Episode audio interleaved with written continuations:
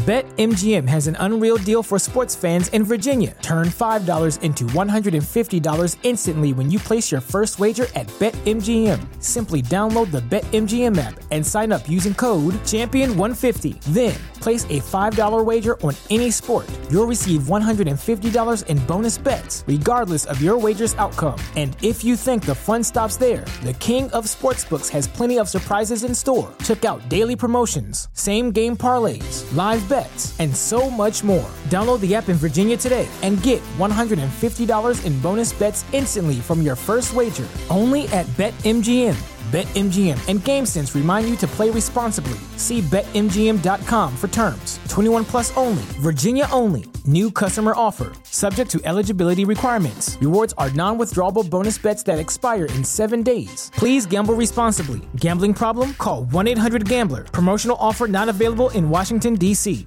Bienvenidas a mi canal de novelas románticas, Audiokin. Estaré agradecida si te suscribes al canal, dejas un comentario y un me gusta. Comencemos con la narración de la novela cuyo título es Un secreto para los dos. Argumento. La prometida de conveniencia del español, y el secreto que los unía.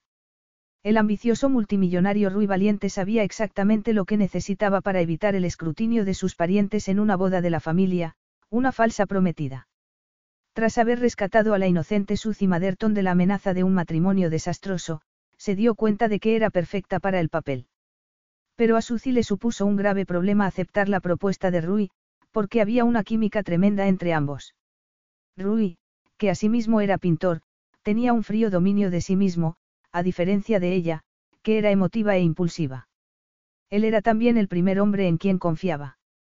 Y cuando descubrió el secreto que Rui ocultaba, devolverle el anillo de compromiso que llevaba de forma temporal le resultó enormemente difícil. Capítulo 1. Rui Valiente, el solitario multimillonario dueño de Valiente Capital, uno de los mayores y más rentables fondos de inversión del mundo, no contestó inmediatamente cuando le vibró el móvil en el bolsillo. Estaba de muy buen humor porque tenía varias semanas libres para dedicarse a su pasión secreta. Esos descansos no eran habituales, ya que lo habían educado para ser disciplinado y cumplir con su deber. Se hallaba de camino a su casa de campo. Cuando por fin sacó el móvil a regañadientes, al considerar que como era una llamada a su número privado, que muy pocos conocían, podía tratarse de una emergencia, se tranquilizó al ver aparecer en la pantalla el nombre de Cecile, su hermanastra. En su conservador y restringido círculo de relaciones, solo toleraba a Cecile, a la que debía el descubrimiento de su nueva casa. Necesito tu ayuda, dijo Cecile, sin andarse con rodeos. Sé que, como te mudas a pocos kilómetros de donde vivimos Charles y yo, puede parecerte que no vamos a dejar de darte la lata, pero... Rui sonrió. No se me ocurriría pensarlo. ¿Dónde estás? A diez minutos de mi nueva casa. Ah, muy bien. Charles y yo estamos en un atasco en la autopista. Queríamos volver pronto a casa para ver a las niñas en el festival de primavera, pero no vamos a llegar a tiempo. Qué mala suerte, su hermanastra y su esposo eran médicos, y Rui sabía que debían esforzarse para conciliar la vida laboral y la familiar. ¿En qué puedo ayudarte? Lola y Lucia van a sentir mucho que no vayamos. Llevan semanas ensayando. Sé que es pedirte demasiado, porque no es lo tuyo, pero a las niñas les encantaría que fueras en nuestro lugar. De hecho, se emocionarán más si acudes tú que si lo hacemos nosotros. Aprecian mucho al tío Rui. La actuación es en el ayuntamiento del pueblo. Por suerte, las niñas actúan las últimas. Puedes ir. Rui se tragó las objeciones que pugnaban por salir de sus labios. Claro que sí, era la primera vez que su hermanastra le pedía algo. El resto de sus parientes le pedía constantemente dinero, trabajo y ayuda con toda clase de problemas legales y familiares. Armando, su difunto padre, había fomentado que la familia dependiera de él, porque alimentaba su amor al poder y la sumisión ajena, pero a Rui le exasperaba esa cadena de exigencias, y hacía lo que podía para que sus parientes perdieran esa costumbre. Lo harás. No tendrás que llevar a las niñas a casa. La niñera está con ellas. Lo único que debes hacer es presentarte, darles un abrazo cuando acabe la función y mentir piadosamente a Lola cuando te pregunte cómo ha actuado. Muy bien. Pero es la primera vez que vas a tu nueva casa y estoy invadiendo tu intimidad. No soy tan inflexible, mintió él por cortesía. A los 30 años, había aprendido que, si no sacaba tiempo como fuera de su exigente horario, no lo tendría para dedicarse a lo que más le gustaba, pintar. Será un placer ver a las niñas. Si vinieras a visitarnos más a menudo, perdona, no debo quejarme, se disculpó Cecile porque sabía que estaba traspasando los límites. Rui era una persona solitaria que valoraba enormemente su intimidad, un privilegio del que apenas disfrutaba en su trabajo, ya que siempre estaba rodeado de empleados, que lo servían y estaban pendientes de sus deseos. Reconocía que su vida distaba mucho de ser normal. También sabía que a Rodrigo, su hermano gemelo, nacido unos minutos después que él, lo consumía la envidia, el resentimiento y la amargura por no ser el primogénito en quien Armando Valiente había depositado sus esperanzas. Lo sorprendía que Rodrigo lo hubiera invitado a su boda, que se celebraría dos semanas después. Temía acudir, pero pensaba que, al invitarlo, su hermano pretendía ofrecer un gesto de paz. El ayuntamiento, situado al lado de la iglesia, era un viejo edificio que necesitaba un lavado de cara. Rui pensó que haría una donación anónima. Las acciones filantrópicas le salían espontáneamente, ya que nunca había tenido que preocuparse de lo que costaban las cosas. Era la primera vez que visitaba el pueblo que se hallaba cerca de su nueva propiedad. No había mucho, un taller mecánico, un pequeño supermercado y, frente a la iglesia, un bar. En su visita anterior había pasado de largo en el coche, porque el lugar no le interesaba. No pensaba hacer amistades allí, lo cual protegería el anonimato que buscaba. El salón de actos estaba atestado. No había asientos libres. Rui se quedó de pie, apoyado en la pared del fondo. Medir más de un metro noventa le garantizaba una excelente visibilidad del pequeño escenario. Sonaba una música niuaje. Una mujer se hallaba de rodillas, con la cabeza gacha. Rui la miró con inesperado interés, cuando se elevó el volumen de la música y comenzó a enderezarse. Elevó los brazos y se echó hacia atrás, como si fuera de goma, con la melena flotando en el espacio y los pequeños seños sobresaliéndole. Rui se quedó clavado en el sitio, sin prestar atención a los niños que, agachados como pequeñas setas a ambos lados de ella, esperaban su momento. Se trataba de un baile moderno, algo que no le interesaba, pero la inocente sensualidad de ella lo cautivó como hombre y artista. Y supo que debía averiguar quién era, que debía pintarla. Es una bomba, dijo un hombre a su lado. Una belleza. ¿Quién es? preguntó. Suzy Maderton, la hija del dueño del bar. No está disponible, por si le interesa saberlo. No me interesa, aseguró Rui al tiempo que los pómulos se le coloreaban de forma inusual, avergonzado por la excitación que notaba en la entrepierna, en un lugar con niños, a pesar de que en la oscuridad nadie podía notarlo. Se dice que pronto se va a casar con un viejo que está forrado. Es un hombre de negocios que posee medio pueblo. Es una pena que alguien como ella vaya a acabar con él. Rui no dijo nada. No le parecía extraño que una guapa joven se casara por dinero con alguien mucho mayor. Lo único que le preocupaba era si podría posar para él. Si el dinero era un imán para ella, no habría problema. No tocaría a una cazafortunas ni con un palo. No tenía interés personal en la bailarina. Se dijo que una reacción masculina natural a una actuación sensual no era prueba de atracción. El sexo no le importaba excesivamente. Conseguía con facilidad tener relaciones sexuales ocasionales y llevaba años sin salir con nadie en serio. La idea del amor era una abominación para él porque había sido testigo de aquello en lo que se podía convertir. Un sentimiento de culpa no olvidado se apoderó de él al contemplar a sus sobrinas en el escenario, convertidas en pequeñas setas. Lucia se movía como una sílfide, comparada con Lola, que lo hacía como un búfalo. Rui sonrió lenta y dolorosamente mientras pensaba que, de no haber sido porque había que casarse, le habría gustado tener un hijo. Le subes la temperatura un par de grados a algunos padres.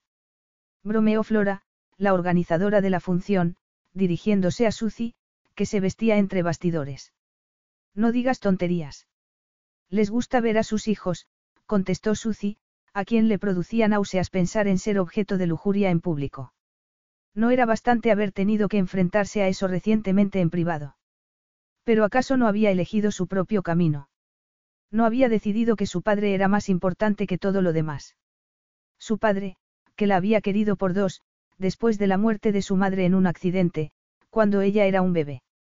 Roger Maderton era un gran padre, pero no lo suficientemente perspicaz para darse cuenta de la trampa que le habían tendido. Y Percy Brenton había atrapado económicamente tanto al padre como a la hija, y no había forma de evitar las consecuencias de aquel error, o dejaba que su padre se declarara en quiebra, sin culpa alguna, y que perdiera la casa y el bar, o se casaba con Percy. ¿Y cómo iba a hacerlo en menos de 48 horas? Más le valía aceptar lo inevitable, se dijo con enfado. El fin de semana estaría con Percy en Barbados en viaje de novios. Se estremeció ante la perspectiva. La función había acabado. La gente se estaba marchando, cuando Suzy bajó los escalones del escenario. El cabello pelirrojo y rizado le caía sobre la espalda. Lola y Lucia corrieron hacia ella, emocionadas tras la actuación. Eran unas niñas preciosas, una de siete años y la otra de cuatro, y estaban en la clase de baile que daba Suzy semanalmente. Aunque quería marcharse antes de que Percy hiciera acto de presencia, no pudo resistirse a las manitas que agarraban las suyas y tiraban de ella. Con los verdes ojos risueños ante su entusiasmo, Suzy no vio a sus padres ni a su niñera, sino a un completo desconocido.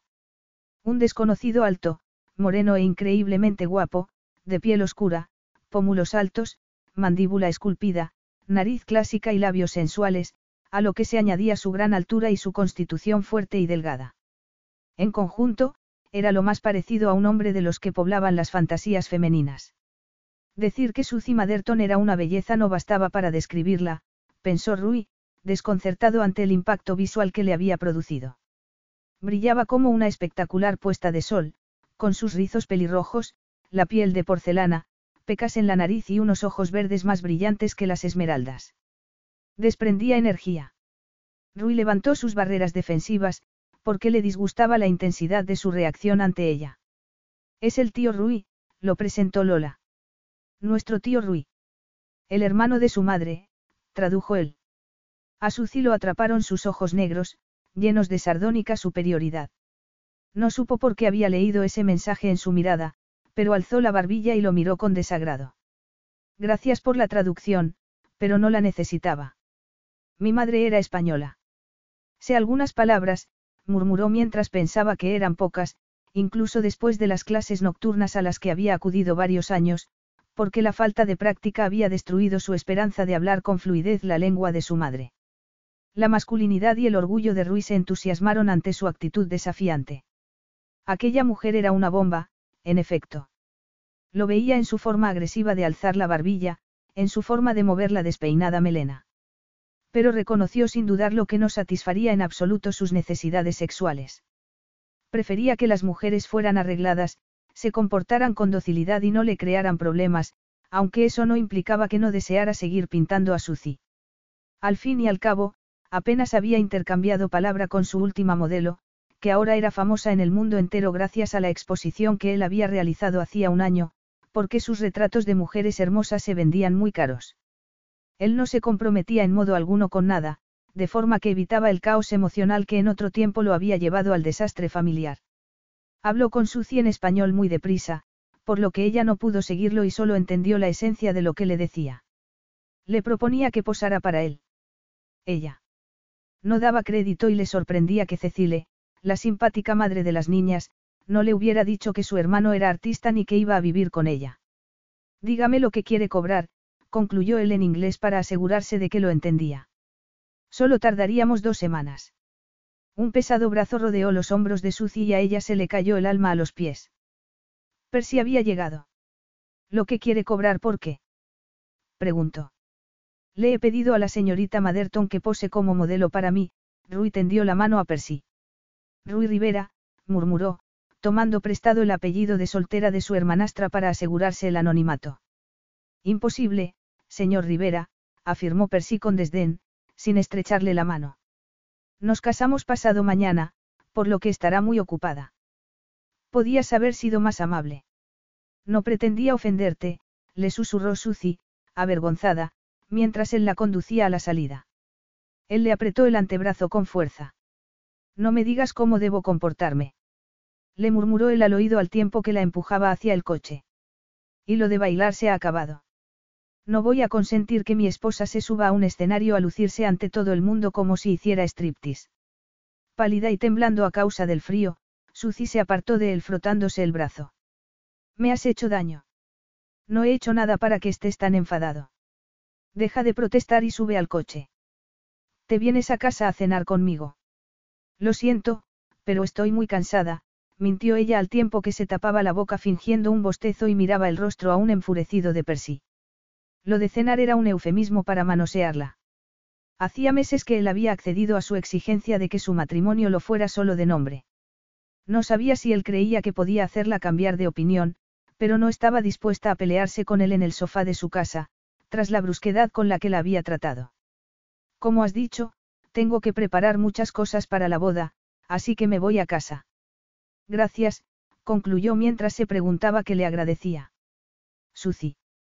La voz de su padre la detuvo. Aliviada, se volvió a saludarlo. Percy retrocedió sonriendo forzadamente.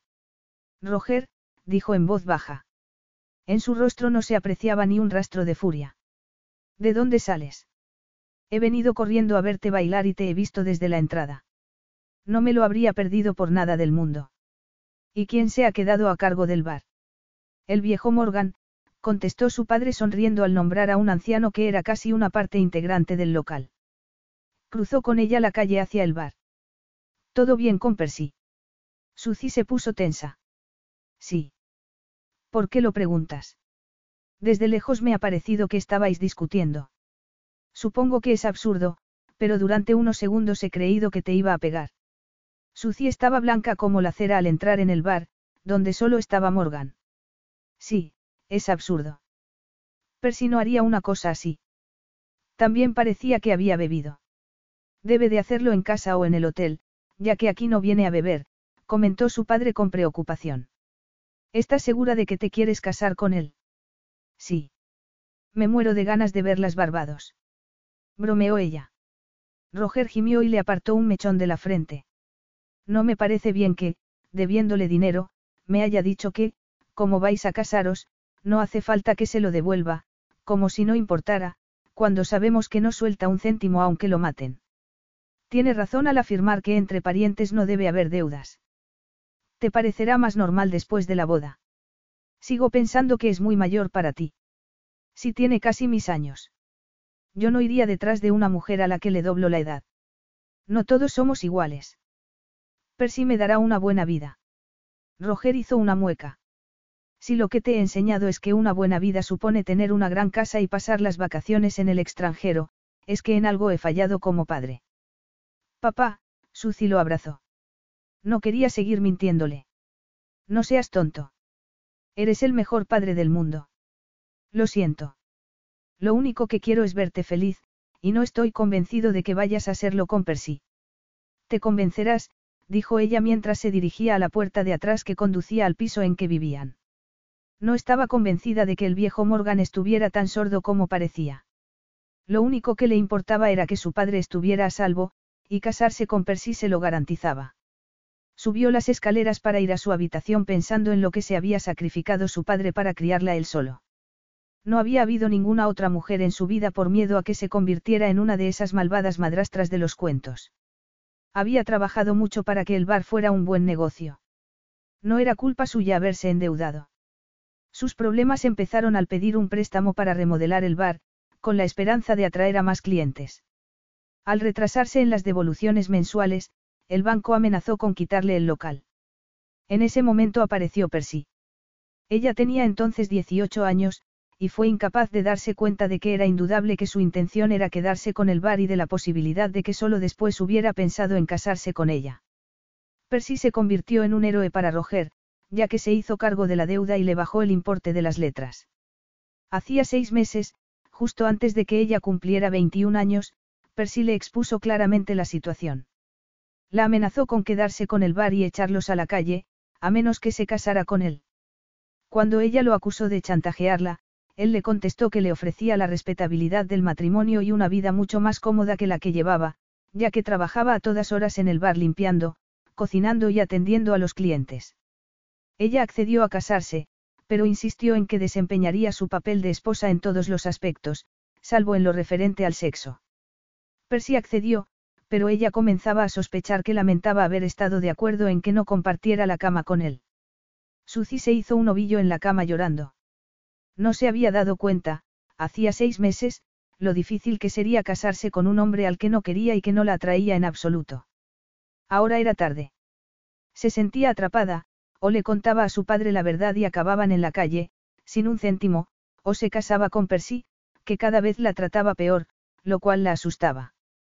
Después de despedirse de sus sobrinas, Rui subió de nuevo al coche, un vehículo muy discreto que no atraía la atención. Seguía sorprendiendo lo que una joven tan llamativa como Suzy Maderton fuera a casarse con un bocazas ignorante como al que acababa de conocer. No era asunto suyo. Si no fuera porque seguía queriendo pintarla, no habría vuelto a pensar en ella. Sin embargo, no estaba acostumbrado a que le llevaran la contraria, lo que hizo que se empeñara aún más en obtener lo que deseaba. Una vez instalado en su nueva casa, iría al bar para hablar con Sucia solas. Eran prácticamente inexistentes las mujeres que se negaban a sus deseos. Durante los dos días previos a la boda, Sucia estuvo ocupadísima. Tuvo que probarse por última vez el vestido de novia. No iba a haber damas de honor ni una fiesta de celebración como tal, porque, cuanto menos gente la viera fingiendo ser una novia feliz, más fácil le resultaría. De todos modos, sus amigos de la escuela habían desaparecido hacía tiempo para ir a la universidad o en busca de trabajo. Además de la prueba del vestido, que suponía ir a la ciudad más próxima y que le llevó toda la mañana, tuvo que ir a la casa rural de Percy, a varios kilómetros del pueblo, para echar un vistazo a los preparativos, además de recoger la tarta y llevarla allí. Esa tarde se encargaría de los arreglos florales de la iglesia. Una vez hecho todo lo anterior volvió al bar y se quedó desconcertada al ver a Rui Rivera al lado de la chimenea con un whisky y un periódico. La primera vez que lo vio vestía un elegante traje, pero ahora llevaba unos vaqueros y un jersey de punto de color claro. El cabello, negro, brillante y espeso como las plumas de un cuervo, echado hacia atrás, le dejaba la frente al descubierto. Lo tenía algo más largo de lo convencional. Al volver a verlo, su belleza la dejó sin respiración y con la boca seca. Se sintió muy avergonzada al bajar la cabeza y ver su anillo de compromiso. Creía que, aparte de todo lo demás, debía a Percy lealtad y respeto. Y mirar con interés a otro hombre, por muy guapo que fuera, le parecía muy mal. Se puso detrás de la barra para que su padre descansara un rato. Creí que estabas en la iglesia con la florista, dijo este, sorprendido. Ha cambiado la hora. Ve a tomarte un té. A sus órdenes, su padre rió y se fue al piso. Rui dobló el periódico y se acercó a la barra. Esperaba que viniera. ¿Qué le pongo? Otro whisky. No, gracias, tengo que conducir, murmuró él. Tenía un leve acento español. Le molestaría que le preguntara por su madre española. Desconcertada, Suzy se quedó inmóvil.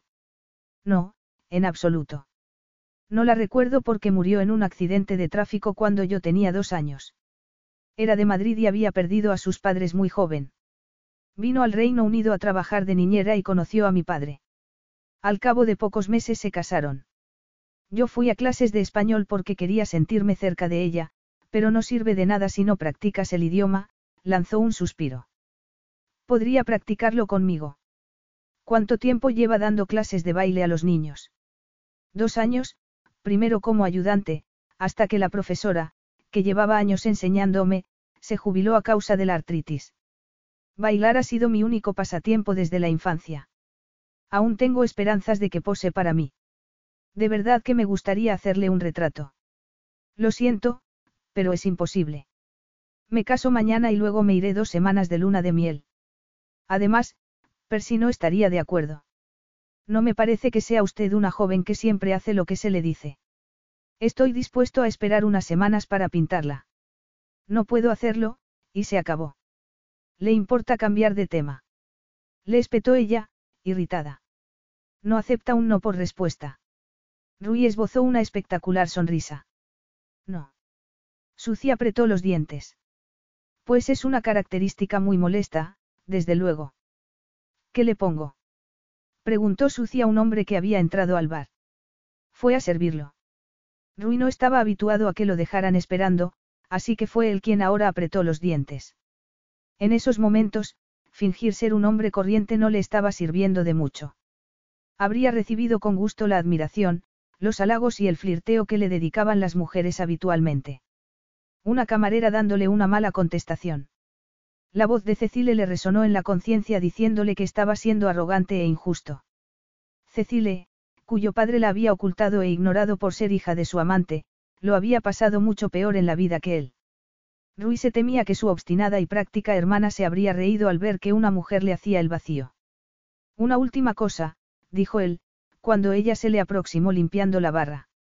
Diga un precio por posar para mí y lo pagaré. Me está pidiendo que me invente una cifra. No tengo ni idea de lo que cobra la modelo de un artista. Quiero que pose usted, nadie más, lo que la confiere un valor especial. Le pagaré una inmensa suma. Suci lo miró fascinada y con el ceño fruncido. Eso es una locura. Tiene que haber un límite. No en mi caso, le aseguró Rui olvidándose de que no se hallaba en su exclusivo mundo, donde nada era demasiado caro ni nada estaba fuera de su alcance. Suzy se preguntó qué había en ella que hacía que los hombres quisieran comprarla. Percy ya lo había hecho. Pensó en la terrible suma que su padre le debía, tras añadirle los intereses que no había sabido calcular bien. Cincuenta mil libras, bromeó ella. Lo haré por.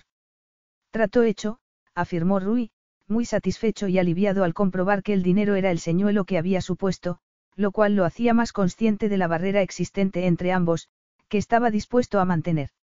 Suci enarcó las cejas y lo miró estupefacta. Espera que me crea que me puede pagar cincuenta mil libras por posar para usted, como si fuera Rockefeller o alguien así. Le parece que sigo creyendo en Papá Noel y el ratoncito Pérez. Soltó una risita sin poder evitarlo. Gracias, gracias por tomarme el pelo. Me hacía falta algo de lo que reírme esta noche, y la oferta ha sido no solo de mal gusto, sino para morirse de risa. Rui la miró asombrado, pues era la primera vez que alguien no lo tomaba en serio.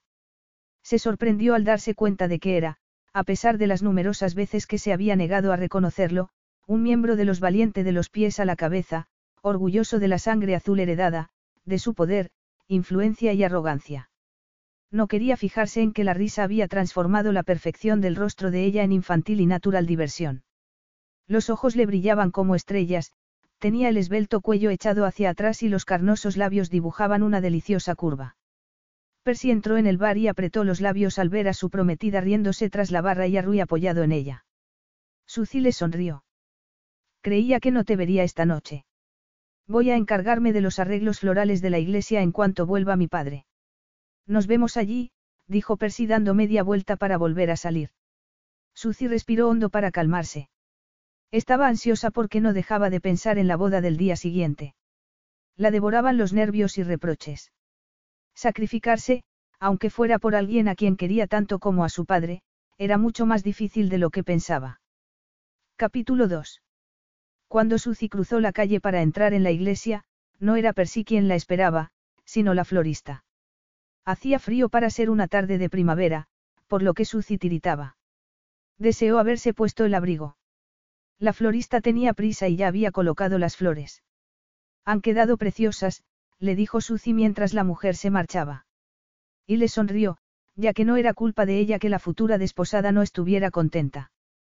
Recorrió la iglesia dando algunos toques personales. El novio lo había pagado todo sin reparar en gastos, aunque ella no había solicitado nada extravagante para un acontecimiento que temía.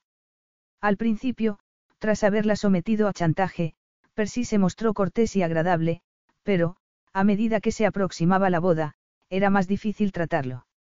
Por desgracia, la deuda de su padre no desaparecería hasta que ella no se convirtiera en su legítima esposa. Pero podía fiarse de que él fuera a respetar las condiciones de su acuerdo. Se estaba poniendo nerviosa ante la idea de estar a solas con él en un espacio cerrado. Tal vez, si tuviera más experiencia sexual, estaría menos inquieta, porque sabría adivinar sus intenciones.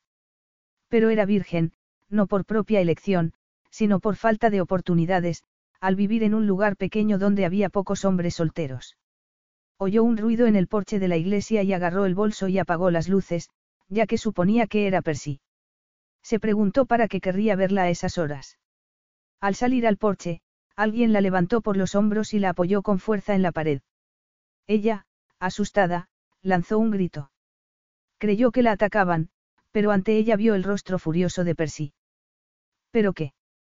Comenzó a decir, incrédula. Así que estabas en la barra flirteando con un hombre y dejándome en ridículo, no. Bramó él. No flirteábamos, te lo juro, contestó ella temblando, asustada por su forma de comportarse. El pobre hombre insistía en que posara para él. Mientes, como lo hacía Barb. ¿Quién es Barb? susurró ella. Mi primera esposa, y no voy a consentir que otra como ella se dedique a perseguir a los hombres y me convierta en el hazmerreír del barrio. Le espetó mirándola a los ojos con algo muy parecido al odio. Deja que me vaya, por favor, susurró ella. Aunque Percy no era muy alto, tenía la complexión de un buey. Esto se te está yendo de las manos. Cállate. No se te ocurra decirme lo que debo hacer. Exclamó al tiempo que le daba una bofetada. La cabeza de ella chocó con la pared, y Suzy lanzó un gemido de dolor. Ahora no eres tan desvergonzada, ¿verdad? He sido muy blando contigo. Deja que me vaya. Me has atacado, y no voy a tolerarlo. Él soltó una carcajada como si fuera lo más gracioso que hubiese oído en su vida. ¿Y qué vas a hacer? Denunciarme a la policía, cuando puedo echaros a tu padre y a ti del pueblo, si me da la gana. Me pertenecéis, igual que me pertenecen todos los negocios de por aquí. Que no se te olvide. Esta vez no voy a ser duro, pero que no te vuelva a ver flirteando. Suci estaba tan mareada que se tambaleó cuando volvió a apoyar los pies en el suelo. La había mantenido en alto todo el tiempo, porque era un hombre fuerte, y ella una mujer pequeña y delgada. Mientras Percy se marchaba a toda velocidad en el coche, que estaba aparcado al otro lado de la calle, ella recogió el bolso y se dirigió a su casa rogando que su padre ya se hubiera acostado.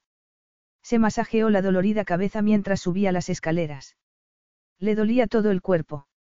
Al mirarse al espejo vio que le había sangrado la nariz. Estaba en estado de shock. Se limpió en el cuarto de baño y observó que tenía el rostro hinchado. Se preguntó cuánto maquillaje necesitaría para disimular el más que probable cardenal que tendría por la mañana. Se quedó en ropa interior para inspeccionarse el cuerpo. Ya comenzaban a notársele los cardenales en los brazos y los hombros. Se abrazó estremeciéndose.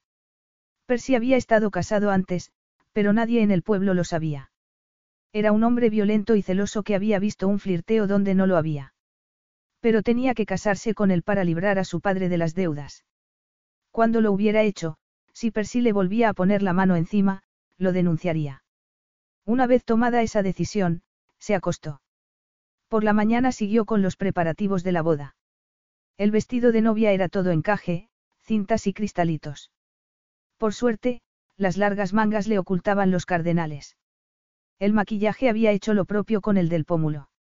Sin embargo, cuando se miró al espejo, fue como si despertara de una pesadilla. De repente supo que no podía proseguir con aquello, ni por su padre ni por ningún otro motivo podía casarse con alguien que creía tener derecho a pegarle. Cariño, voy un momento a la tienda de licores. Tardaré una media hora, de acuerdo. Le dijo su padre desde la puerta, tenemos mucho tiempo. Ella la abrió del todo y lo abrazó. Te quiero, le dijo, sin tener el valor de contarle que estaba a punto de plantar a Percy al pie del altar. Le dejaría una nota sin darle explicaciones, porque sabía que mataría a Percy si se enteraba de lo que le había hecho. Y ella no quería ser la causa de una pelea donde su padre pudiera resultar herido. Huiría. Pero no tenía coche ni moto, ni mucho dinero. ¿Dónde pensaba ir? Pero, en aquel momento, los detalles prácticos le daban igual. Lo único que le importaba era que, por fin, había tomado una decisión y que sus consecuencias serían menos peligrosas si desaparecía. A Percy no le dejaría nota alguna. Cuando viera que no se presentaba, sabría que, la noche anterior, ella se había dado cuenta de cómo era en realidad. Se quitó los zapatos de novia y se puso las botas de motorista. Al inclinarse para atárselas vio a Percy bajarse del coche frente a la iglesia y volverse a mirar el bar. ¿Por qué llegaba tan pronto para la ceremonia? Sospechaba que ella no acudiría. Se asustó mucho al preguntarse si intentaría verla. Sintió náuseas. La bolsa que pensaba hacer, la ropa que tenía intención de ponerse, todo se le fue de la cabeza, dominada por el pánico. Agarró el bolso, Sacó del monedero el dinero que había, se metió los billetes en el sujetador, bajó corriendo las escaleras y salió al jardín del bar, rodeado del espeso bosque del pueblo. De niña, corría por él libremente, pero nunca le había parecido tan tentador como en aquel momento, a pesar de que comenzaba a nevar. Se levantó la falda del vestido y corrió a refugiarse entre los árboles. A sus espaldas oyó el timbre de la puerta y se alegró de haber huido y no tener que volver a enfrentarse a Percy. No debía andarse con miramientos. Si se había mostrado violento la noche anterior, se mostraría mucho más cuando le dijera que no iba a casarse con él. Y no consentiría que ningún hombre volviera a pegarle. Los sensores de movimiento de la valla se han disparado, informó por teléfono a Rui uno de los encargados de la seguridad. Lo más probable es que sea un animal, pero será mejor que se quede dentro de la casa mientras lo comprobamos. Rui puso los ojos en blanco porque las modernas medidas de seguridad que había instalado eran para proteger su intimidad, no su seguridad.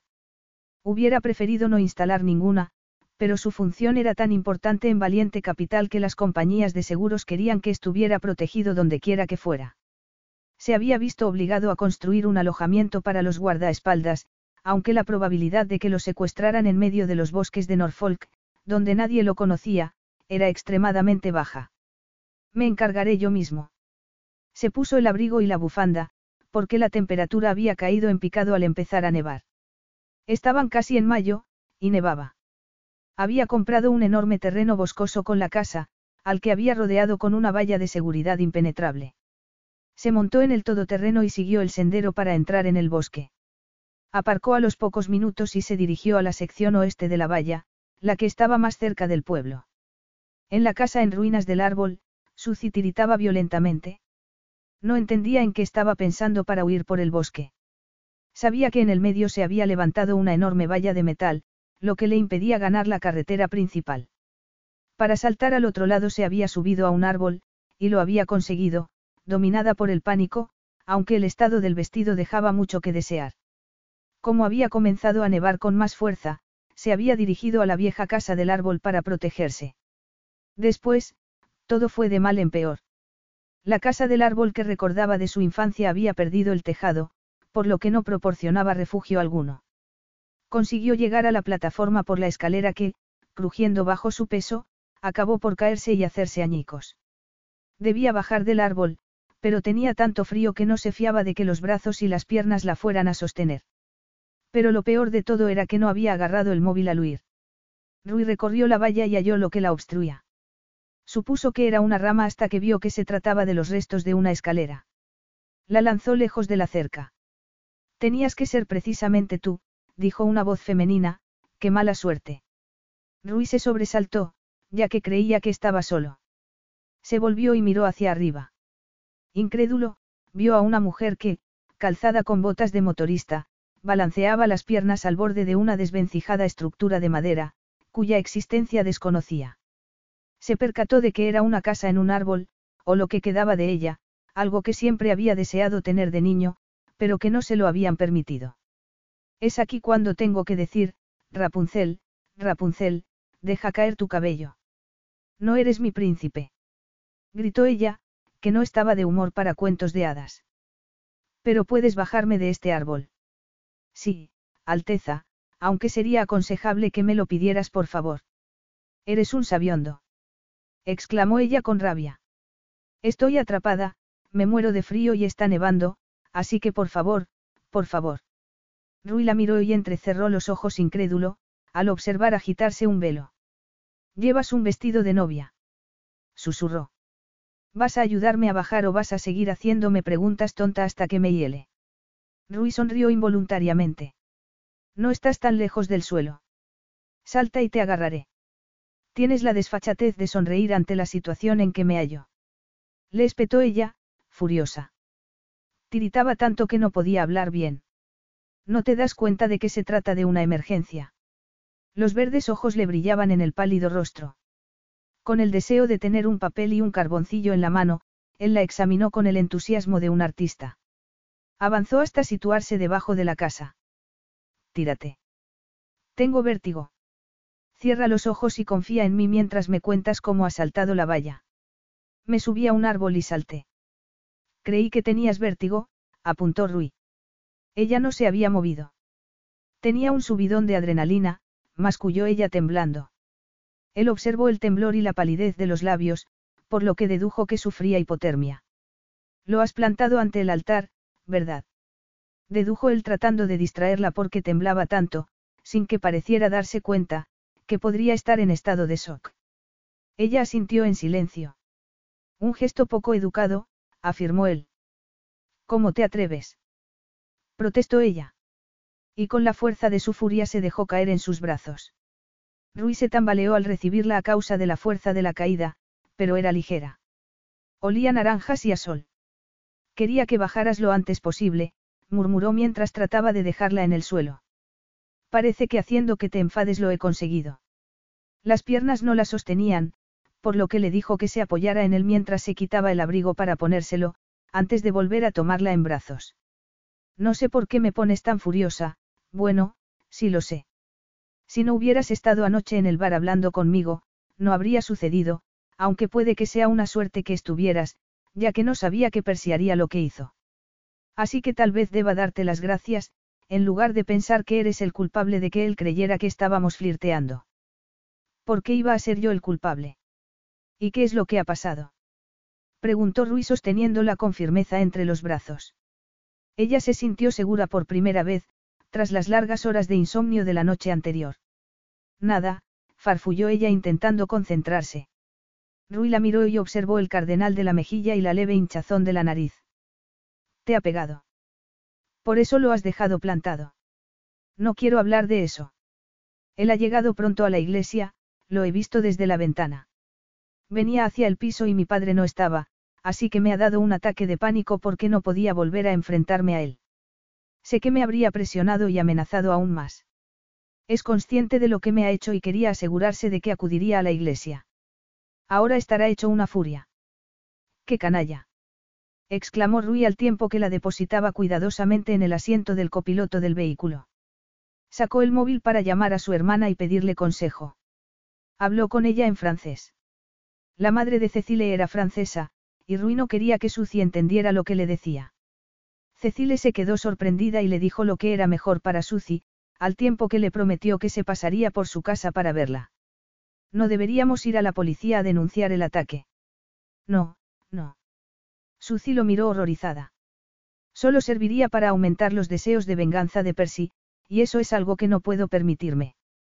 Ya veremos, dijo Rui, aunque no tenía intención de quedarse de brazos cruzados, mientras el maltratador se iba de rositas por haber provocado tanto miedo en su víctima que ésta era incapaz de analizar la situación en que se hallaba. Necesitaba más información, pero era injusto presionarla en su estado de debilidad y confusión. Asimismo experimentaba una intensa necesidad de protegerla. Es muy poderoso. Uno no puede contrariar a esa clase de personas. A Rui lo escandalizó la profundidad del miedo que le producía un hombre de negocios de poca monta. Era una sensación extraña. No recordaba haberse enfadado tanto por algo que no lo afectaba directamente. No se metía en los problemas de los demás. La única ocasión en que no había seguido esa regla para intentar ayudar había provocado más daño. Pero Suzy era distinta, se dijo, porque no lo interesaba ni personal ni sexualmente. No era su tipo en absoluto. Le gustaban las mujeres de cabello castaño, de hablar tranquilo, no las pelirrojas bajitas, con curvas y lengua afilada. Tengo mucho sueño, dijo ella. Los dientes le castañeaban. Ahora no puedes dormirte, contestó él mientras detenía el coche frente a la casa. Lo rodeó a toda prisa y volvió a tomarla en brazos. Subió la escalera para ir al cuarto de baño de su habitación. Tienes que desnudarte. Tienes que quitarte esa ropa mojada, dijo él. A continuación llamó al ama de llaves para pedirle algo de comer y de beber. ¿Para qué me pintes desnuda? Preguntó ella con una risita que no venía a cuento en la situación en que se hallaba. Aún no, le quitó el abrigo y el velo, que echó a un lado. ¿Cómo se quita este vestido? Tiene corchetes, dijo ella con otra risita. Rui reprimió un gemido y al ver, por el color de sus manos, que no sería capaz de desnudarse sola, la echó hacia adelante y comenzó a desabrocharle los corchetes. Apretó los labios según fueron apareciendo los cardenales. Quería ir a buscar al responsable y pegarle. Ese deseo lo dejó conmocionado, ya que era un hombre muy controlado y disciplinado, que casi nunca se permitía reacciones de tipo emocional. Llevaba toda la vida reprimiendo sus inclinaciones naturales para centrarse en lo que consideraba su deber. Fue a la habitación a por una camiseta. Tras la conversación con su hermana, se preguntó si aquel hombre habría atacado sexualmente a Suzy. Le metió la camiseta por la cabeza y los brazos y la enderezó. Ella seguía tiritando violentamente. No parecía ser consciente de dónde se hallaba ni con quién. Para él, acostumbrado a que lo trataran como un trofeo multimillonario que había que conseguir a toda costa, era una nueva experiencia. La tomó en brazos y la llevó a la habitación. La dejó de pie, la enrolló en una manta que había sacado y la sentó en la cama apoyándola en la cabecera. Ahora tienes que comer y beber. No tengo hambre. Él no le hizo caso, ya que Cecile le había dado unas instrucciones que estaba siguiendo al pie de la letra. Con un baño caliente me habría repuesto, se quejó Suzy. Tu cuerpo tiene que recuperar la temperatura lentamente. Te habría dolido mucho darte un baño caliente. Ah, sí. Apoyó la cabeza en la cabecera de la cama. ¿Dónde estoy? En mi casa. ¿Cómo he llegado? Da igual. ¿Cómo se llama tu prometido? Suzy se puso tensa y lo miró con los ojos muy abiertos. Percy Brenton. Percy Brenton, te vas a enterar, pensó Rui. ¿Por qué ibas a casarte con él? Mi padre, la voz se le quebró y parpadeó con rapidez. Es un asunto personal, no voy a hablar de ello. Puedes contármelo. No diré nada. Te han hecho daño, pero yo no voy a hacértelo, dijo él. Su tono y sus ojos transmitían seguridad en sí mismo. Ella pensó distraídamente que tenía unos ojos preciosos y exóticos. Llamaron a la puerta. Ella dirigió la vista a la ventana y al paisaje nevado que se veía por ella. En aquel momento llovía, y la nieve caída fuera de estación se derretía deprisa. Estaba desorientada porque nunca había estado en un dormitorio tan grande ni visto cuadros clásicos como los que decoraban las paredes. Todo parecía muy opulento. Volvió a mirar a Rui, que tenía una bandeja en las manos. Se sentó al borde de la cama y le tendió un vaso. No tengo sed. Rui le llevó el vaso a los labios. Bebe. Eres muy autoritario, ella suspiró y dio un sorbo con dificultad. Hizo una mueca. ¿Qué es? Leche con miel. Un coñac habría estado mejor, dijo ella mirándolo, fascinada por sus rasgos broncíneos y sus ojos oscuros, que la miraban intensamente. Tenía además unas pestañas largas y rizadas que a cualquier mujer le hubiera gustado poseer. No puedes tomar alcohol. Son órdenes de Cecile. Tu hermana es muy agradable. ¿Y yo no? Preguntó él sonriendo. Tú eres demasiado, agresivo. No te atrevas a compararme con él, la previno Rui con voz ronca. Y algo en su tono y en su mirada hizo que ella sintiera fuego en la pelvis y, sin darse cuenta de lo que hacía, lo besó en los labios. Durante unos segundos, él se quedó inmóvil. Ella pensó que se había equivocado y se preguntó qué había hecho, atónita ante su comportamiento. Pero eso fue antes de que él reaccionara poniéndole la mano en la nuca y besándola a su vez. Y fue increíble, el beso más electrizante que había recibido en su vida.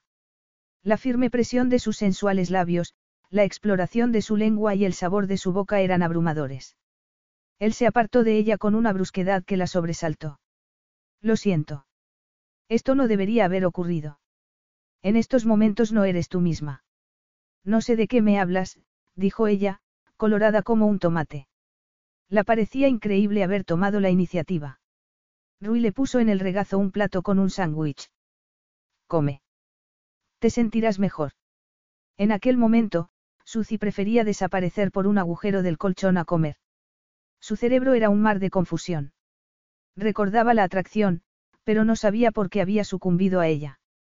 El cuerpo se le estaba calentando, casi demasiado, y retiró la manta para dejarse libres las manos. Agarró el sándwich como si fuera un salvavidas. Rui se hallaba de pie al lado de la cama. Estás confusa. Sucia sintió. Era verdad, le gustara o no. Rui se volvió hacia la ventana. Estaba muy excitado y no quería que ella se percatara. Tampoco él sabía qué había ocurrido. La pasión se había apoderado de él inesperadamente, lo que no le hacía gracia, ya que no deseaba que ninguna mujer tuviera ese efecto sobre él. Era muy arriesgado y no encajaba en su plan vital, en el que todo era de carácter moderado, ni pasiones desatadas, ni excesiva compasión ni nada que lo hiciera perder el control y lo volviera vulnerable, porque seguir esa senda podía causar graves daños, reproches y sentimientos de culpa que no quería volver a experimentar. Llamaron a la puerta y se volvió agradecido ante la llegada de su hermana, una oportuna interrupción ante la creciente tensión. Es Cecile. Voy a buscarla. Sucia agachó la cabeza, muerta de vergüenza por el error cometido. Capítulo 3. Cecile actuó con amabilidad y energía. Insistió en documentar y fotografiar las lesiones de Suzy diciéndole que era una cuestión de procedimiento legal.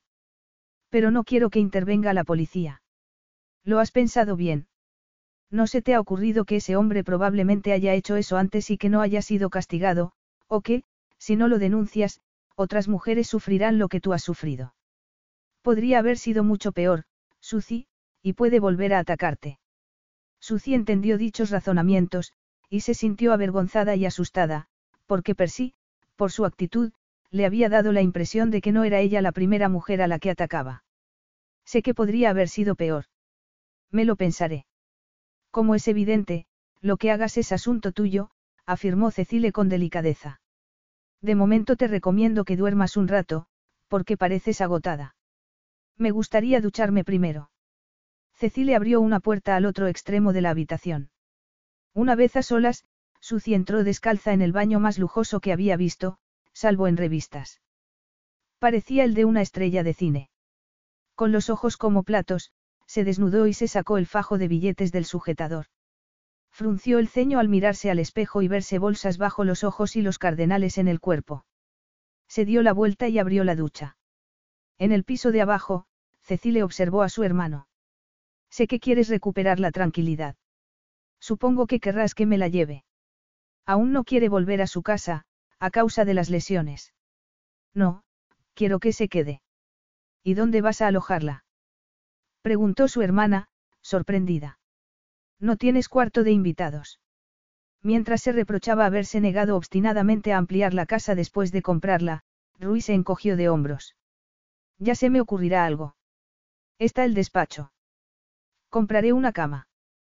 Quiero que se quede porque deseo pintarla. ¿Quieres hacerle un retrato? Cecile, incrédula, negó con la cabeza. Lo que necesita ahora es apoyo y comprensión, no que nadie quiera utilizarla del modo que sea. No es mi intención utilizarla, respondió Rui con sequedad. Perdona, pero verla en ese estado me ha afectado. Es una chica muy amable y vital, Cecile suspiró. Creo que ese desgraciado debe de controlarla de alguna forma porque, si no, no entiendo por qué no quiere denunciarlo. Seguro que tiene algo que ver con el dinero. Desde que nos mudamos aquí me han llegado rumores de que el bar está a punto de quebrar. Rui se puso tenso y apretó los labios. ¿Puedo preguntarte si?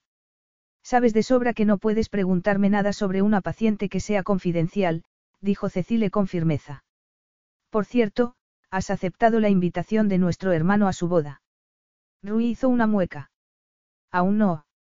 Si también os hubiera invitado a Charles y a ti, habría aceptado inmediatamente. Rodrigo no está dispuesto a aceptarme como hermana. Es un snob, comentó ella con indiferencia. Me alegro de que tenga un gemelo que no lo es. Deberías darle una segunda oportunidad y esperar que esta vez no suceda nada desagradable. Rui no dijo nada.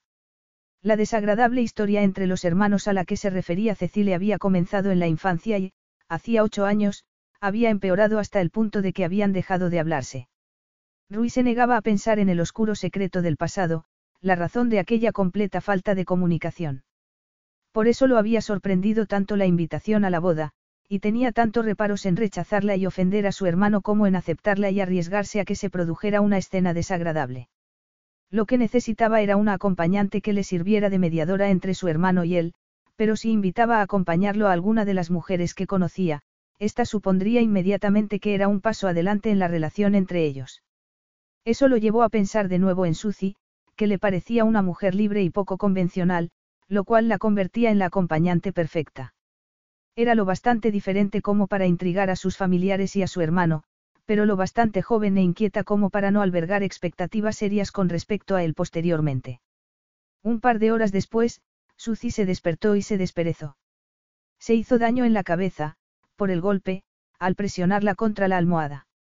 Cecilia había intentado convencerla de que fuera al hospital a hacerse una radiografía, pero ella confiaba en que solo fuera un chichón. Se quedó tumbada imaginándose a los invitados que hubieran acudido a la boda, su incredulidad al comprobar que ella no aparecía. Con un estremecimiento borró esas imágenes de la mente. A lo hecho, pecho, se dijo. No iba a lamentar haber incumplido su trato con Percy. Se había acostado con el cabello húmedo envuelto en una toalla, por lo que le resultó imposible peinarse los indomables rizos. Se los atusó como pudo con los dedos, se miró al espejo, se puso las botas y salió de la habitación. Se dirigió a las escaleras, ya que no parecía haber otro sitio donde ir.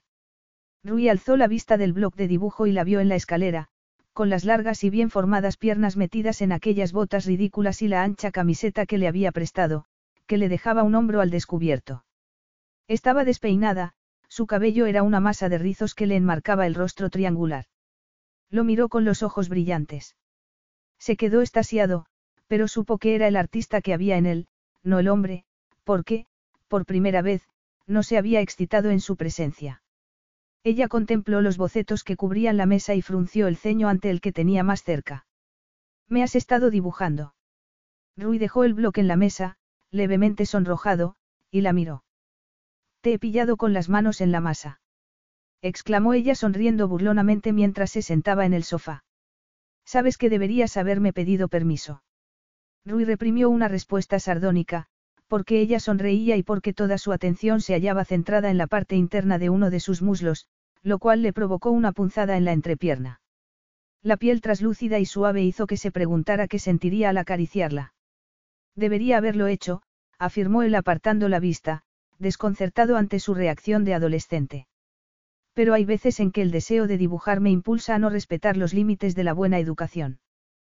Te pido disculpas. No hace falta, contestó Suzy. Se preguntó por qué su reconocimiento de haberse equivocado le parecía tan sexy. Ella no solía pensar así. La inquietaba darse cuenta de que, después de haberlo besado, seguía sin poder comportarse normalmente en su presencia. Me has ayudado y no lo olvidaré. No iba a dejarte abandonada en aquel árbol. Me hubieran acusado, como mínimo, de homicidio involuntario. Ahí estaba la otra cara de su personalidad, la actitud controlada, arrogante y de fría indiferencia que al conocerse la había puesto nerviosa. No importa. Te debo algunos bocetos. Lo que de verdad me gustaría es que me aclararas el asunto de la boda, dijo él levantándose. Hablaremos mientras cenamos, dentro de unos minutos.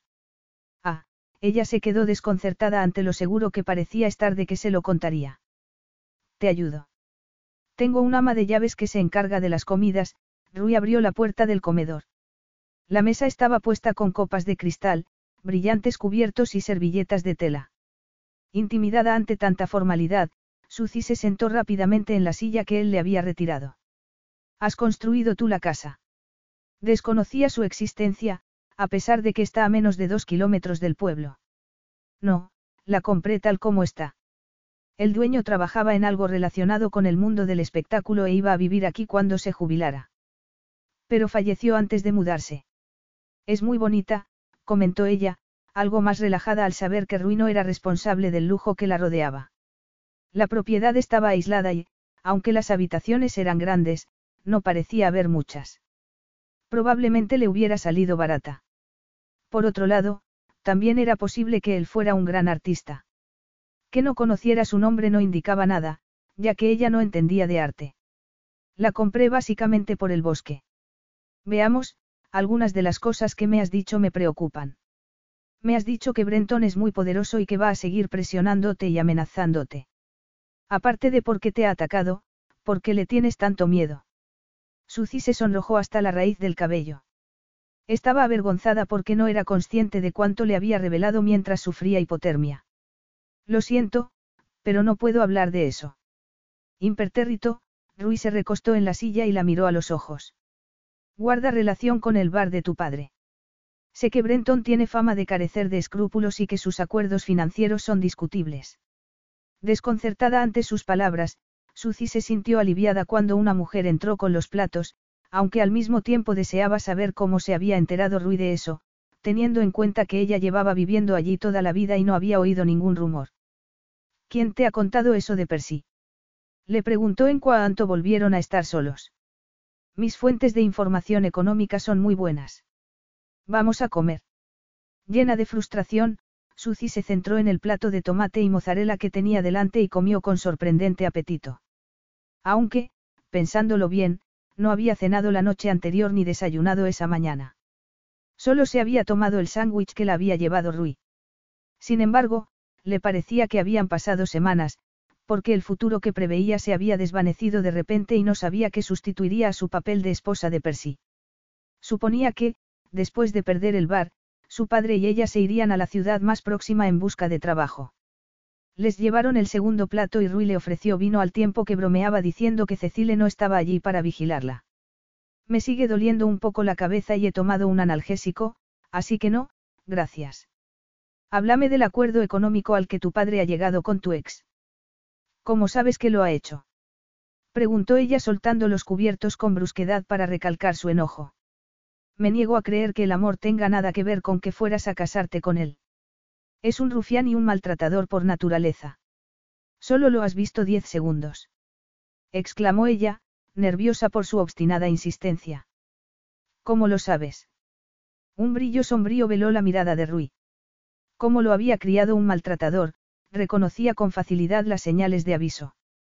Su infancia no había sido feliz, pero su hermano, más sensible e incapaz de soportar los comentarios hirientes de su padre, había sufrido mucho más para llegar a comportarse como Armando Valiente les exigía. Dime la verdad.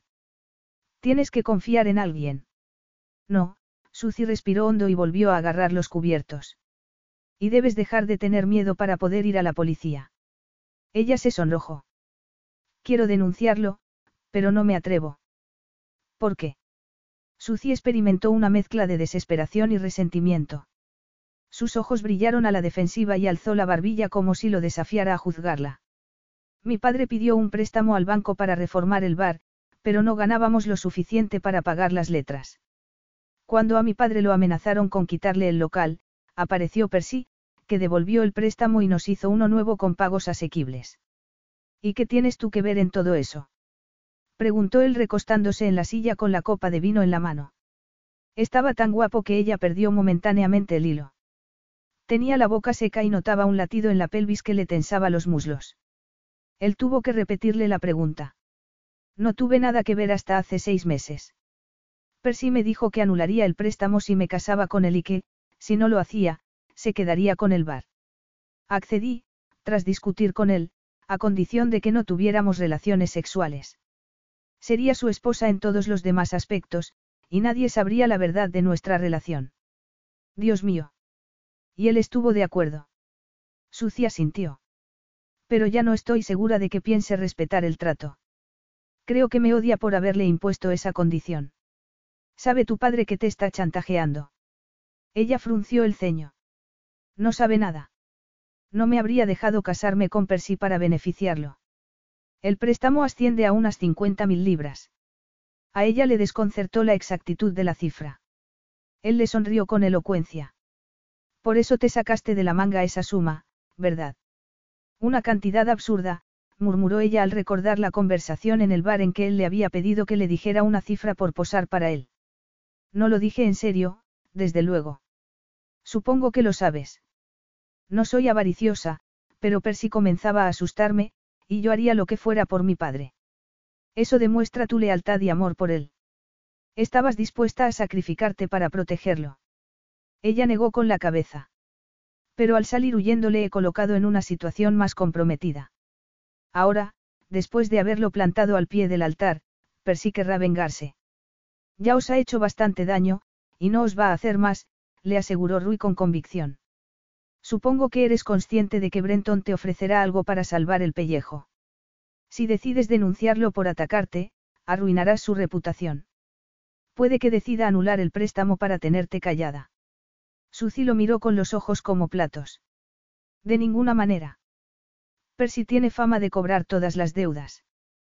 Tienes que denunciarlo. Puedo ofrecerte un modo de hacerlo que te protegerá a ti y el negocio de tu padre. No soy una niña, Rui. Este asunto no va a solucionarse por arte de magia, dijo ella apartando el plato. Y en muchos sentidos, es un problema que me he creado sola. Fui confiada. En primer lugar, no debería haber aceptado casarme con él. El dinero le dio la impresión de que me compraba en cuerpo y alma, lo que me privaba de todo respeto y dignidad. Accedí a algo que no estaba bien, así que puede que me merezca lo que ha pasado. Por supuesto que no. Protestó él. Y ahora me dices que quieres hacerme una oferta, presumiblemente monetaria, prosiguió ella con una mueca de disgusto y una mirada de reproche. No lo hagas, por favor. Me pensaré lo de posar para ti, pero no sé cómo me organizaré, ya que lo más probable es que mi padre y yo tengamos que marcharnos pronto del pueblo. Pero no trates de comprarme como Percy. He aprendido la lección y no estoy en venta. Rui se sintió extrañamente frustrado, pero era hábil a la hora de sortear obstáculos y cambiar de enfoque. Su flexibilidad, capacidad de innovación e inteligencia lo habían convertido en una leyenda viva en el mundo de las finanzas. Sabía que Suzy se resistiría a cualquier oferta de ayuda económica, tras la experiencia con Brenton. Se le ocurrió una idea, que al principio rechazó al creer que no le correspondía interferir en un asunto familiar.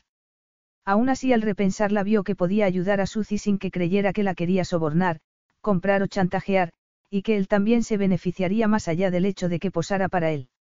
Le pediría que lo acompañara a la boda de su hermano.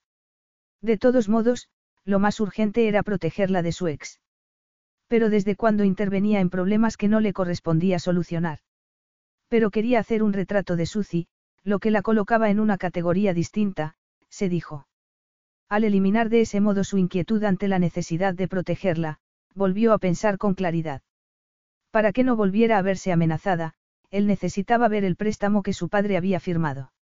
Después consideraría sus propios deseos y necesidades, lo que demostraría que no era un canalla egoísta, como había sugerido su hermana. ¿Qué cuadros pintas? Normalmente retratos de mujeres. Desnudos. Preguntó ella con voz ahogada. Lo he hecho, pero, en general, las modelos están vestidas, respondió él con un brillo risueño en la mirada al ver que ella se removía en la silla ante la perspectiva de tener que posar desnuda. Una punzada de interés por ver sus pálidas curvas lo recorrió como una dosis de una droga adictiva. Desconcertado por la pérdida de objetividad artística, se esforzó en reprimir el deseo. Les habían servido el postre cuando ella le confesó. No sé nada de arte. ¿Por qué ibas a hacerlo, si no te interesa?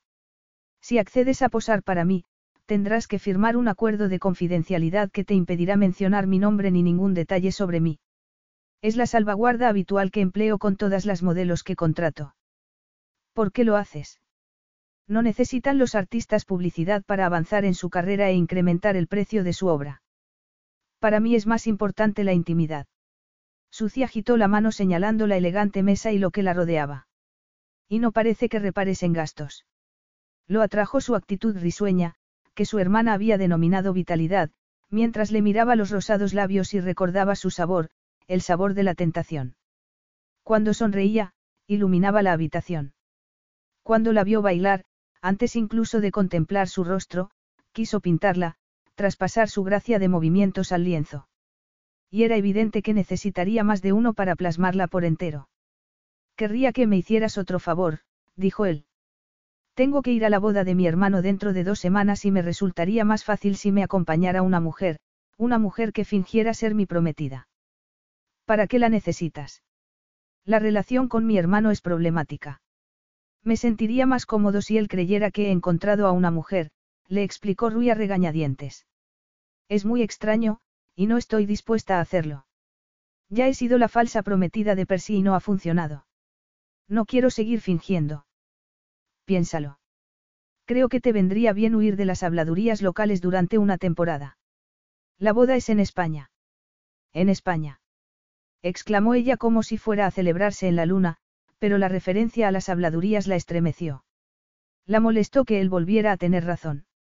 Marcharse del pueblo, aunque fuera solo unos días, era buena idea, ya que estaría fuera del alcance de Percy. Me lo pensaré. Reprimió un bostezo. Los acontecimientos de los últimos días comenzaban a pasarle factura. Rui le dijo que se acostara pronto. No debería estar aquí. Debería irme a casa. ¿Dónde ibas cuando te metiste en el bosque? Pensaba hacer autostop para que me llevaran a la estación, ¿te lo puedes creer? Vestida de novia y probablemente sin dinero suficiente para el billete de tren, negó con la cabeza y suspiró. Lamento haberte involucrado. No hay problema en que te quedes. Al menos, aquí estás fuera del alcance de Brenton. Y te viene bien tenerme aquí, si quieres pintarme, afirmó ella con la mirada risueña. Lo tengo calado, señor Rivera, siempre se apresura a aprovechar las oportunidades. Rui sonrió valorando la inteligencia de sus palabras. Exactamente.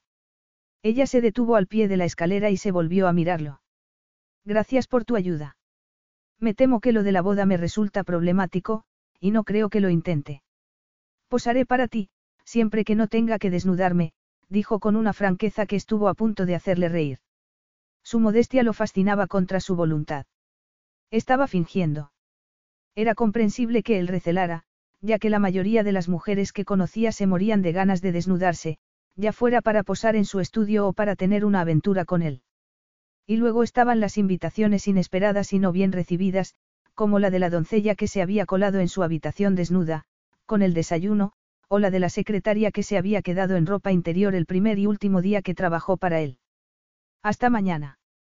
¿Puedo sacar algo de ropa del dormitorio?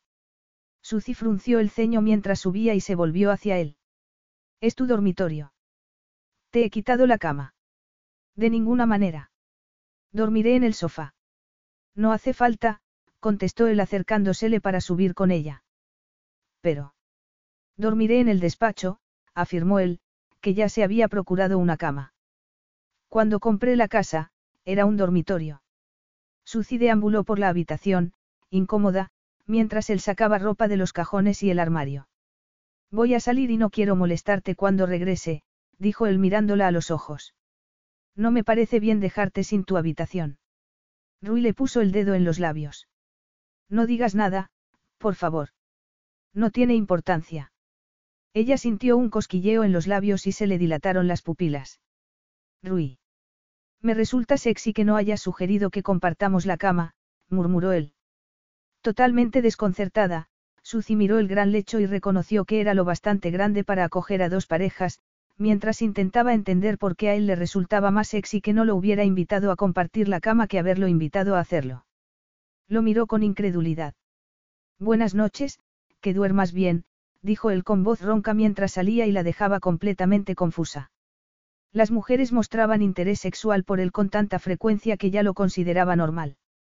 Era increíblemente guapo, sí, reflexionó ella mientras se lavaba los dientes y se preparaba para acostarse. Lo había examinado durante la cena buscándole un defecto, sin poder hallarlo. Su belleza la había fascinado hasta el punto de robarle un beso. Volvió a estremecerse, aunque tampoco había que hacer un drama porque la atrajera un hombre. La consolaba que a la mayoría de las mujeres probablemente las cautivara. Era evidente que estaba acostumbrado y que le resultaba aburrido, así que se olvidaría de su tonto beso. Y ella se olvidaría de Rui, cuando se alejara de él. Era una mujer práctica y sensata. Aceptar la oferta de Percy había sido un error causado por el pánico ante el daño que podía hacer a su padre. Lo que el futuro fuera a deparar a ambos la angustiaba, pero estaba habituada a sacar el máximo partido de lo que la vida le ofrecía, aunque no fuera lo que deseara o necesitara. Se las arreglaría sucediera lo que sucediera, se dijo con firmeza al tiempo que se metía en la cómoda cama. Mientras caía profundamente dormida, Rui se dirigió al bar del pueblo y habló con su padre. En cuanto le dijo que tenía noticias de su hija, dejó a la camarera al cargo del local y condujo a Rui al piso, donde se sentaron a hablar de negocios tomándose un whisky escocés. Capítulo 4. Suzy se levantó de la cama y se apresuró a ir al cuarto de baño, pero se detuvo al ver colgada en una silla ropa que le resultaba familiar.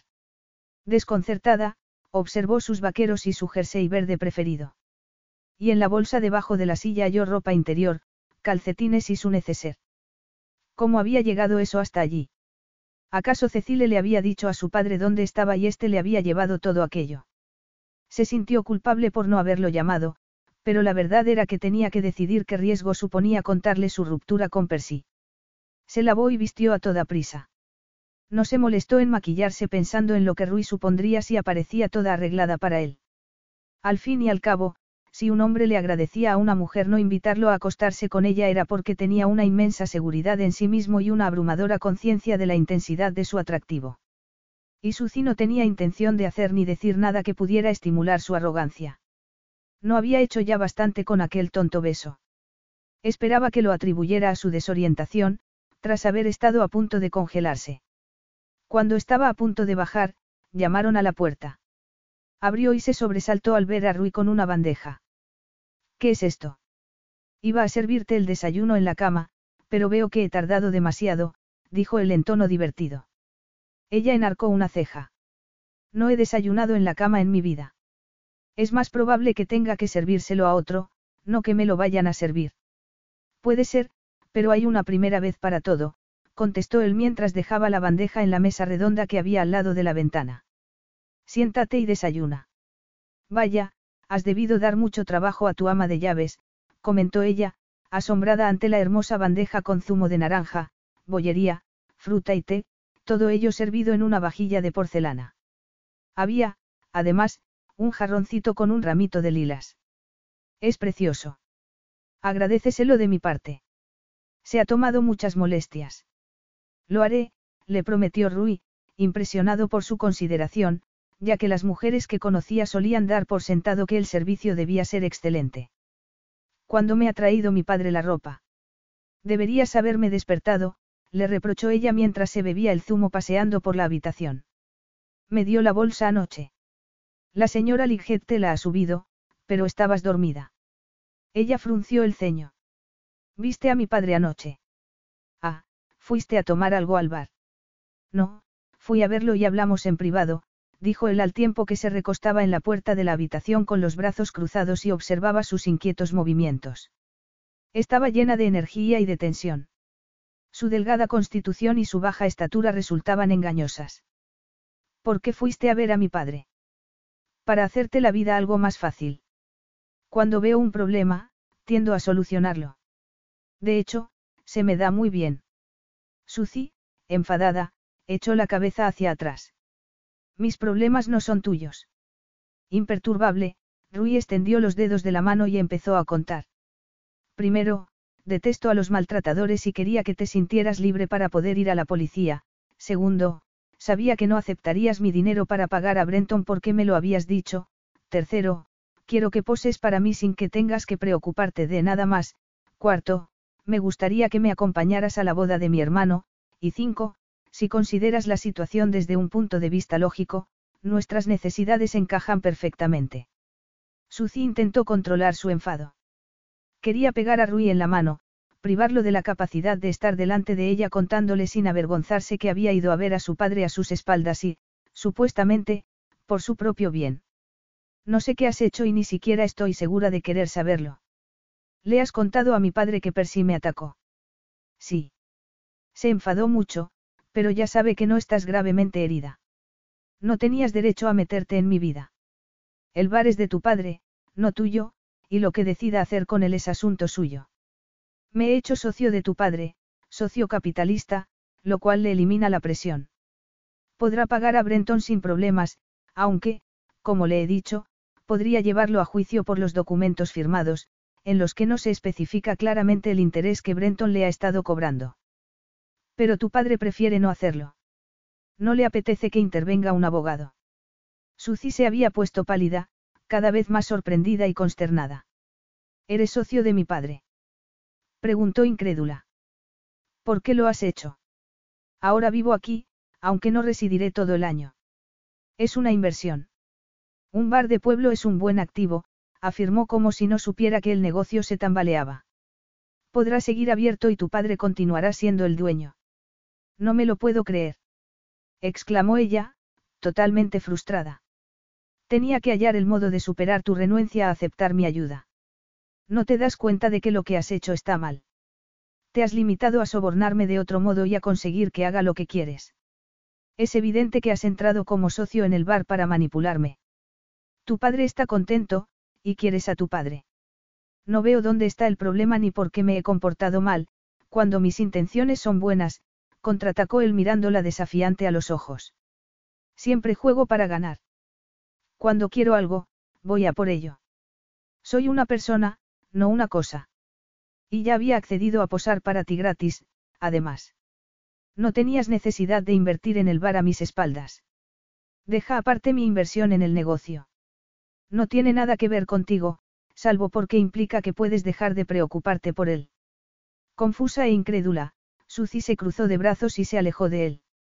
No vas a convencerme de que tenías verdadero interés en invertir en el bar. Rui se encogió de hombros. Ni lo intento ni tengo que justificar lo que he hecho, pero debo señalar que tu padre está muy contento del acuerdo al que hemos llegado y muy aliviado de que Percy vaya a desaparecer de vuestra vida. Suzy cerró los puños. Cielos. Le espetó, porque cada vez que creía haber hallado un punto débil en Rui, éste revertía los términos. Me vas a volver loca. Tu pasión me enciende, confesó él. Necesitaba tocarla tanto como pintarla. Abrió y cerró los puños, rígido por la tensión de una excitación no satisfecha. No conocía a una mujer que demostrara sus sentimientos de ese modo. Él había aprendido a reprimir los suyos. Se acostaba con mujeres que no lo irritaban, y no entendía qué había en su apasionamiento que la hacía tan deseable, cuando dicho apasionamiento debería haberle producido rechazo. No era su tipo, en modo alguno, pero cuando se enfrentaba a él con los puños cerrados, los ojos brillantes y desafiantes y los labios entreabiertos que dejaban ver sus blanquísimos dientes, lo excitaba tanto y tan deprisa que la cremallera de los vaqueros se le clavaba en la palpitante carne. Tu control y frialdad me producen el efecto contrario. Me dan ganas de pegarte. Somos incompatibles. No, somos más bien como un incendio, dijo él con voz ronca aproximándose a ella, que se quedó sin respiración. Y no quiero que ese fuego se apague porque, como a cualquier hombre, me encanta arder. No cambies de tema en mitad de una discusión, dijo ella con altivez. Así te quiero pintar, con la barbilla levantada, justo así, le colocó la barbilla con un dedo, que deslizó hasta la clavícula, donde lo dejó. Me miras como si fueras una reina y yo un humilde campesino. Ninguna mujer me ha mirado así. Tienes una imaginación desbordante, dijo ella retrocediendo unos centímetros. Le cosquilleaba la piel del cuello por el roce de su dedo, tan distinto de la forma dura y descuidada con la que Percy la agarraba del brazo, del codo o del hombro. Creía que Percy no sabía la fuerza que tenía. Había sido una ingenua al pensar que aquella falta de delicadeza era simplemente masculina y no intencionada. Su espalda chocó con la pared. Contempló el rostro de Rui y, por primera vez, se dio cuenta de lo que le sucedía a su cuerpo. Lamentó haber tenido que llegar casi a los 22 años para experimentar atracción sexual por un hombre. Notó la aceleración del pulso, la fuerza de los latidos del corazón, el repentino endurecimiento de los pezones y la sequedad de la boca. Nunca había sentido nada tan intenso. Y recordó el beso que le había dado y la breve pero maravillosa descarga de adrenalina que le produjo.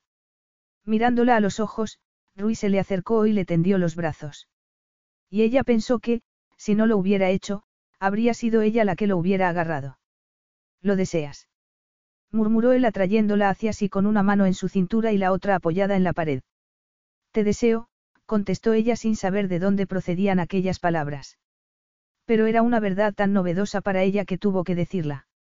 Menos mal, gimió Rui antes de apretar su boca contra la de ella con una urgencia que la conmocionó. El efecto explosivo de su deseo la hizo arder. Se besaron apasionadamente durante un rato, antes de que ella se percatara de que le estaba quitando el jersey. Se quedó inmóvil durante unos segundos pensando si eso estaba bien. Y como era Rui y estaba muy excitada, decidió que sí. Se dijo que era una persona adulta, no una adolescente que tuviera que contener a un primer novio que la manoseaba. Claro que podía quitarse la ropa. Eso sí, tendrás que dejarte las botas puestas cuando poses para mí. Me encantan, dijo él suspirando al tiempo que la tomaba en brazos y la sentaba en el borde de la cama. Se agachó para quitárselas. Ah, sí. Suzy lo miró risueña y le introdujo los dedos en el espeso cabello, apartándoselo de la frente para admirar las oscuras cejas y las largas pestañas negras que enmarcaban sus preciosos ojos. Y llevarás un vestido de novia, pero no el que te pusiste para él, dijo Rui al tiempo que lanzaba las botas al suelo y la empujaba suavemente hacia atrás para bajarle la cremallera de los vaqueros. Suzy suspiró. Tienes una imaginación desatada. No soy una persona imaginativa. Eres un artista. Tienes que serlo a la fuerza. Imaginarme posando en vestido de novia y botas es una excentricidad, se cayó cuando él le bajó los pantalones. Eso no es imaginación, ya que así te vi en el bosque, contestó él subiéndole las piernas a la cama y tumbándose a su lado. Estamos hablando demasiado. No hablo en la cama. Pues lo siento, susurró ella acariciándole los labios con el dedo. Somos dos, hay dos opiniones, no estás solo, pero te encanta mandar. Él se quitó el jersey y se inclinó sobre ella con los ojos brillantes y un esbozo de sonrisa. Puede que un poco. Debería haber salido corriendo cuando me dijiste que habías invertido en el bar, apuntó ella con repentina inquietud. Tal vez seas uno de esos tipos controladores que tratan a las mujeres como si fueran de su propiedad. No he hecho eso en mi vida. ¿Lo ves? Por eso no hay que hablar en la cama, porque uno se acaba poniendo serio. Y ahora vuelves a estar nerviosa y estresada, le reprochó él antes de besarla en los labios y descender por el cuello hasta el hombro. Sigo furiosa contigo. Protestó ella intentando mantener los pies en la tierra, aunque, al mismo tiempo, alegrándose de poder hacer, por una vez, lo que quisiera. Toda la vida había sido una hija buena y obediente, adaptándose de forma instintiva al papel que su padre esperaba de ella. No había tenido la posibilidad de estudiar una carrera al ser consciente de que su padre no podía pagar a una persona para realizar el trabajo que ella hacía. Tampoco había tenido experiencias con jóvenes, ya que, como trabajaba en el bar, no podía ganarse la reputación de ser una chica libre y fácil, lo cual estimularía a los hombres casados que trataban de ligar con ella. ¿Por qué? preguntó él sorprendido. Te estoy solucionando los problemas. Pero es que no me hace falta. No tiene nada de malo aceptar que te ayuden, Rui le deslizó los labios por el hombro y se detuvo en la clavícula. Ella se estremeció y notó calor en la pelvis. Me sentiré muy decepcionado si decides no posar para mí o no acompañarme a la boda, pero respetaré tu decisión. Sus palabras la reafirmaron en que seguía siendo libre de hacer lo que quisiera, lo que eliminó sus últimos reparos. El soborno y el chantaje solo funcionaban con presión añadida, y él no la estaba presionando. ¿Me lo prometes? Te lo prometo, querida, contestó él agarrándola por las nalgas para situarla frente a su excitada masculinidad.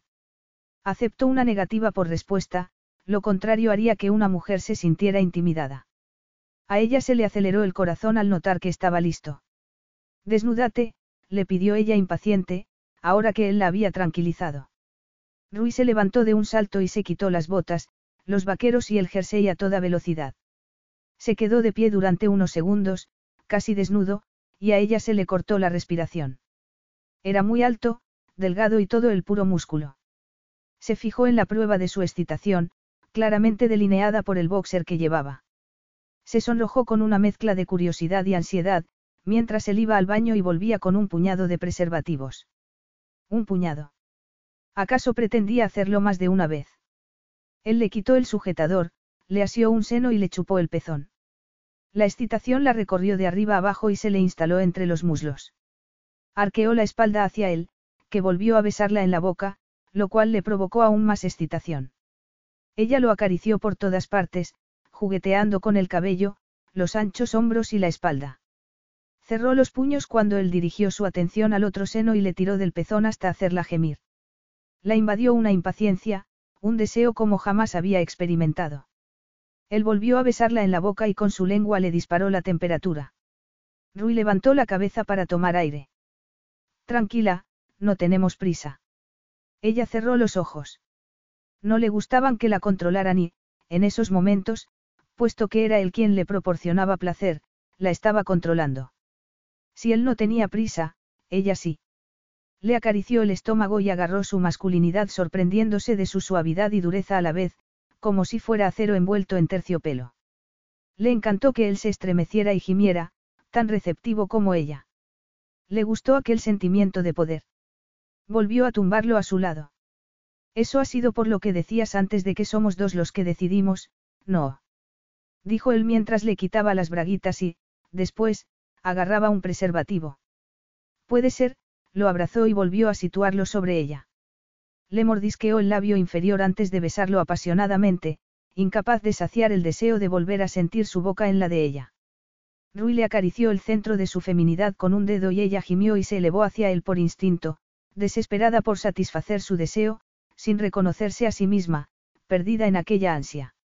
Él se deslizó entre sus muslos temblorosos y la penetró con una poderosa embestida. Ella se contrajo al notar la quemazón en el interior de su cuerpo aún no tocado. Apretó los dientes, sorprendida porque no se esperaba que le fuera a doler. Cerró los ojos con fuerza y aguantó hasta que el dolor disminuyó y se convirtió en algo distinto, que la volvió a excitar. La promesa de placer era tan intensa que la dejó hechizada.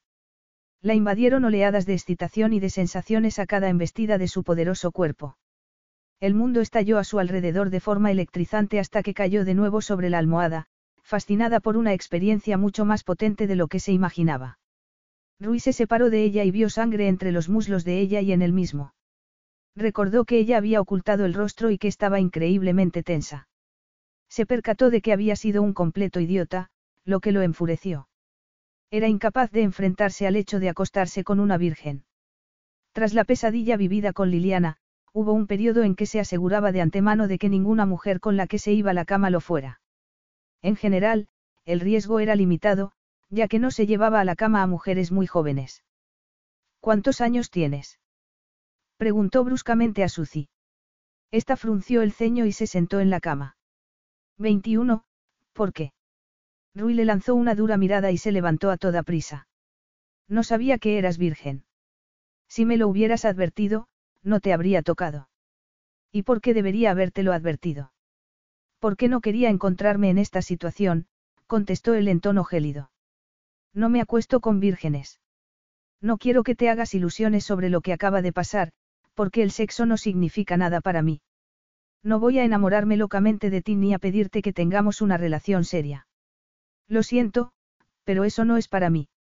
Suzy se sintió tremendamente humillada. Lo miró en estado de shock. Él le devolvió la mirada, desafiante, antes de irse al cuarto de baño y cerrar la puerta dando un portazo. Capítulo 5. Suzy se quedó inmóvil durante unos segundos. Después se levantó de un salto y se vistió a toda prisa. Oyó que sonaba un móvil, que creyó que se hallaba en el bolsillo de los vaqueros de Rui. Sin hacerle caso, bajó corriendo las escaleras sin saber a dónde iba. Se sentía dolida, humillada y cruelmente desprotegida tras las duras palabras de él. Se había acostado con el hombre equivocado. Buscó el estudio del que él había hablado, o al menos otro cuarto de baño, porque tenía que quitarse el recuerdo de él de la piel. Vio una cocina vacía, un guardarropa y una amplia habitación con ventanales que daban al bosque. Había en ella un caballete, varios lienzos y una cama. Una puerta conducía a un cuarto de baño. Respiró aliviada y comenzó a desnudarse de nuevo. Se había acostado con un hombre al que apenas conocía. Achacó a su naturaleza impulsiva el error. Los errores más graves que había cometido se debían a ese defecto. Se dijo que había aprendido la lección en un intento desesperado de llenar su doloroso vacío interior con sentimientos positivos. Le dolía el cuerpo, lo cual le recordaba lo que más deseaba olvidar. ¿Cómo era posible que se hubiera dejado arrastrar a una situación en la que él la había rechazado, como si lo hubiera estado persiguiendo y reclamando su atención? Era tan arrogante, tan vanidoso, que daba por sentado que cualquier mujer intentaría cazarlo si tenía la oportunidad. ¿Qué otra cosa podía pensar, después de lo que le había dicho. Una amiga de la escuela le decía, cuando un chico la dejaba, que había muchos peces en el mar, pero, en aquel momento, ella creía que no volvería a mirar a un hombre con deseo. En el piso de arriba, Rui estuvo a punto de dar un puñetazo en la pared de la ducha, pero, en el último momento, retiró el puño maldiciendo. ¿Por qué había atacado verbalmente de ese modo a Suzy? Lo sabía muy bien, sabía de dónde procedía ese ataque de paranoia. Su cerebro había sucumbido al recuerdo de Liliana y la serie de hechos catastróficos que ella había causado en su vida. La repugnancia y la inquietud se habían apoderado de él y lo había pagado con una inocente. Apretó los dientes. No le gustaba equivocarse y, muchos menos, la perspectiva de pedir perdón. Una virgen, no estaba preparado para esa posibilidad. Ella era muy joven, demasiado para él, se reprochó. Se había entregado a la lujuria como un adolescente hambriento de sexo, sin pensar en las consecuencias, por lo que había destruido la poca confianza que ella pudiera tener en él y toda esperanza de que estuviera dispuesta a hacer algo por él. Se secó y se agachó a agarrar el móvil al oírlo sonar. Suzy volvió al estudio sin aliento, debido a las prisas. Ya había decidido lo que haría. Volvería a subir sin hacer ruido, recogería sus cosas y se iría a casa. Tendría que ir andando, por lo que tardaría mucho, pero no le quedaba otro remedio. No quería pasar ni un minuto más en aquella casa. Alguien llamó a la puerta con fuertes golpes. Suzy frunció el ceño. Sabía que el ama de llaves no estaba y que Rui seguiría en la ducha. Tras unos segundos de vacilación, abrió y retrocedió al ver a Percy con los puños cerrados y el rostro rojo de furia. Ramera. Así que los rumores eran ciertos. Déjame en paz. exclamó ella cuando él intentó agarrarla. Al lanzarse Percy hacia el interior de la casa, ella trató de darle con la puerta en las narices, pero sucedieron dos cosas, vio a varios hombres corriendo hacia ellos por el sendero de entrada y oyó que alguien bajaba las escaleras. Rui lanzó una maldición y puso a salvo a Suzy detrás de él, antes de dar un puñetazo a Percy, que cayó al suelo como un fardo. Rui lo agarró por la nuca y lo sacó a rastras de la casa, Suzy se quedó petrificada ante la velocidad de reacción de Rui. Observó que cuatro hombres se acercaban corriendo a la casa deshaciéndose en excusas en español mientras agarraban a Percy y se lo llevaban. ¿Quiénes son? Preguntó Suzy en un susurro. Empleados míos. ¿Te ha hecho daño? No, has llegado justo a tiempo. Los de seguridad lo han dejado entrar porque sabían que estabas aquí y han supuesto que era tu padre, le explicó Rui negando con la cabeza. No volverán a cometer ese error. Nos aseguraremos de que Brenton no se te acerque. No veo cómo vamos a lograrlo, masculló ella al tiempo que Rui se alejaba y marcaba un número en el móvil. Habló deprisa. Nos vamos a reunir con un abogado en la comisaría. Suzy lo miró desconcertada. Aún no se había recuperado de la repentina aparición de Percy ni de la eficaz reacción violenta de Rui. Observó que sus empleados metían a Percy en su coche y esperaban a que se marchara. ¿Para qué lo necesitamos? Porque, de repente, empleaba la primera persona del plural, como si el problema fuera tan de Rui como suyo. Tienes que pedir una orden de alejamiento para que Brenton no se te acerque, pero primero debes informar a la policía del ataque, dijo él con firmeza. No puedes seguir esperando. No, no puedo, reconoció Suzy estremeciéndose.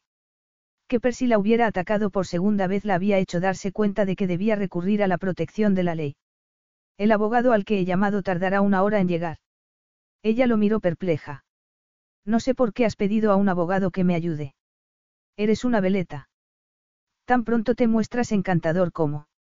¿Me permites que me disculpe y que te lo explique? Suzy se puso tensa y se sonrojó. No tienes que explicarme nada. Perdóname por lo que te he dicho arriba, murmuró él sin rodeos, lo que la dejó sorprendida. Por desgracia, tras la experiencia que tuve con una mujer hace ocho años, me produce un poco de paranoia tener relaciones sexuales con una virgen. Solo un poco. Ni que pareciera que estaba dispuesta a fijar la fecha de la boda. Sin embargo, su franqueza y rapidez al disculparse la tranquilizó. Era evidente que Rui tenía defectos y un pasado, igual que ella, pero era lo bastante fuerte para reconocerlo. La había ayudado, se había enfrentado a Percy y se había comprometido a mantenerla a salvo. Era cierto que también le había dicho cosas que no debería y que había hecho suposiciones a las que no tenía derecho, pero, si estaba dispuesto a explicarse, lo escucharía, aunque solo fuera por curiosidad. Se sentó en el borde del sofá y lo examinó con precaución. Ruiz estaba abrochando la camisa que se había puesto con los vaqueros. Al enfrentarse a Percy la llevaba desabrochada. Ella notó una punzada de excitación en el bajo vientre, por lo que se puso colorada y desvió rápidamente la mirada. A los 22 años, una noche me llevé a casa a una mujer que había conocido en una discoteca. Era virgen. Después me dijo que sabía que haríamos una pareja estupenda, lo cual me asustó. A esa edad, me dedicaba a tener aventuras de una noche. Por desgracia, ella decidió que una noche bastaba para establecer una relación. Comenzó a acosarme, lo que me produjo muchos problemas y disgustos. Madre mía. Gimió Suzy, sorprendida y compadecida. Puede que ahora entiendas por qué he perdido los papeles y desconfiado de ti. Lo sucedido con esa mujer me hizo mucho daño. Desde entonces soy mucho más cuidadoso con las mujeres con las que me acuesto y, hasta ahora, han sido maduras y experimentadas. Creo que el problema de esa chica tenía poco que ver con su falta de experiencia sexual. Tienes razón, pero esa inexperiencia era lo único que la diferenciaba de sus predecesoras. Descubrir que eras virgen desató mis peores recuerdos. Lo entiendo, quería preguntarle sobre la experiencia de acoso, pero al notar que él le había contado solo lo que estaba dispuesto a revelarle, reprimió la curiosidad. Sube a ponerte las botas. Nos vamos a la comisaría. Ya. Sí. Llena de aprensión ante la idea de denunciar a Percy, Suzy se levantó. Se había dejado las botas en el piso de arriba, sin darse cuenta de que iba en calcetines. Se las puso, agarró el bolso y lo metió en el coche. Rui la esperaba al lado del vehículo. Te sentirás aliviada cuando lo hayas hecho. Un rato después, Suzy salió de la comisaría hablando con Ellis Johnson, el abogado, que le había pedido que le recomendara un hotel cercano que fuera bueno. El peso que sentía en el pecho había desaparecido y, por primera vez en varios días, volvía a sentirse ella misma. Rui le puso la mano en la espalda y la condujo al coche, mientras Ellis iba en busca del suyo. Suzy sabía que debía volver a casa de Rui a rellenar unos papeles sobre la orden de alejamiento que debía entregar al abogado. Recordar que Percy había intentado entrar por la fuerza en casa de Rui la seguía asustando.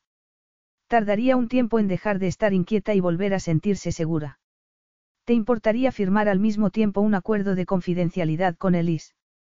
Le preguntó Rui de repente. De cara a cuando poses para mí. Probablemente no sea el mejor momento para que reflexiones sobre más cosas, y es comprensible que ahora no confíes en mí. Sin pensárselo, Suzy le puso la mano en el muslo. Has sido muy sincero conmigo, y te lo agradezco, pero, después de todos los problemas que te he causado, me resulta increíble que aún quieras pintarme. No he cambiado de idea. Entonces, de acuerdo. Pero no estoy segura de querer ir a España, aunque me aterra la idea de los vecinos del pueblo llenando el bar solo para observarme y especular sobre lo sucedido con Percy. Alguien hablará en algún momento. No tendrán que especular durante mucho tiempo, vaticinó Rui. En cuanto al viaje a España, te aseguro que no voy a presionarte para que repitamos la experiencia de anoche. No estoy segura de poder decir lo mismo, dijo ella sin pensar. Rui la miró desconcertado y soltó una carcajada. Suzy, ¿dónde has estado hasta ahora? No debería haber dicho eso, murmuró ella. Le ardían las mejillas y le quitó la mano del muslo. En su fuero interno se sentía tremendamente a gusto y relajada con Rui, lo cual la avergonzaba, sobre todo porque el sexo carecía de significado para él. Ella entendía su actitud, si había tenido tanta práctica como suponía. El sexo no le resultaba novedoso ni particularmente atractivo. Era una actividad que daba por supuesta y de la que disfrutaba con libertad, probablemente con mujeres mucho más guapas y expertas que ella. Para ella, su relación sexual había sido un hecho fundamental, pero no era probable que a él le hubiera resultado tan emocionante. ¿Por qué, si no, le había dicho que no la presionaría para repetir la experiencia. ¿Y por qué le había contestado ella de aquel modo? Lo había dicho en broma para aligerar la vergüenza que le causaba el tema del que hablaban, pero le había salido el tiro por la culata. Esperaba que él no creyera que hablaba en serio. De vuelta en casa de Rui, Elise Johnson le explicó en qué consistía un acuerdo de confidencialidad. Al firmarlo se comprometía a no decir ni escribir nada sobre Rui ni a publicar fotos suyas ni de su trabajo. A ella no le pareció una promesa difícil, ya que no le gustaban las habladurías ni las redes sociales. De todos modos, estaba segura de que, cuando la hubiera pintado, él perdería todo el interés. Por lo que le había dicho, pasaba mucho tiempo en España, así que desaparecería de su vida a la misma velocidad a la que había irrumpido en ella. ¿Por qué la idea la desanimaba tanto? Tal vez porque antes de conocer a Rui, e incluso a Percy, su vida era predecible y aburrida. Voy a sacar la bolsa de tu coche para irme a casa, le dijo a Rui, al tiempo que Elise se levantaba para irse. Tienes que quedarte a comer. Aún no has comido y tu padre va a venir a verte esta tarde. Elise los contempló con interés. Mi padre va a venir aquí. Cuando sufres un hecho traumático, debes sentarte y recuperar el ritmo de la respiración. Ahora es el momento de descansar y relajarte. Ella lo miró con los ojos como platos. Vas a seguir diciéndome lo que debo hacer. Rui, impasible, se encogió de hombros. Tengo más sentido común que tú, querida. ¿Te crees que lo sabes todo? Ni siquiera me sorprende, respondió Suzy. Se sonrojó al percatarse de que Eli seguía mirándolos. Por fin, el abogado dio media vuelta y se marchó. Si decides acompañarme a la boda de mi hermano, voy a tener que saberlo todo de ti, le explicó Rui mientras comían. Tu fecha de nacimiento, lo que te gusta y lo que no, todo lo que se esperaría que supiera tu futuro esposo. Si decido ir, te escribiré una lista, y tú tendrás que hacer lo mismo. Tengo buena memoria. ¿Por qué te has quedado en el bar del pueblo, en vez de mudarte a otro sitio que te ofreciera más oportunidades? Mi padre me necesita. A veces hay que hacer cosas que no deseas. Mi vida ha sido siempre así. Ya estoy acostumbrada. Tu padre te adora. Le disgustaría saber lo que realmente sientes. Siempre hemos sido mi padre y yo contra el mundo. A menudo me sugiere que viaje o que intente trabajar en otro sitio, pero lo acabo convenciendo de que soy una persona hogareña. No quiero que se sienta culpable. ¿Cuánto le has contado de Percy? Eso te toca a ti. Yo he pasado por alto los detalles desagradables, he fingido ignorancia. No creo que debas decirle que Brenton te estaba chantajeando delante de sus narices, pero pienso que sospecha que ibas a casarte con él para ayudarlo. Suzy lo miró agradecida. Gracias por tu discreción. Su padre la abrazó con fuerza en cuanto llegó y la miró con lágrimas en los ojos. Rui se fue al estudio para dejarlos a solas. Ya puedo irme a casa, dijo ella. Roger Maderton frunció el ceño. Creí que ibas a quedarte aquí. La gente está haciendo un montón de preguntas entrometidas y... No necesitas ayuda en el bar. Me las arreglo, le recordó que había contratado a Flora para sustituirla. Si te hubieras casado con Percy, te habrías marchado. Ahora, al haberme librado del préstamo, puedo contratar la ayuda que necesite. Su padre estaba deseando contarle novedades sobre el futuro de ambos. A unos kilómetros del pueblo, una mansión señorial había abierto al público por primera vez, por lo que creía que el bar ganaría clientes, gracias a los turistas que fueran a visitarla. Rui lo sabía, claro está. Está muy informado en cuestión de negocios, dijo en tono admirativo. Llevarte con él una semana a España es una idea brillante. Te mereces un descanso, después de lo que te ha hecho pasar Percy. Te ha contado lo de España.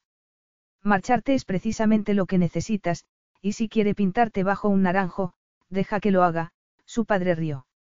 Al darse cuenta de que su padre no sabía que Rui quería que fingiera ser su prometida, Suzy sonrió. Le dolía un poco que su padre no deseara llevarla a casa inmediatamente, pero se debía en parte a que sabía lo mal que ella lo pasaría ante las miradas de compasión y las preguntas indiscretas de los clientes del bar. Sin embargo, le asombraba su confianza en Rui. ¿Te cae bien? ¿Por qué? Le preguntó cuando él se disponía a marcharse. Te ha defendido cuando ha hecho falta. No era asunto suyo, pero le ha dado igual. Ha hecho lo correcto. Y eso es digno de respeto. Suzy llamó a la puerta del estudio y la abrió cuando Rui le gritó que entrase. ¿Cómo has conseguido que mi padre se haya convertido en tu admirador? Preguntó ella con voz queda. Él dejó a un lado el bloc de dibujo y se encogió de hombros como si no le diera importancia. La verdad era que su padre estaba muerto de preocupación por el bar, y perder el miedo le había devuelto la alegría de vivir. Está furioso porque Brenton te ha hecho daño y aliviado porque no vas a casarte con él. No es el único que se siente aliviado. Los rizos le caían sobre las pálidas mejillas, sus verdes ojos tenían una expresión reflexiva y sus rosados labios contrastaban con la blancura de su piel. Rui notó que se ponía tenso, y apartó la mirada para no perder la concentración. Ninguna modelo le había producido ese efecto. Pero hasta la aparición de ella, su relación con las modelos había sido estrictamente profesional, carente de elementos sexuales. ¿Por qué no conseguía mantenerse indiferente ante Suzy? Supuso que tener relaciones sexuales con ella eliminaría buena parte de su misterioso atractivo, aunque ese no era el motivo de haberse acostado con ella. Lo hizo porque el deseo había vencido la represión, y la pasión, las lógicas reservas. Nunca le había ocurrido, y semejante debilidad, semejante incapacidad para resistir la tentación, lo alteraba.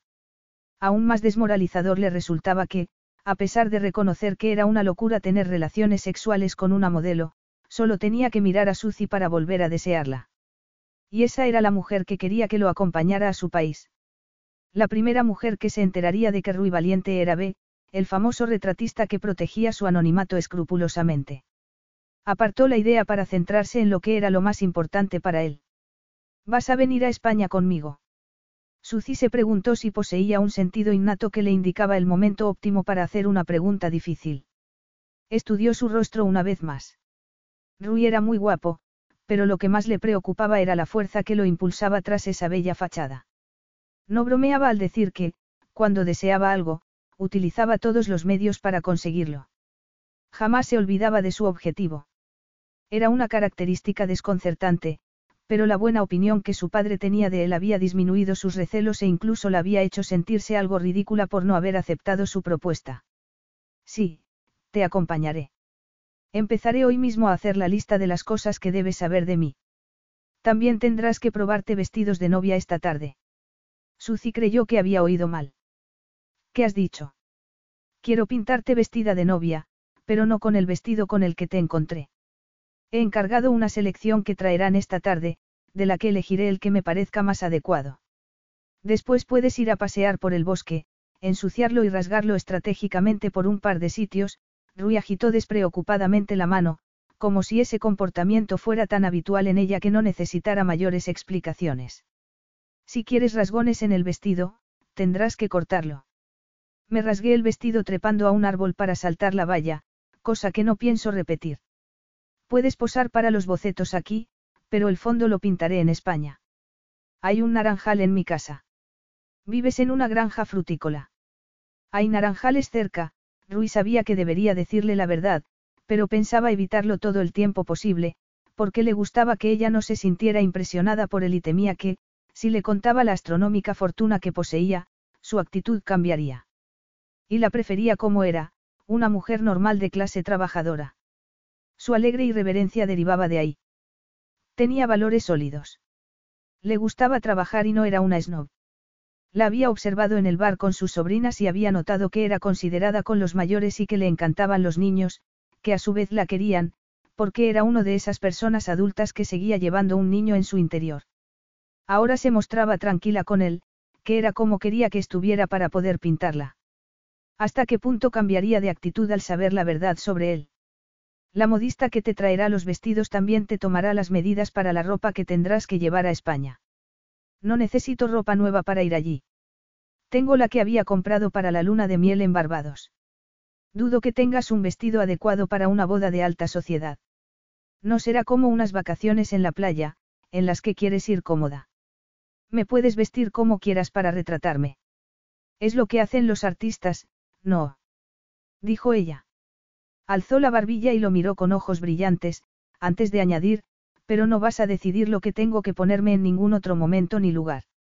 La ropa es un accesorio para el papel que debes desempeñar para mí. Yo no estaría comprometido con una mujer que vistiera mal. ¡Qué superficial eres!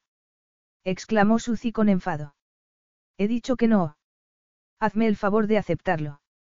Sé realista. Si lo que te preocupa es que vaya a comprarte la ropa, no te la lleves cuando te vayas, pero no hagas las cosas más difíciles. Suzy le dio la espalda. Se sentía como si tuviera que detener a un ejército enemigo. A la mínima oportunidad, Rui sobrepasaría ligeramente las líneas, pero, si su incursión tenía éxito, se lanzaría con todo su ímpetu y las conquistaría rápidamente, lo cual la ponía furiosa. Sabía perfectamente que ninguna de las prendas de su guardarropa era adecuada para aquella boda, ya que no eran elegantes ni caras, sino informales. Pero la molestaba que siempre se comportara de forma machista y dominante. Después de haber tenido que bailar al son de Percy durante seis meses, se había vuelto susceptible a ese respecto. De todos modos, Rui le había hecho un favor inmenso al ayudarla con Percy, así que había llegado el momento de devolvérselo. Se volvió hacia él y lo miró desafiante. Parece que soy yo la que no es razonable. Protestó.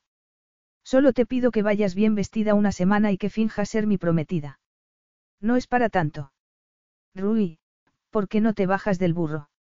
No es el momento de establecer condiciones ni de ganar puntos. No trabajo para ti.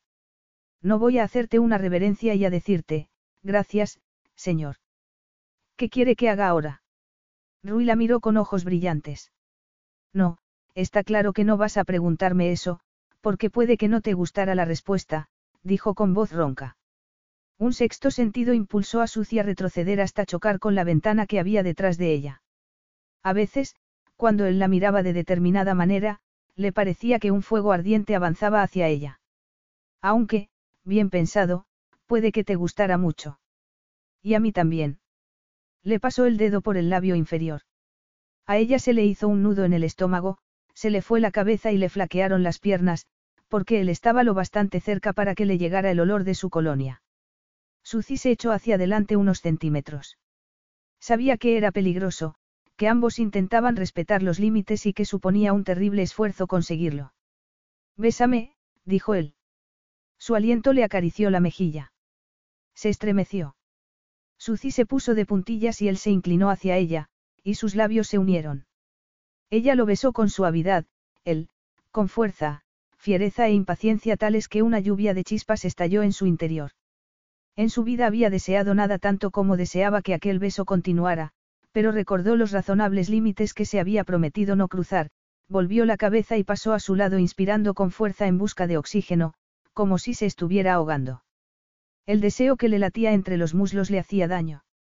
Elegiré la ropa y la dejaré cuando haya terminado, dijo en tono tenso mientras trataba de borrar de su cerebro lo que acababa de suceder. Rui apretó los dientes. No estaba acostumbrado a que lo rechazaran. Lo irritaba que fuera ella la que se hubiera apartado primero y que apartarse fuera lo más sensato. El sexo enturbiaría lo que esencialmente era un asunto de negocios, aunque no era precisamente eso, ya que él no le iba a pagar nada. Y los negocios no lo ponían duro como una roca. E intentemos que nuestra relación sea amistosa y, distante, sugirió ella temblando. Elige tus batallas con inteligencia, querida, murmuró él. Me temo que los dos somos malos perdedores.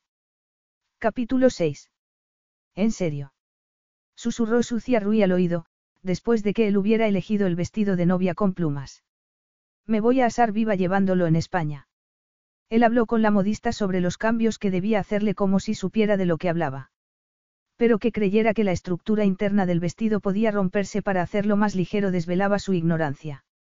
Suzy contuvo la risa, maravillada ante su obstinación y asombrada por el vestido que había elegido. Al final, se llegó al acuerdo de rehacerlo. Ella esperaba que hubiera elegido algo serio y elegante, no un vestido extravagante, vaporoso y lleno de plumas. El señor Rivera sabe lo que quiere, dijo la modista cuando Rui las dejó solas.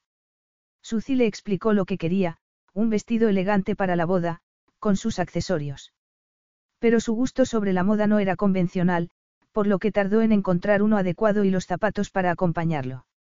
A la mañana siguiente tuvo que ir al juzgado para la vista oral de la orden de alejamiento que Ellis había solicitado. Percy no acudió, y el juez se la concedió a Suzy. Rui la acompañó. Le estaba muy agradecida por su apoyo, y se sintió muy aliviada cuando todo hubo acabado. Después, Rui le pidió que posara en jersey y vaqueros. Ella habría preferido maquillarse un poco, pero él insistió en que no quería que lo hiciera. Por desgracia, ese fue el comienzo de sus diferencias esa tarde. Rui fue haciendo bocetos mientras le decía las innumerables posturas que debía adoptar. Cada vez que ella se movía un centímetro para estirar un músculo, él se quejaba y ella le contestaba diciéndole que debía ser más tolerante, si quería que ella se relajara. A Rui le gustaba las modelos calladas y dóciles, pero cuando ella dio una voltereta lateral y se abrió de piernas con la flexibilidad de una bailarina, su alegría de vivir lo cautivó hasta tal punto que dejó de regañarla. Durante la cena, ella le preguntó cuándo se irían a España. Pasado mañana. Pero la ropa aún no habrá llegado. Lo hará. Les he dejado claro que no podía esperar más. Suzy lo observó, consternada. Puede que alguien tenga que quedarse toda la noche cosiendo el vestido de plumas para acabarlo a tiempo. Voy a pagarles muy bien para que lo tengan a punto. Pago muy por encima de lo habitual, y espero recibir un buen servicio. Los empleados no pueden elegir. Me temo que será el jefe quien se quede con los beneficios. Así es el mundo en que vivimos. No es culpa mía, replicó Rui. No hizo caso de la insinuación de que debería avergonzarse de su disposición a utilizar dinero para conseguir lo que quería, cuando lo quería, sin importarle que sus peticiones fueran inconvenientes o no realistas. Esta noche vendrá un joyero para que elijas el anillo de nuestro supuesto compromiso. En algún momento tendrás que ir a tu casa a recoger lo que necesites para el viaje. Suzy suspiró. Lo organizas todo hasta el mínimo detalle. No dejas lugar a la improvisación. No me educaron para hacerlo, murmuró él con sequedad. Me educaron para respetar las normas y satisfacer las exigencias que me impusieran. Es cierto que no doy volteretas en medio de una sesión de trabajo, pero valoro la disciplina que me enseñaron. Suzy se sonrojó hasta las orejas. Lo siento. No, ha sido refrescante verte en un lugar de la habitación y al minuto siguiente en el otro extremo, afirmó el risueño. Contigo es imposible aburrirse en el estudio. El joyero llegó después de la cena, acompañado de un guardaespaldas. Sacó muestrarios de diversos anillos. Rui tomó de la mano a Suzy, la sentó junto a él y le dijo. Elige uno. No, elígelo tú. Suzy. Ella notaba el calor del muslo de él pegado al suyo, pero resistió las ganas de apartarse porque se suponía que aquella era una ocasión dichosa para una pareja y que, en ese sentido, debía representar su papel. Agarró un anillo que estaba en el centro del muestrario. Una elección muy acertada, dijo el joyero casi ronroneando, lo que indicaba que era muy caro. Ese hermoso diamante de color azul es muy raro. Perfecto, Rui se lo puso en el dedo, pero le estaba un poco grande. ¿Estás seguro de que te gusta? Preguntó ella mirándolo ansiosa. Es tuyo. El joyero le midió el dedo y les aseguró que tendrían el anillo listo al día siguiente. Dicho lo cual, se marchó con el guardaespaldas. Podrás quedarte con el anillo. Suzy se quedó atónita. Ya vuelves a las andadas. Deja de intentar comprarme, sobornarme o como quieras llamarlo. No quiero que creas que tienes que pagarme por nada de esto, pero no me escuchas, ¿verdad? Tengo que ir a casa a por las maletas. Voy a llamar a mi padre para que me recoja. Me quedaré a dormir allí. Rui se detuvo frente a ella. Quédate. La alteró saber que él no quería que se marchara y que ella también era reacia a hacerlo. Sentirse así era absurdo y la haría sufrir. ¿Acaso se iba a convertir en una mujer dependiente? Ella no era así. Sin embargo, se estaba involucrando demasiado y arriesgaba sus sentimientos por un hombre que no tenía intenciones serias con respecto a ella. Rui se olvidaría fácilmente de ella. La consideraba, desechable. No había mencionado ni una sola vez su encuentro sexual, salvo para decir que no esperaba que ella quisiera prolongar aquella intimidad. ¿Con qué frecuencia rechazaba un hombre la oportunidad de tener sexo? Lo hacía un hombre al que no le interesara. Pero entonces, ¿por qué se mostraba tan reacio a que ella se marchara? Muy sencillo, quería que estuviera disponible cuando deseara hacer esbozos de ella. Que todo estuviera disponible era muy importante para él, que parecía rechazar tajantemente tener que esperar para lo que fuera. Te llevo a casa, dijo él al ver que ella no le contestaba. Suzy respiró hondo. Necesitaba espacio para descubrir por qué se sentía ligada a Rui. ¿Acaso porque la había aconsejado, ayudado y conseguido que se sintiera a salvo. ¿Acaso su cerebro y sus sentimientos eran tan básicos? ¿O estaba empezando a enamorarse de alguien que nunca la correspondería? Habló con su padre hasta tarde y luego se puso a hacer las maletas. Su padre la llevó a casa de Rui a la mañana siguiente. Ya habían llegado el vestido de novia y el de la boda. Y subió a probárselos. Bajó con el vestido de plumas. Rui se levantó de un salto del sofá donde estaba trabajando con el ordenador y la miró. De blanco y con los rizos pelirrojos cayéndole sobre los hombros, parecía una hermosa visión, en absoluto similar a lo que había planeado. ¿Sigues queriendo que lo ensucie? No, esa idea no vale para ese vestido. Acabarías pareciendo un pájaro manchado de barro tras una tormenta. Suci rió. Es lo que yo pensaba. Ya se me ocurrirá otra cosa. Gracias a esa fértil imaginación que, según tú, no tienes. Rui se limitó a fruncir el ceño. La pintaría con el vestido, pero también con su propia ropa, e inmortalizaría sus preciosos y delicados rasgos. Vamos a trabajar, sugirió con renovado entusiasmo. Al día siguiente, Suzy se levantó temprano. Se puso unos pantalones pirata, una blusa de seda y una chaqueta corta. Las sandalias de tacón la obligaron a bajar las escaleras despacio. La sorprendió ver a Rui abajo. Llevaba un traje oscuro hecho a medida, que le estaba como un aguante y le resaltaba los anchos hombros, la estrecha cintura y las largas y fuertes piernas. Vas vestido muy formal, dijo ella mientras se sentaba a desayunar. Me gustan las borlas de las sandalias, observó él sin hacer caso del comentario y entregándole un estuche. Suci lo abrió y sacó el anillo de su interior. Se lo puso, sin más preámbulos, antes de empezar a comer con apetito. Solo había estado en el extranjero una vez, en Grecia, con la familia de una amiga de la escuela, cuando tenía 16 años. La emocionaba ir a España, el lugar de nacimiento de su madre, pero lo disimulaba porque quería parecer madura. Cuando le hubieron bajado las maletas, salió de la casa y vio que una limusina los esperaba. Se quedó sorprendida. A eso lo llamas viajar con estilo. Más o menos. ¿A qué aeropuerto vamos? Utilizó un aeródromo privado. No está lejos y acelerará el viaje. Un aeródromo privado. ¿Qué era eso? Para no demostrar su ignorancia, Suzy no dijo nada mientras se preguntaba si Rui conocía a alguien que les había ofrecido su avión para viajar. Se detuvieron delante de la oficina del aeródromo. Rui le pidió el pasaporte y se lo entregó al empleado que salió de la oficina. Suzy contempló el elegante avión blanco que había en la pista. Vamos a embarcar, dijo mientras el chofer le abría la puerta a ella. El piloto y dos azafatas los saludaron al pie de la escalerilla. Suzy frunció el ceño al entrar en la lujosa cabina, con asientos reclinables, mesitas bajas y una mesa rodeada de sillas.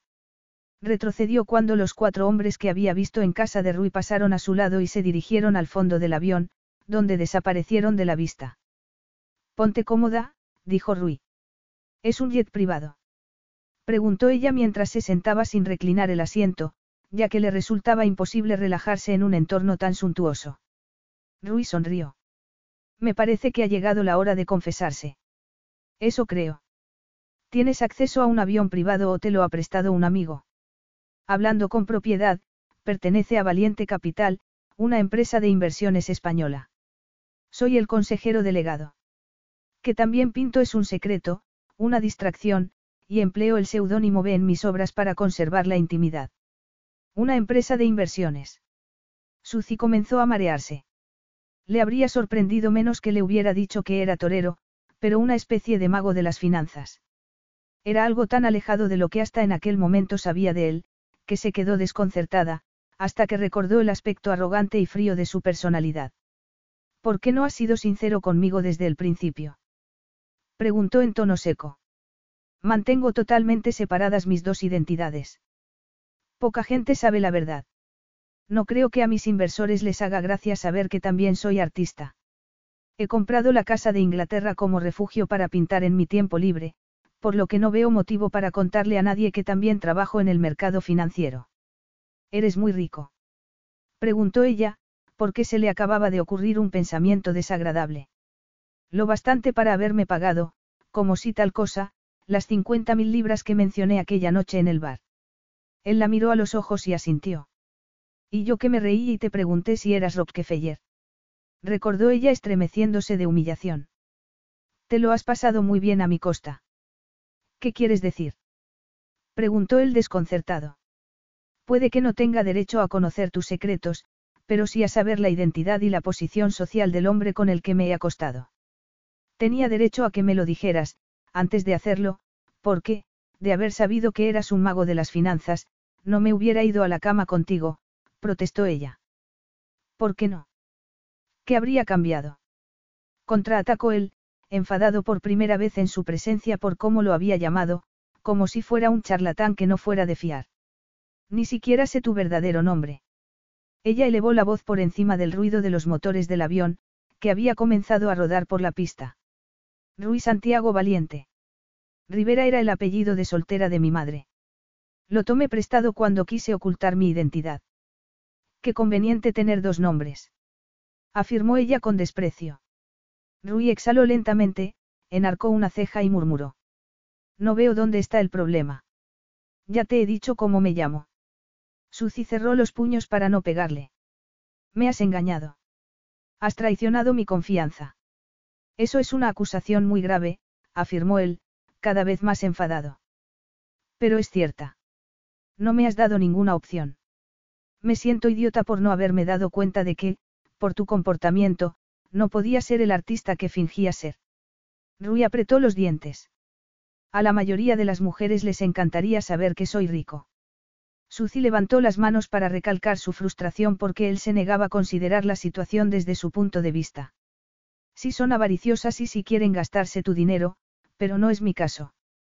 Ahora veo que has usado tu riqueza como un arma contra mí desde que nos conocimos, aseguró ella con amargo resentimiento. El avión ya había despegado. Rui se desabrochó el cinturón de seguridad y se levantó. La miró con ojos brillantes. Válgame Dios. ¿Cómo puedes pensar eso? Suzy se desabrochó también el cinturón y se levantó. Se apartó de él unos metros y se volvió a mirarlo. Intestaste sobornarme.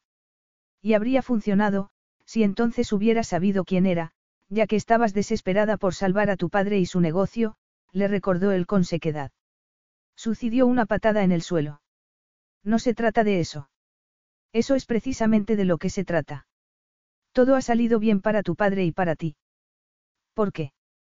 Preguntó el expectante, como si fuera un profesor que daba una lección vital a una alumna no muy despierta.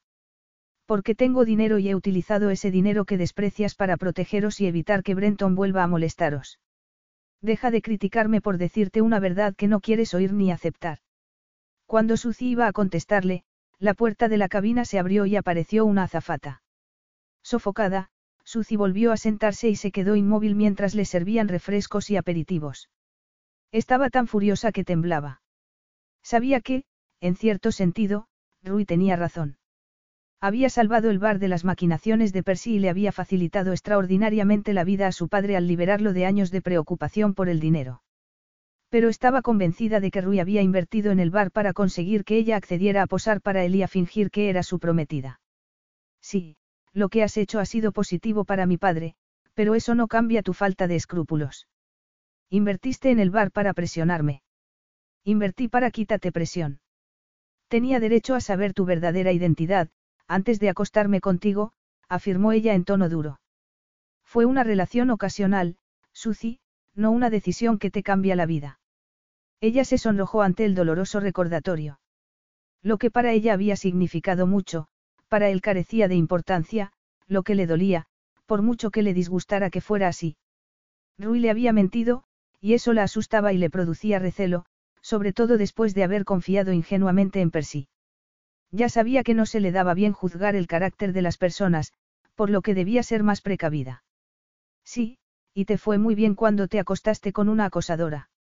Le espetó ella, irritada porque considerara su relación ocasional, cuando, para ella, no había tenido nada de ocasional, ya que era su primer amante.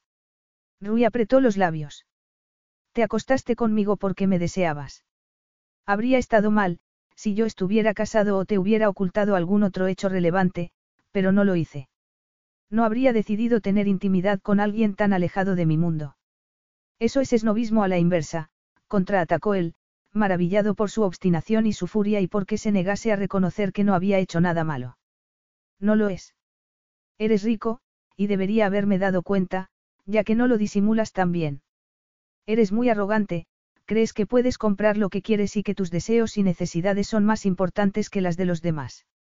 Nos has reorganizado la vida a mi padre y a mí simplemente porque te venía bien.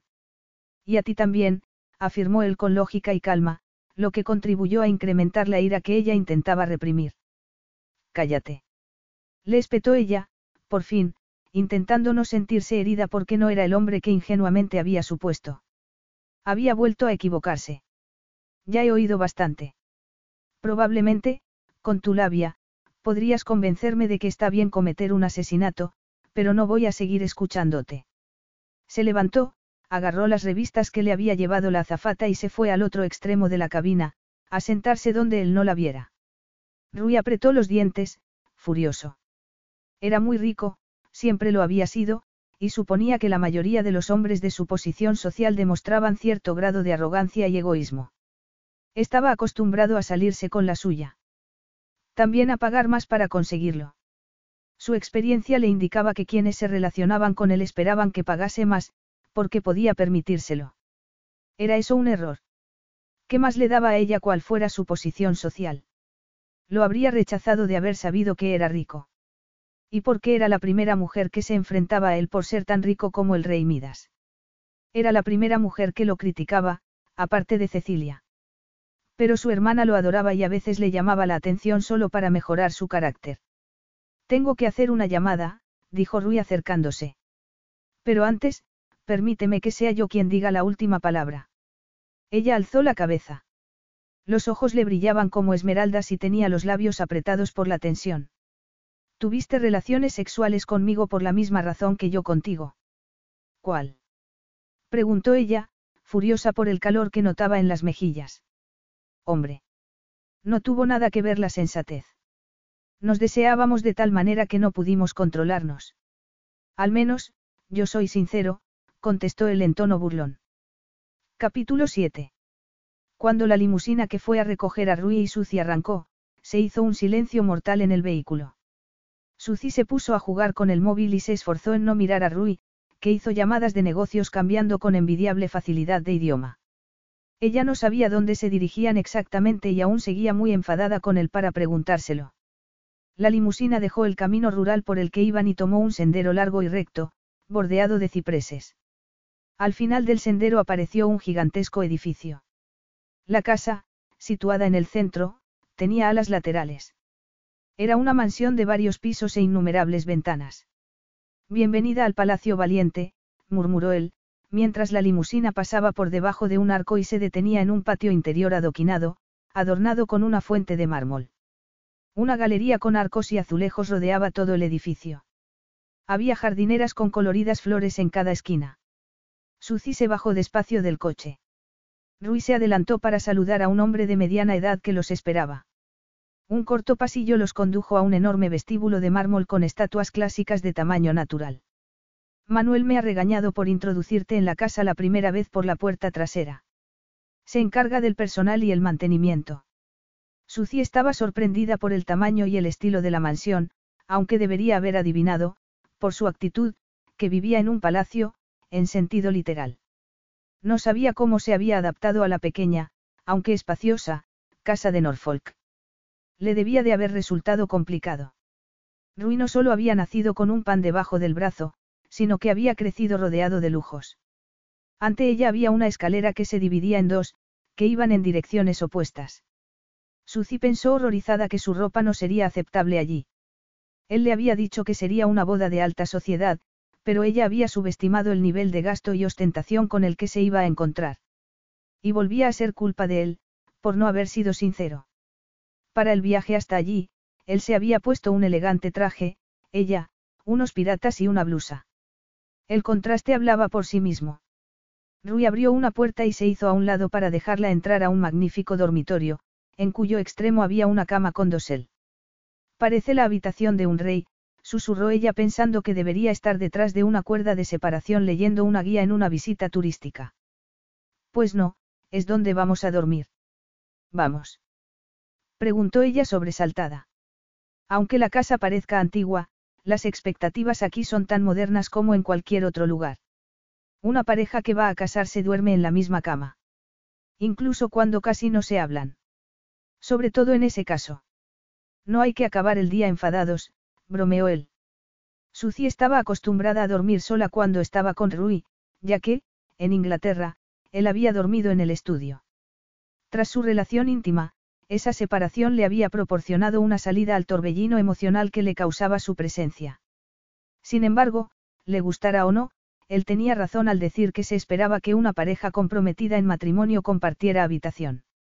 Rui cruzó el dormitorio y abrió la puerta de la terraza. Ponte el vestido de plumas y las botas. Nos vemos ahí, le indicó la escalera de hierro forjado que conducía al huerto que había debajo. Es un naranjal, susurró ella al observar los árboles cargados de frutos. Sí. Voy a cambiarme. No suelo pintar aquí, pero contigo haré una excepción. Ya no queda nadie vivo a quien le importe lo que haga, musitó distraídamente. Debo aprovechar esa libertad siempre que pueda. Le subieron el equipaje y apareció una doncella para deshacerlo. Suzy sacó el vestido de plumas y las botas y fue a vestirse al cuarto de baño. Al bajar por la escalera del naranjal, aspiró el delicioso olor a naranja. Unos minutos después llegó Rui, que observó la esbelta figura de Suzy de pie entre los árboles. En ese momento, realidad y fantasía se fusionaron. La condujo a un gastado banco de piedra bajo un árbol y la colocó de lado, con un pie en el banco y el otro en la tierra, y el rostro vuelto hacia él, con el rizado cabello cayéndole sobre los hombros. Con la piel tan luminosa levemente sonrosada por el calor, tenía un aspecto increíble. Suci observó a Rui mientras se sentaba frente a ella. No le quedó más remedio, ya que no podía mover la cabeza. El traje que había llevado antes le daba un aire elegante y distante. En camisa y vaqueros, su aspecto era sexy y muy masculino, con la barba incipiente, que resaltaba su sensual boca. Ella se puso tensa al recordar su sabor y el cuerpo de él sobre el suyo. La recorrió un leve estremecimiento, se le endurecieron los pezones y sintió un cosquilleo en la piel. Se oyó el sonido de un móvil. Debía de ser el de Rui, ya que enarcó las cejas, molesto, pero no contestó. Se abrió una puerta y salió Manuel para transmitirle un mensaje. Rui soltó un improperio entre dientes y dejó el blog. Sacó el móvil, hizo una foto a Suzy y le dijo. Tenemos que dejarlo para otro día. Debo ir a la oficina. Dedícate a recorrer la propiedad, si te apetece. Lo haré, Suzy se levantó y se estiró. Tenía hambre y sed y estaba cansada, pero quería aprovechar el tiempo libre. Subió al dormitorio, se desvistió y fue a ducharse. Le habían guardado la ropa en los armarios y cajones. Sacó unos pantalones cortos y una camiseta, una ropa adecuada para el calor que hacía. Al bajar, Manuel la esperaba para conducirla a una habitación con aire acondicionado, donde le sirvió una ensalada y se ofreció a enseñarle el palacio después de la comida. Rui no conseguía concentrarse en el trabajo. Había solucionado el problema menor que se había producido, pero no podía seguir. Miró una vez más la foto de Suzy en el móvil y se preguntó qué estaría haciendo. Siempre lo motivaba y obsesionaba trabajar con una nueva modelo, en un nuevo retrato. La fascinación desaparecería cuando hubiera conseguido captar y reflejar el espíritu de Suzy en el lienzo. Y la fascinación sexual. Ese era otro cantar, porque no tenía precedentes. Comenzó a recorrer el despacho preguntándose por qué persistía el deseo. Su lema era una vez y se acabó. Se acostaba con una mujer una noche, la trataba como a una reina, pero no repetía. No se involucraba en una relación. Lo había intentado un par de veces, pero al cabo de varias citas, las mujeres en cuestión comenzaron a ponerlo nervioso al suponer que eran mucho más importantes para él de lo que eran, por lo que las había ido desilusionando con delicadeza. La verdad era que no le gustaba hacer daño a los demás, sobre todo a las mujeres. Algunas eran especialmente frágiles, como Liliana. Lo más sencillo era conformarse con aventuras de una noche, que no provocaban malentendidos sobre lo que cabía esperar, y así nadie sufría. Pero, por desgracia, una sola experiencia con Suzy no bastaba para satisfacerlo. Ni siquiera había pasado la noche entera con ella. Y lo peor era que cada momento de su impulsiva y apresurada relación se le había quedado grabado en el cerebro como una cicatriz. Creía que, para ella, debía de haber sido una mala introducción al sexo, lo cual lo avergonzaba y hería su orgullo, pero no sabía, no había podido adivinar que era virgen. Y ya no tendría la posibilidad de demostrarle que las cosas podían ser muy distintas. Tras su experiencia con su exnovio y las crueles palabras que él mismo le había dirigido después de tener sexo, lo único que le faltaba a Suzy era que la siguiera presionando. Le había prometido que no lo haría y mantendría la promesa. Rui volvió a casa a la hora de cenar y halló a Suzy en la galería de retratos con Manuel, que le decía despacio en español el nombre de los antiguos muebles y le corregía la pronunciación mientras le explicaba la historia de las personas retratadas. Como la mayoría habían tenido una vida muy aburrida, a Rui lo sorprendió oírla reír. Intentó no mirarle las largas y bien formadas piernas, los senos sin sujetador y el precioso cabello.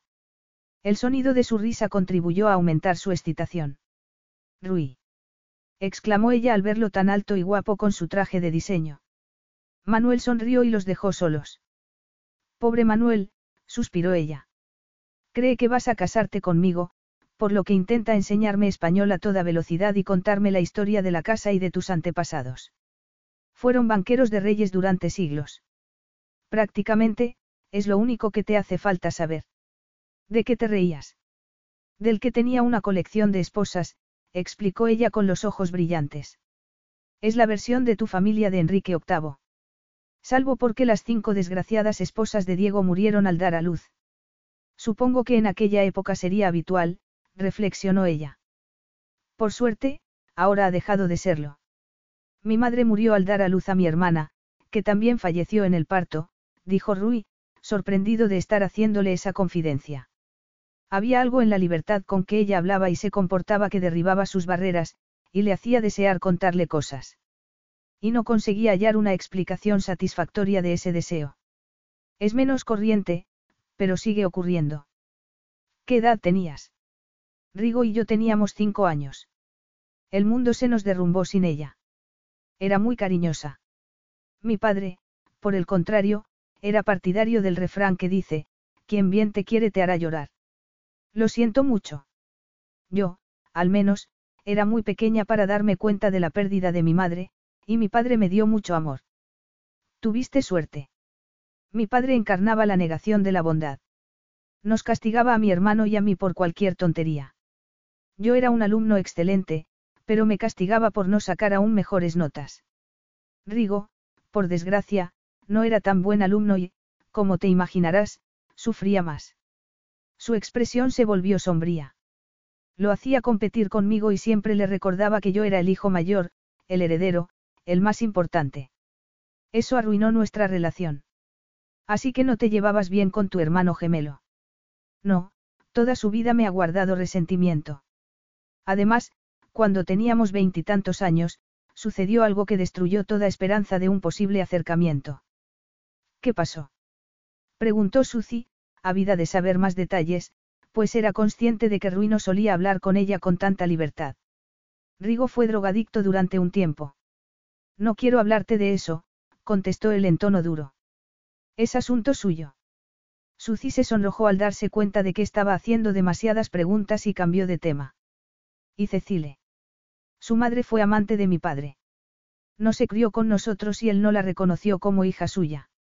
Rigo no quiere saber nada de ella porque, según él, aceptarla en la familia sería faltar al respeto a la memoria de nuestro padre.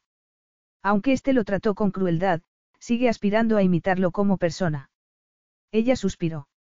La vida es muy corta para pensar así, pasó al lado de Rui y entró en el dormitorio, aliviada porque la conversación hubiera acabado. Tengo que cambiarme para cenar. Por mí no lo hagas. Tienes un aspecto increíble con esos pantalones cortos, contestó él sonriendo lentamente. Ella se puso colorada mientras lo observaba quitarse la chaqueta y aflojarse la corbata.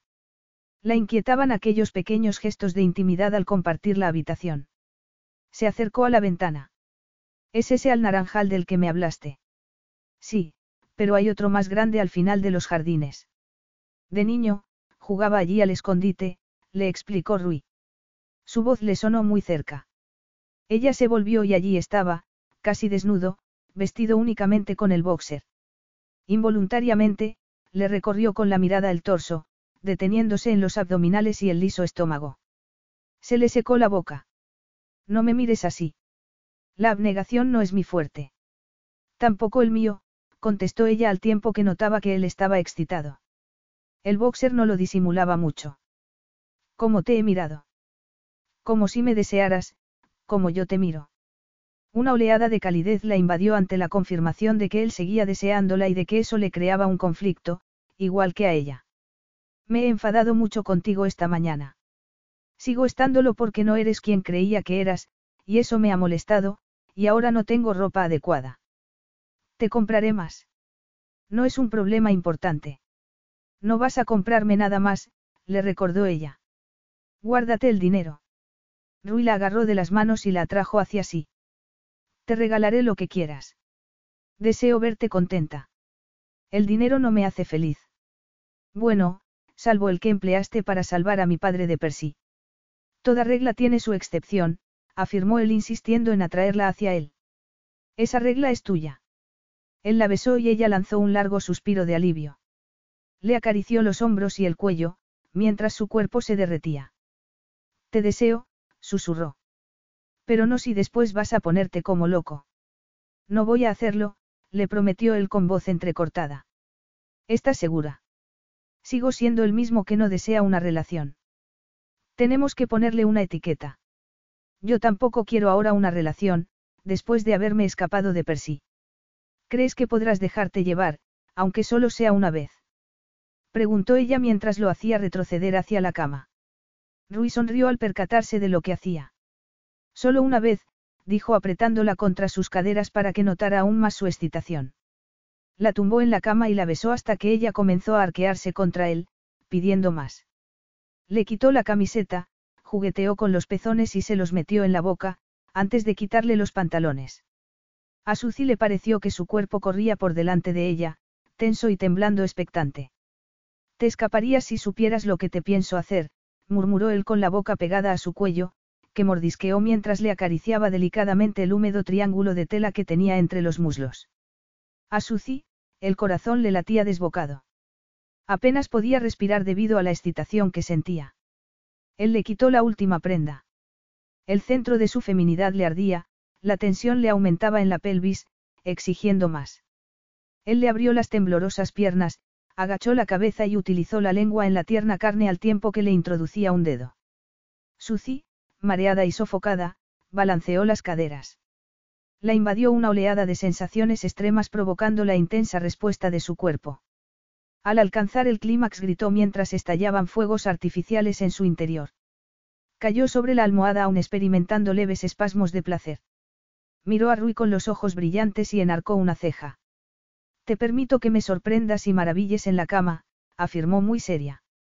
Tras unos segundos de desconcierto, él se volvió a tumbar en la cama riéndose.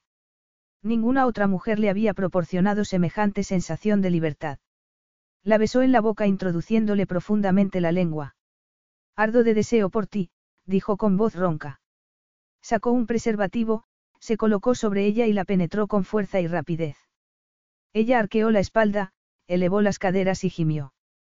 El ritmo acelerado de él fue incrementando su excitación hasta que el placer alcanzó una intensidad incontrolable, y ella volvió a estallar. Ya ves que no me he asustado, murmuró él después de acabar, observando el sofocado rostro de ella.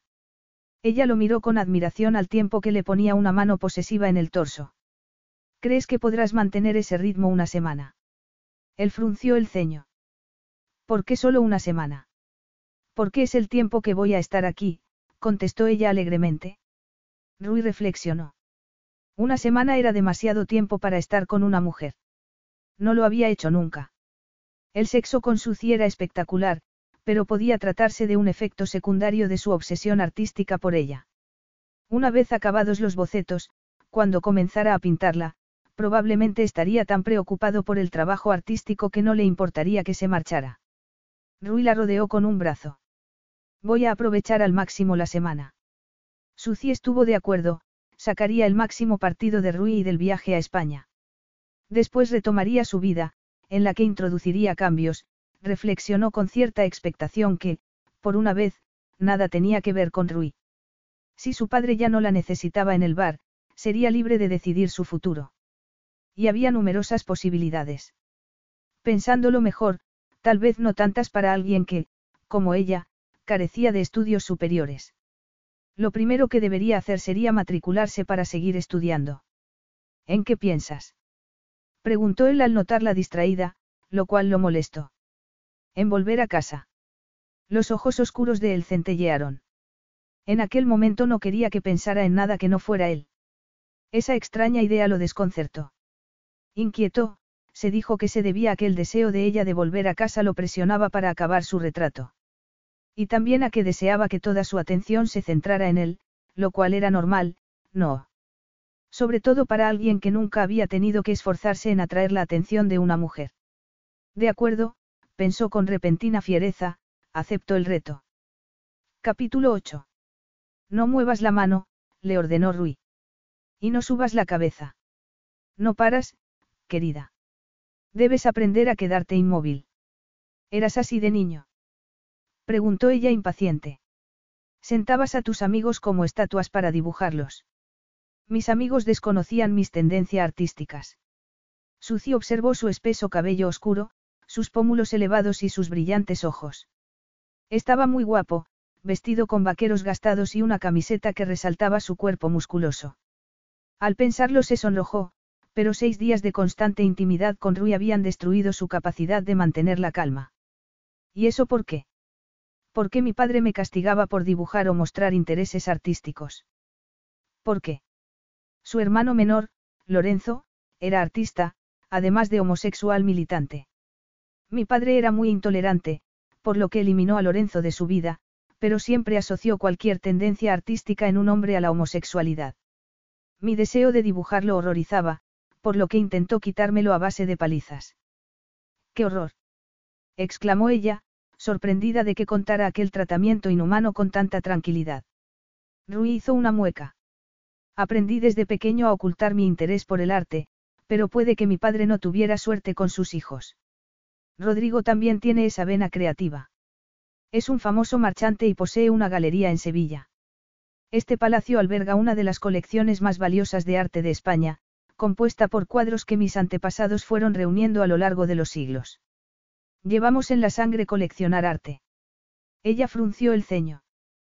Parece que tu padre era un monstruo. Por eso guardas en secreto que pintas. Él apretó los dientes. Al principio fue así, desde luego.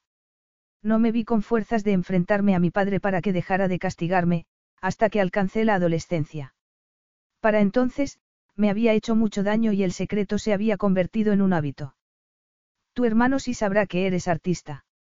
No, no lo sabe, y te pido que no se lo digas a nadie mañana, en la boda. Sabes que no lo haré, si no quieres. Pero ¿por qué sigues manteniéndolo en secreto? ¿Por qué sientes la necesidad de ocultar ese aspecto tan importante de ti? Rui no se había hecho esa pregunta, lo que, en aquel momento, le pareció un grave descuido. Por costumbre, por deseo de intimidad. Durante muchos años me ha parecido que era lo único en mi vida verdaderamente mío, y he guardado el secreto celosamente. ¿Dejarías valiente capital para pintar? No, contestó Rui sin dudarlo. Hubo una época en que creí que lo haría, si tenía la oportunidad, pero, desde entonces, me he percatado de que también me gusta mucho el toma y daca del mundo financiero. Creo que lo llevo en los genes, del mismo modo que la necesidad de pintar, dejó la paleta. Es suficiente por hoy. Manuel nos ha preparado un picnic para comer. Te había prometido enseñarte la propiedad. Creí que no te acordabas. Quiero ver el naranjal donde te escondías. Rui la tomó de la mano, cuando ella se levantó, y le introdujo la otra en los rizos para atraerla hacia sí. A ella la envolvieron el calor de su piel y su masculino aroma. Se le aceleró el pulso.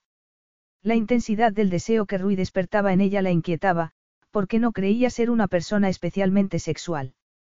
Sin embargo, se daba cuenta de que no se conocía tan bien como pensaba.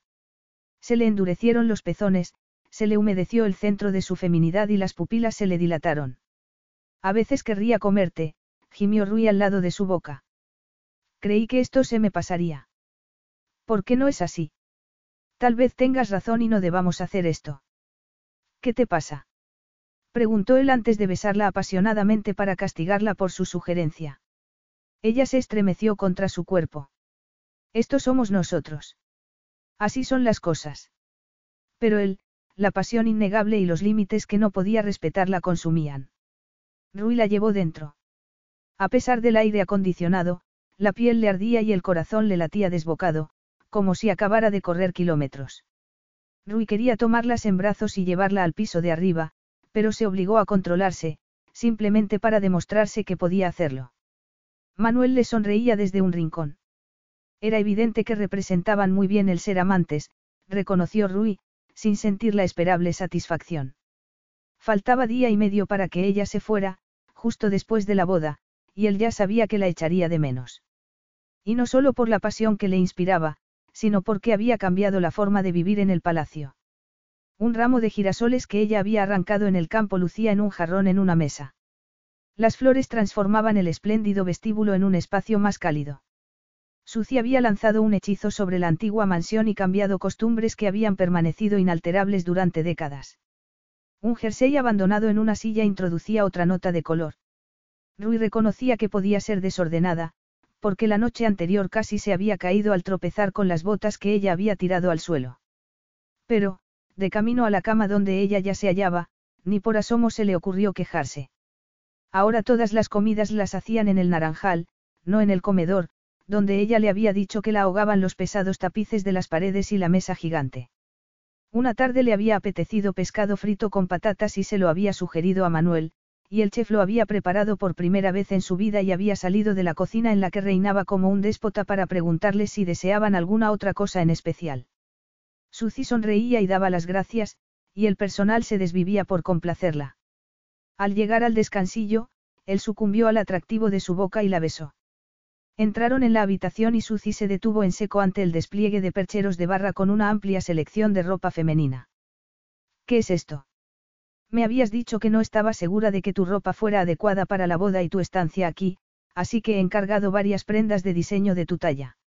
Lo siento, pero me olvidé de decírtelo, dijo él tomándola de la mano. Pero Rui, masculló ella.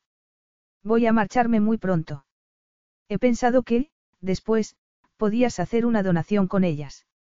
O subastarlas para una buena causa.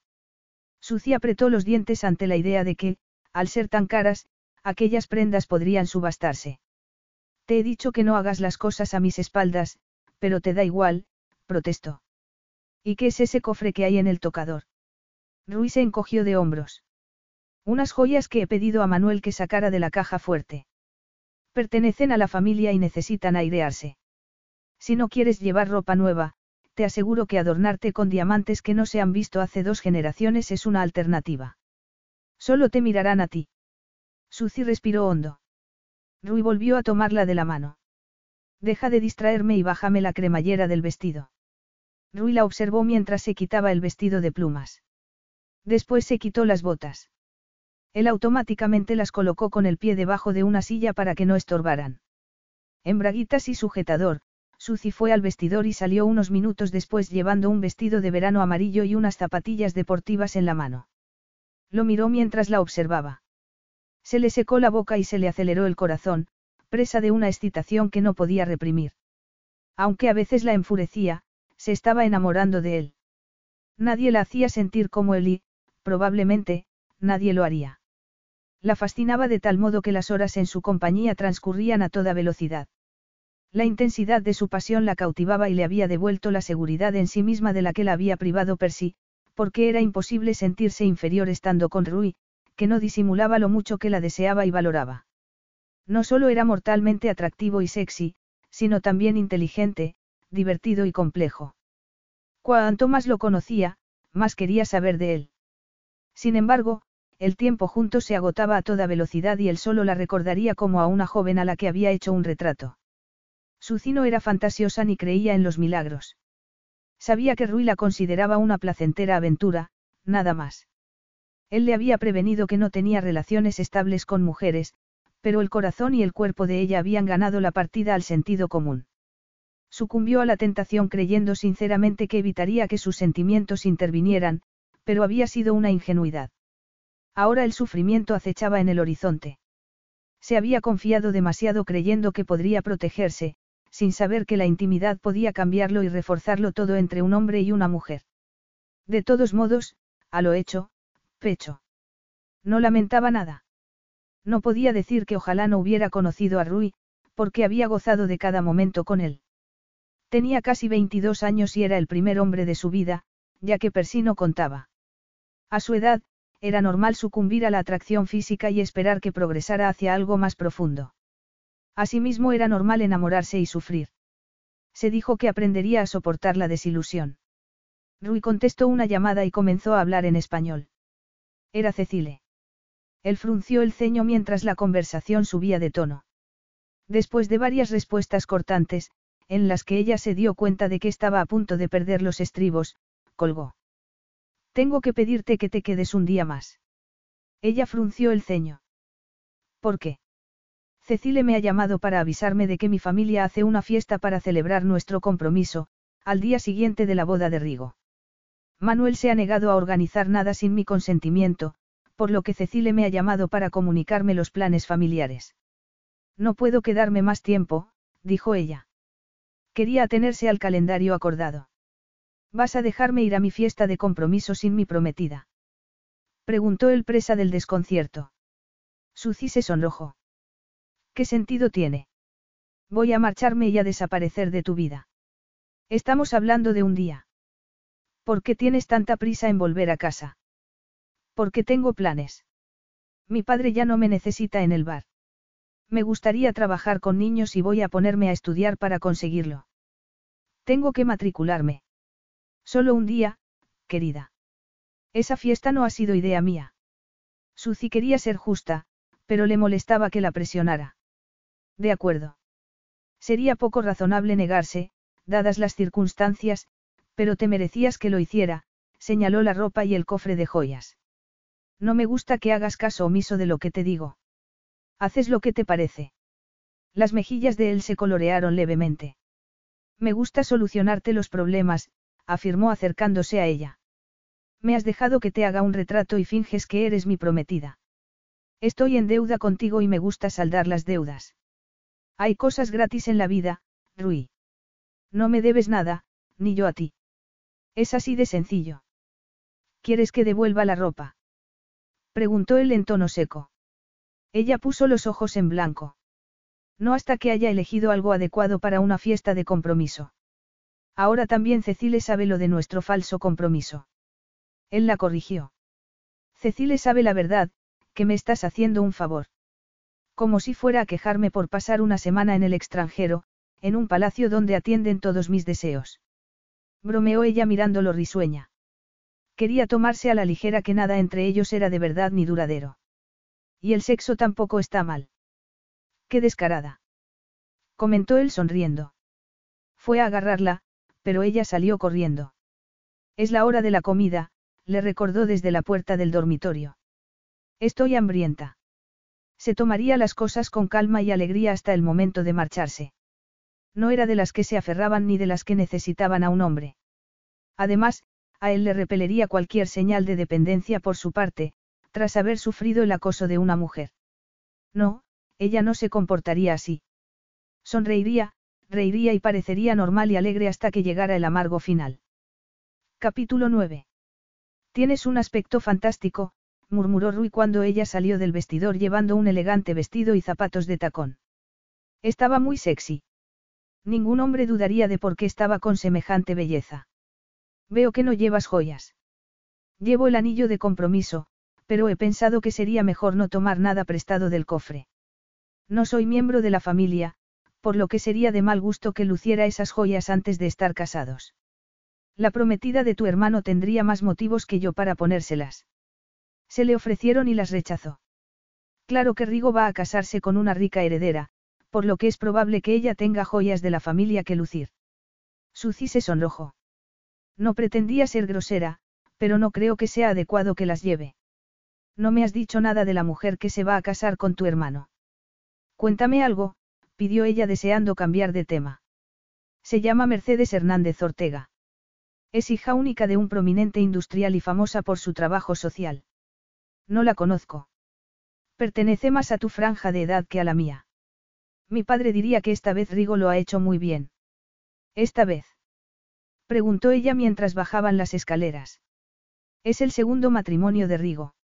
Está divorciado. Es viudo. Y no fue feliz en su primer matrimonio. Pues es una suerte que haya conocido a otra mujer y que su primera experiencia no lo haya amargado, dijo ella con su alegre visión de las cosas, típica de ella, tan distinta de la opinión pesimista de él sobre las relaciones entre ambos sexos. Rui estuvo tentado de decirle que su primer matrimonio había amargado mucho a su hermano, que le había echado a él la culpa de su fracaso. Sin embargo, no quería hablar del pasado ni remover sus desagradables secretos, sobre todo el día que esperaba que su hermano gemelo superara el pasado que los había dividido. Que lo hubiera invitado a compartir el gran día indicaba un cambio de actitud muy positivo, pero él se habría sentido menos a gusto si fuera a ir sin la compañía de una mujer. La boda se celebraba en una iglesia de Sevilla. Al final de la tarde entraron en el edificio y, en cuanto cruzaron el umbral, a Suzy le pareció que todos se volvían a mirarla. Unos segundos después oyó susurros sobre, la pelirroja. Se sonrojó al sentarse en el banco. Rui era un hombre rico e importante en la sociedad española. Era natural que la súbita aparición de su prometida inglesa, a quien nadie conocía, despertara considerable curiosidad. Observó al novio, que esperaba ante el altar. Rodrigo se parecía lo bastante a Rui para que ella hubiera adivinado el parentesco, pero era menos masculino, de constitución más delgada y más atrevido en lo referente a la moda, con su traje ajustado y el cabello recogido en una cola de caballo. La novia recorrió la nave repartiendo sonrisas. Era morena, bajita, con curvas y ojos castaños. Una vez finalizada la ceremonia, cuando Rui saludó a su hermano en los escalones de la iglesia, rodeados de otras personas, Suzy se dio cuenta de la tensión que había entre ellos por la sonrisa forzada de Rigo y por la forma de Rui de apretar la espalda de ella con la mano. Rui la presentó y ella notó que su presencia y las múltiples preguntas que se hacían sobre ella creaba más tensión. Mercedes también se dio cuenta y se mostró habladora y sonriente, charlando sobre su último viaje a Londres. Sucino se atrevió a decirle que solo había estado dos veces en Londres, y que una de ellas fue para acudir a un funeral. No conocía el lujoso hotel donde Mercedes se había alojado ni las tiendas de diseño en las que había comprado. ¿Cuánto hacía que no hablabas con tu hermano? Preguntó Suzy, una vez en la limusina que los había recogido al salir de la iglesia. Años. ¿Y cómo te sientes ahora? Aliviado de que este primer incómodo encuentro haya terminado. Creo que la invitación se la debo a la novia. Me ha parecido que está deseosa de reforzar los lazos familiares. Ella, como yo, no tiene hermanos, por lo que probablemente intenta entender la situación entre Rigo y tú. Estoy seguro de que, como todo el mundo, a Mercedes le han llegado las habladurías, musitó él. Suzy se quedó inmóvil. ¿Qué habladurías? Nada que te importe, contestó él. Eso la molestó, pues levantaba un muro entre ambos. Si los demás lo saben, no debería saberlo yo también. Sí, si verdaderamente fuéramos a casarnos, afirmó él hiriéndola en lo más vivo al hacer esa distinción. Pero, como no es así, mi pasado no te concierne. Suzy se sonrojó de dolor y volvió el rostro para mirar por la ventanilla las calles de Sevilla. El sonrojo le fue desapareciendo lentamente, pero se sentía fatal por su forma de reprocharle su curiosidad. No había duda de que la había puesto en su sitio. Sin previo aviso, él la tomó de la mano. Lo siento. Estoy de mal humor y no debería pagarlo contigo. Mereces que te trate mejor, pero no quiero recordar el pasado, porque no puede cambiarse, lo cual me frustra. Suzy retiró la mano de la suya, avergonzada y herida en su orgullo. No pasa nada, lo entiendo. Rui la miró con los ojos llenos de reproche. Perdóname, por favor. Ya lo he hecho. No es verdad. Te conozco muy bien para que mientas. Sus hirientes palabras le habían recordado que pronto emprendería el viaje de vuelta y que Rui, España y todo lo sucedido entre ellos solo sería un recuerdo de su paso por un mundo al que no pertenecía. Le dolía que él la excluyera con tanta facilidad, que no quisiera confiar en ella, aunque otros ya dispusieran de esa información. Le dolía darse cuenta de que él no se había enamorado, de que la vería marchar con los mismos recuerdos que ella, pero sin su dolor ni su pena. Así es la vida, se dijo con firmeza, Tienes que ser fuerte. Suci. No pasa nada. Demuéstramelo, musitó él al tiempo que le desabrochaba el cinturón de seguridad y se la sentaba en el regazo. Ella se estremeció, acorralada cuando intentaba mantener las distancias, pero no podría decir que deseaba que la soltara, porque tampoco soportaba estar peleada con él. Vas a estropearme el maquillaje. Rui oprimió un botón y le dijo al chofer que tomara el camino más largo a casa de Mercedes, donde se iba a celebrar el banquete. Le deslizó los labios por el cuello y aspiró profundamente, mientras ella echaba la cabeza hacia atrás. Me excita hasta el olor de tu piel. Hueles de maravilla, como las naranjas al sol. Utilizó un champú afrutado, murmuró ella. Él conseguía que sus palabras fueran más románticas de lo que eran en realidad. Rui era un cúmulo de contradicciones. Negaba ser romántico ni imaginativo, pero luego decía cosas como esa y la hacía posar en un naranjal, con un romántico vestido de plumas, donde las botas eran la única nota discordante que a él le gustaba introducir en sus cuadros. Él le acarició el muslo con el dedo por debajo del vestido. Ya sabía yo que esta abertura lateral resultaría útil, dijo con voz ronca. Rui. Su dedo jugueteó con el borde de encaje de las braguitas y ella comenzó a respirar de forma irregular, anticipando las sensaciones que vendrían, mientras notaba bajo ella la fuerza de su excitación. Una oleada de calor la recorrió de arriba abajo.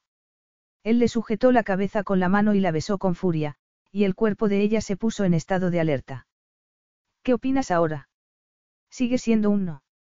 Espero que puedas acabar lo que has iniciado, afirmó ella mientras le introducía los dedos en el espeso cabello negro para volver a llevar la boca de él a la suya.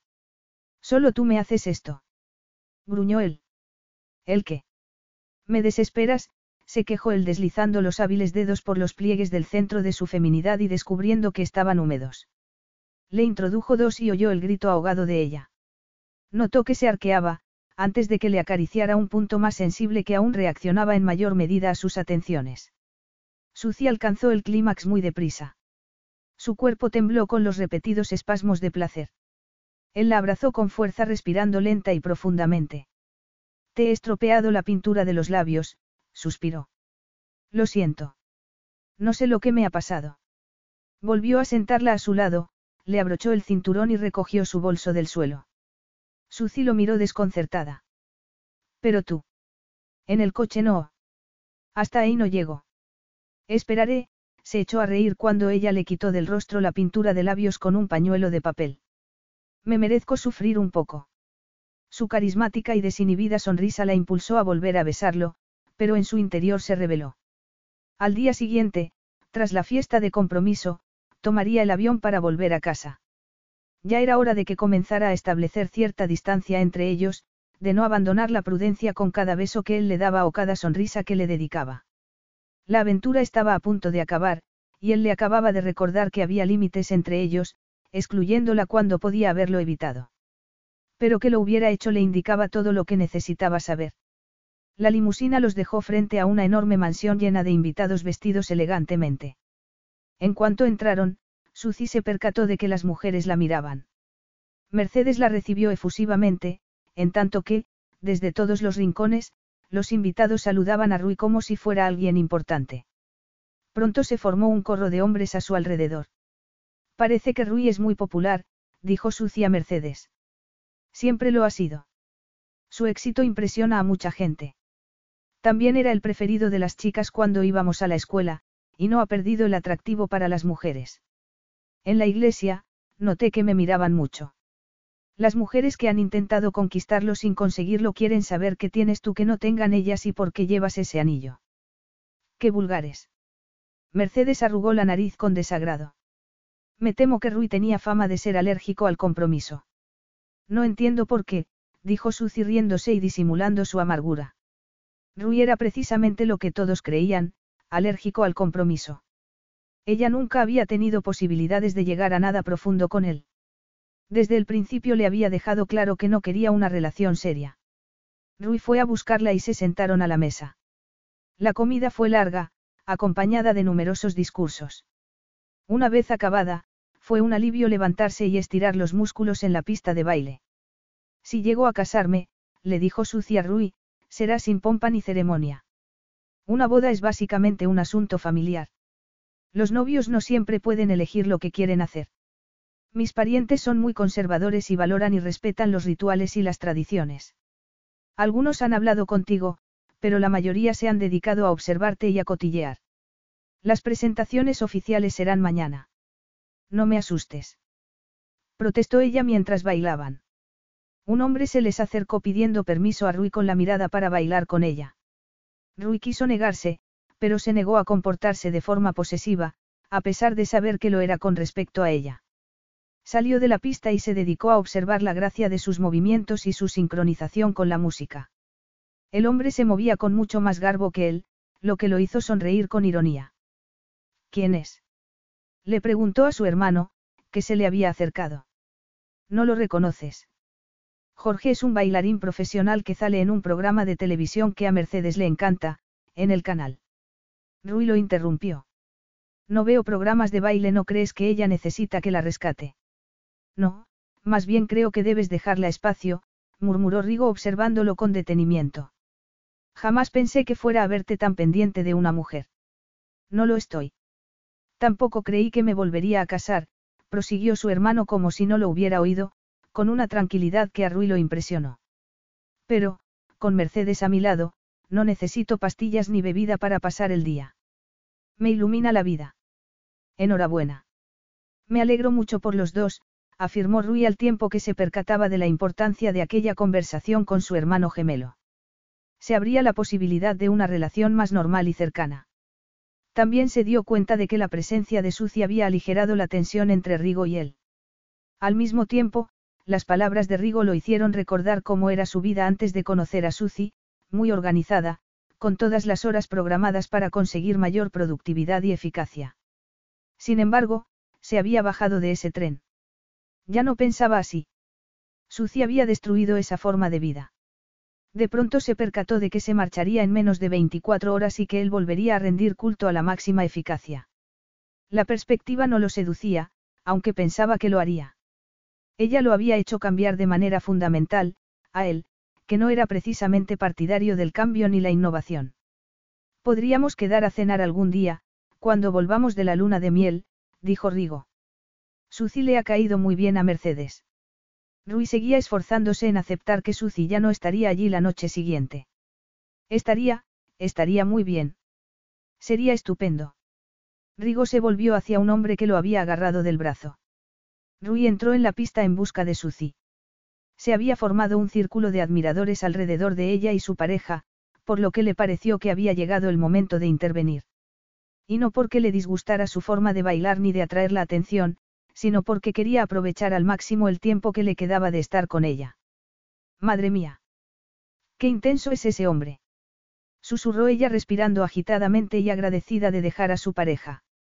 Quería que hiciera una prueba para un concurso televisivo. Ha insistido mucho, pero no creo ser lo bastante buena para presentarme. No soy un experto, pero a mí me parece que sí lo eres. Pero esa no soy yo. Lo que quiero es dar clase a niños. Me gusta bailar como ejercicio, pero no que me miren mientras lo hago. Cuando era adolescente, mi profesora se enfadaba conmigo porque no quería presentarme a esas cosas, pero yo soy así. Eso no tiene nada de malo. Tengo calor. Voy a refrescarme. Vuelvo enseguida, dijo ella. Puso los ojos en blanco al contemplar el lujoso aseo. Al ir a lavarse las manos, se sobresaltó cuando vio a una mujer rubia sentada en un rincón que la observaba. Lo siento, no la había visto, chapurreó en español. Quería ver más de cerca a la prometida de Rui Valente, dijo la mujer levantándose. Estaba muy delgada y demacrada. Sus clavículas eran claramente visibles bajo el collar de diamantes que llevaba. ¿Por qué? preguntó Suzy mientras se secaba las manos. Sospechaba que aquella mujer le había tendido una emboscada. Solo una mujer muy segura de sí misma podría haber acompañado a Rui a esta boda con la cabeza bien alta. ¿Y eso por qué? preguntó Suzy sacando el pintalabios. Una mujer decente se avergonzaría de mostrarse tan abiertamente. Al fin y al cabo, Rui se acostó con la primera esposa de Rodrigo, que se suicidó cuando la abandonó. Su hermano tardó mucho tiempo en superar semejante traición. Suzy se quedó paralizada, con el pintalabios entre los dedos. La mujer se marchó sonriendo maliciosamente. Incrédula, Suzy se retocó la pintura de los labios y se quedó mirando el vacío, horrorizada ante lo que acababa de saber. Era cierto. Era imposible. Ese no podía ser el motivo de la mala relación de Rui con su hermano. No podía ser culpable de aquel comportamiento inexcusable. Sin embargo, él no había querido contarle las habladurías que circulaban. Era indudable que solo alguien que se avergonzara de su pasado se comportaría así. La esposa de Rigo se había suicidado. Sin embargo, Suzy sabía que las habladurías, incluso las más crueles, no se basaban en hechos reales. Al salir del aseo, Mercedes se le acercó. He visto salir de aquí a Elisa Torres, dijo en tono ansioso. ¿Ha hablado contigo? Sucia sintió. La mujer delgada con un collar de diamantes. No me ha parecido muy simpática. Mercedes hizo una mueca. No me extraña. El año pasado, su hija Fernanda intentó atraer la atención de Rui por todos los medios, probablemente animada por su madre. No hay hombre en España a quien le produzca más rechazo que lo persiga una mujer, así que él le hizo el vacío. Elisa se habrá puesto furiosa al enterarse de que iba a casarse con otra mujer. ¿Te ha dicho algo? Me ha dicho algo en español, Pero ha hablado muy deprisa y no la he entendido. Aunque me ha bastado con ver la expresión de su rostro. No podía pedirle a Mercedes que le contara la verdad, ya que respetaba lo bastante los sentimientos de la novia en aquel día especial para no hacerle preguntas entrometidas. Además, Mercedes se sentiría incómoda, no solo porque era un asunto privado, sino porque acababa de conocer a Suzy. En tales circunstancias, era mejor no decirle nada. Eso está bien, porque Elisa suele ser más crítica que agradable, comentó Mercedes mientras acompañaba a Suzy al salón. Durante el resto del banquete, Suzy siguió sonriendo e intentando comportarse con normalidad, pero no dejaba de lanzar miradas a Rui y de hacerse preguntas. Lo habría hecho. Y ella se había enamorado de un hombre tan inmoral y desleal. Había accedido a casarse con Percy Brenton creyendo que, en el fondo, era un hombre decente que se merecía confianza y respeto. ¿Cómo había sido tan ingenua con respecto a alguien que la había chantajeado para llevarla al altar? Los hechos demostraron que se había equivocado por completo en lo que pensaba de Percy. ¿Qué sabía de Rui? ¿Y acaso importaba que fuera culpable, cuando su breve aventura estaba a punto de concluir? Iba a enfrentarse a él por tales acusaciones. Tenía sentido remover esas cosas desagradables y sórdidas. Sobre todo teniendo en cuenta que, como Rui había invertido en el bar de su padre, era posible que tuviera que volver a verlo. No, mantendría la boca cerrada y reprimiría la curiosidad. ¿Qué otra cosa podía hacer, cuando Rui se había negado a contarle los rumores que corrían sobre él? Era evidente que no deseaba hablar de aquel sórdido asunto. ¿Y por qué iba a querer explicárselo a ella, cuando le había dejado claro que su pasado no era asunto suyo? Has actuado muy bien hoy, dijo él mientras volvían al palacio, a medianoche. Gracias. Suci esbozó una tensa sonrisa. Para eso he venido. Has estado muy convincente. Debo de ser mejor actriz de lo que creía, contestó ella, aliviada al pensar que solo le quedaban 24 horas de estar en España. Distanciarse de Rui y del nivel de intimidad al que habían llegado era un reto, comportarse normalmente mientras superaba dicho reto era otro aún mayor. Le dolían mucho los pies. Se preguntó si era una norma que los zapatos nuevos te hicieran daño, pero, aunque se lo hubieran advertido, los habría elegido porque eran el acompañamiento perfecto para el vestido. Se los quitó en el vestíbulo y los recogió para subir las escaleras descalza. Puedo llevarte en brazos, propuso él, risueño. No hace falta. Se preparó rápidamente para acostarse. Ya en la cama, miró de reojo a Rui mientras se desnudaba, asombrada de lo familiares que le resultaban sus movimientos. Era muy organizado y metódico, cada cosa tenía su sitio. Era lo opuesto a ella, aunque al compartir la habitación, se había vuelto más ordenada, no solo porque él lo prefería, sino porque alguien tendría que recoger lo que tirara al suelo. El colchón cedió un poco con el peso de él. Apagó la luz y la abrazó. No podemos, murmuró ella, con las mejillas ardiendo. Estoy en esos días del mes. No pasa nada, contestó él, aún abrazándola. Suci esperaba que la soltara y desistiera, pero no lo hizo. ¿Te encuentras bien? No mucho, mintió ella. Él la soltó inmediatamente, encendió la luz, fue al vestidor, del que salió en vaqueros, y se marchó. Suzy se incorporó preguntándose dónde habría ido. Rui volvió al cabo de unos minutos con unas pastillas y un vaso de agua, se sentó en el borde de la cama y se las dio. A Suzy no se le había ocurrido que pudiera ser tan considerado, por lo que se tomó unas pastillas que no necesitaba. Intenta dormir, dijo él mientras volvía a apagar la luz. No volvió a abrazarla. Lo más absurdo era que ella lo hubiera deseado, porque hubiera sido la última vez que habrían estado tan próximos. Cerró los ojos con fuerza y ordenó al cerebro que dejara de pensar. Pero no hubo manera de olvidar lo que Elisa Torres le había revelado. Se había enamorado Rui de la esposa de su hermano. Supuso que así era. No habría traicionado a su hermano por algo que no fuera verdadero amor. Sin embargo, eso no era una excusa, el amor no convertía un asunto sórdido en la historia de Romeo y Julieta. Aunque al final Rui hubiera dado por concluida la relación, Rigo debía de haberse quedado destrozado. Y su esposa había muerto después. A Suzy le asombraba que Rigo hubiera invitado a su hermano a su segunda boda y lo admiraba por su capacidad de olvidar el pasado y perdonarlo. Al día siguiente tuvo que esforzarse por mostrarse animada.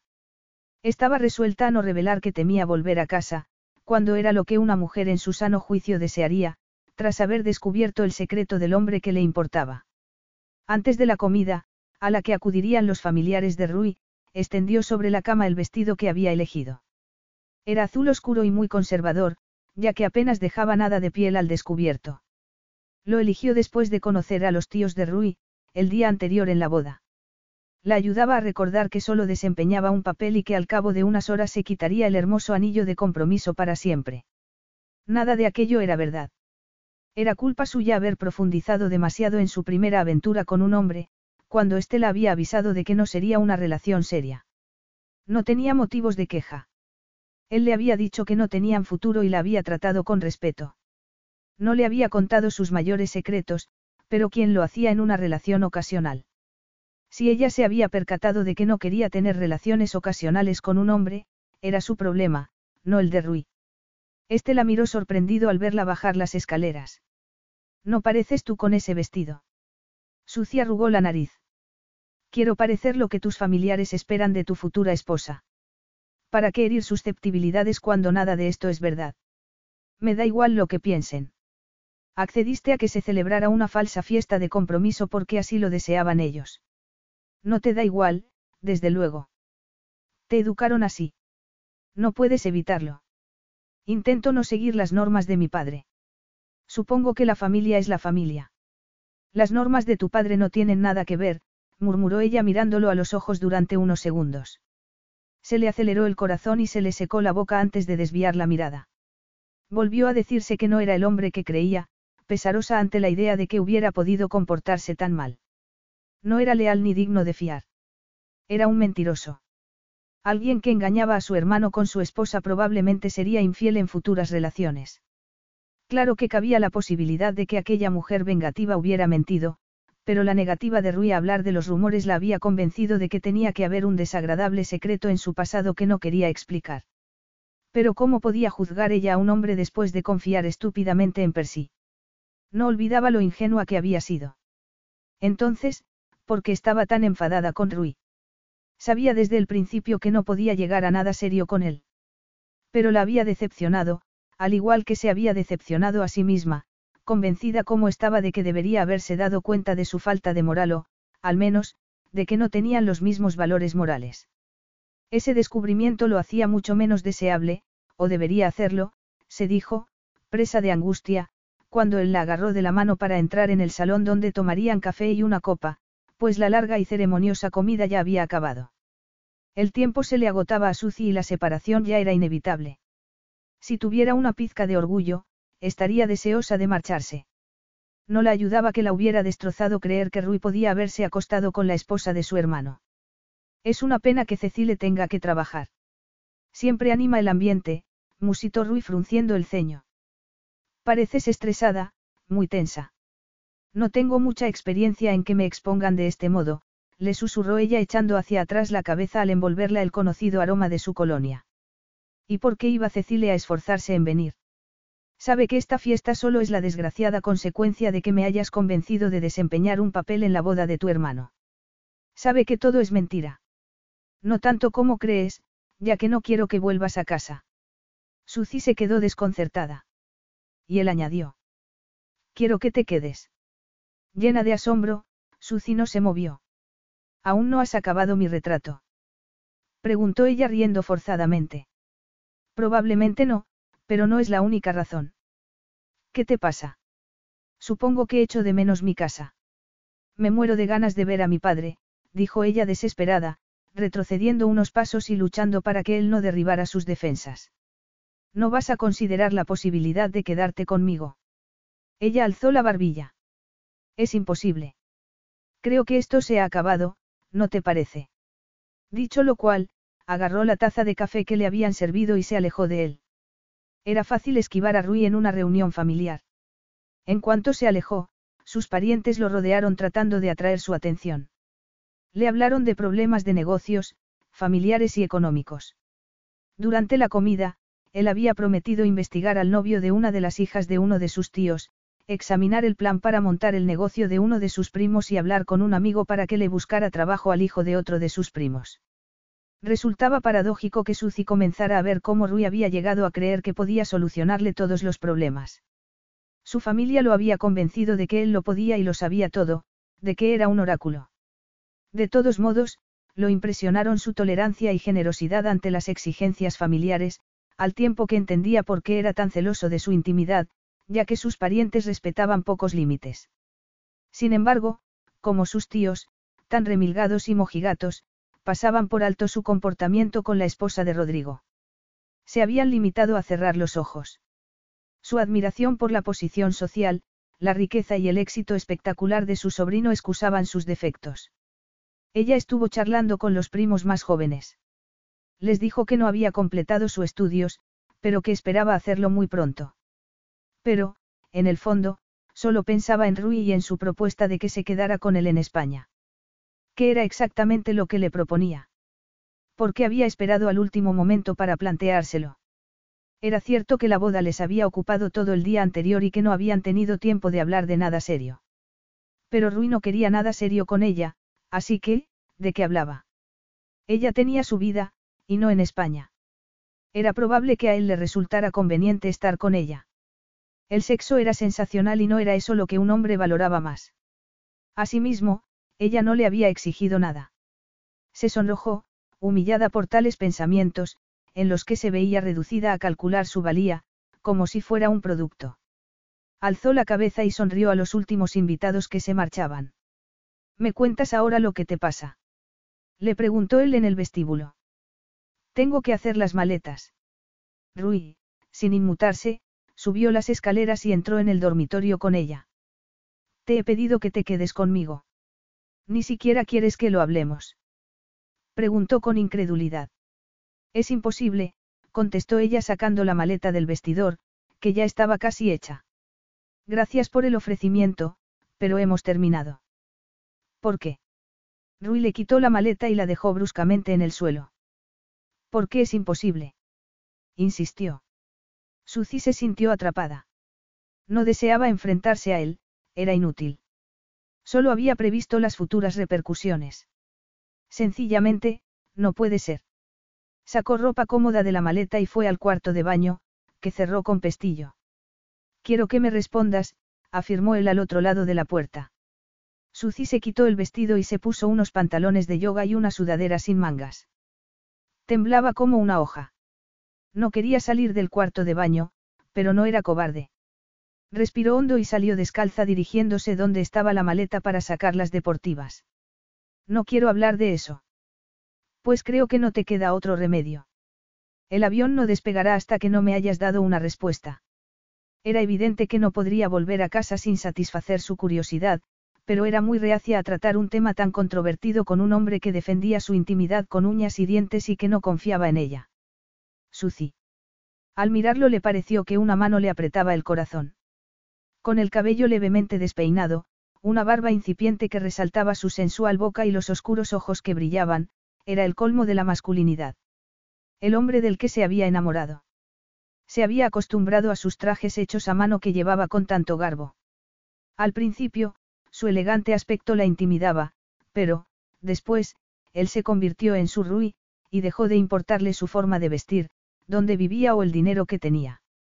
Cuando los rescató a su padre y a ella de las garras de Percy, cuando la ayudó durante esa aterradora experiencia, comenzó a creer que Rui era todo lo que deseaba en un hombre. Descubrir que no era ese hombre destruyó su confianza en su buen juicio. Sacó pecho y alzó la cabeza. Es verdad que te acostaste con la primera esposa de tu hermano y que, que ella murió cuando la dejaste. Rui se quedó inmóvil como una estatua, sin expresión en el pálido rostro. A ella, su sorpresa le atravesó el corazón, porque se tomó su reacción como una confirmación. Él apretó los labios y tardó unos segundos en dominarse y responder. En esencia, los hechos pueden interpretarse así. Quienes me conocen saben lo que ocurrió de verdad, y si me conocieras mejor. No quiero conocerte mejor. Le espetó ella. La tensión que experimentaba no había dejado de aumentar mientras esperaba su respuesta, y la desilusión que le había causado que no lo negara fue tremenda. Lo que me han contado me ha convencido de que no quiero tener nada más que ver contigo. Añadió. Estaba destrozada al ver que él ni siquiera la contradecía.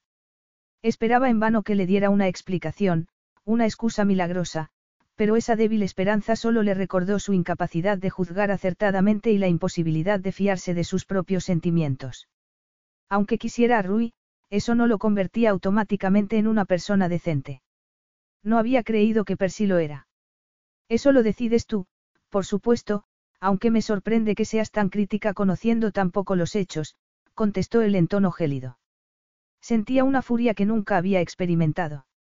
Liliana lo había obligado a vivir una pesadilla y le había supuesto un coste muy elevado en la relación con su hermano. Se negaba a creer que también fuera a perder a Suzy por culpa de ese espectro. Te has creído las sórdidas habladurías que te han contado. No quería, pero así es. Me las he creído porque no has querido hablar de nada íntimo conmigo, lo que implica que hay algo vergonzoso en tu pasado. Rui estaba indignado, muy ofendido y herido por su falta de confianza en él. Se dejó llevar por la ira y el orgullo, lo que le impidió intentar explicarse ni razonar con ella. Entonces, yo tampoco tengo nada más que decir. Se hizo un largo silencio claustrofóbico. Llena de dolor, Suzy lo miró deseando que se sacara un milagro de la manga y lo solucionara todo, aunque sabía que eso no iba a suceder. Sintió náuseas y asintió pensando que cuanto menos dijera, mejor, ya que el pasado de él no era asunto suyo. Y toda posibilidad de que lo hubiera sido había desaparecido cuando aquella horrible mujer realizó sus sórdidas alegaciones y Ruino había desmentido los hechos. Voy a acabar de hacer la maleta. Él salió de la habitación. Si lo hubiera hecho dando un portazo, ella se habría sentido mejor. Se quitó el anillo de compromiso y lo dejó en la cómoda. Colocó en una silla el vestido verde y el azul que había llevado esa tarde. Ya no los necesitaba. Se temía que tardaría mucho tiempo en olvidar a Rui y la felicidad que le había proporcionado antes de averiguar que él era tan falso como el compromiso matrimonial de ambos. Capítulo 10. Puedes quedarte sentada en el coche mientras me paso un momento por la tienda de licores, dijo su padre a Suzy en broma. Así no tengo que aparcar en la acera de enfrente. Normalmente va solo, y yo estoy ocupada, protestó ella sin levantar apenas la vista de la página web académica que estaba examinando. Roger Maderton frunció el ceño. Pues voy a ser más claro. Estoy cansado de verte con cara mustia. Llevas así dos semanas. Ya basta. Tienes que salir de casa, incluso venir a ayudarme al bar. Flora se las arregla muy bien, contestó ella con brusquedad, porque se había quedado sorprendida al volver a su casa y comprobar que su puesto de trabajo lo ocupaba muy bien ella, y además, los fines de semana cocinaba para los clientes. Ella, en cambio, solo le servía pizzas y bocadillos. Sus habilidades culinarias eran muy básicas. Asimismo tenía que soportar las habladurías sobre Percy cada vez que alguien la veía. Los habitantes del pueblo se creían con el deber de contarle todo lo relacionado con él.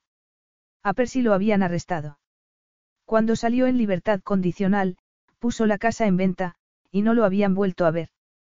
Corría el rumor de que el ataque a Suzy no era su primer delito y de que su primera esposa vivía actualmente en Nueva York.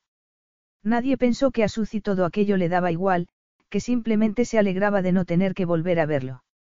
Vamos, dijo su padre. Suzy se levantó de muy mala gana y lo siguió al coche. No ponía cara mustia.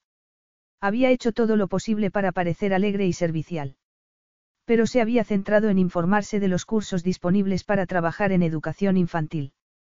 Había tanta variedad que le era difícil decidirse por uno, porque no sabía si debía ser muy ambiciosa y si elegir uno corto o uno largo.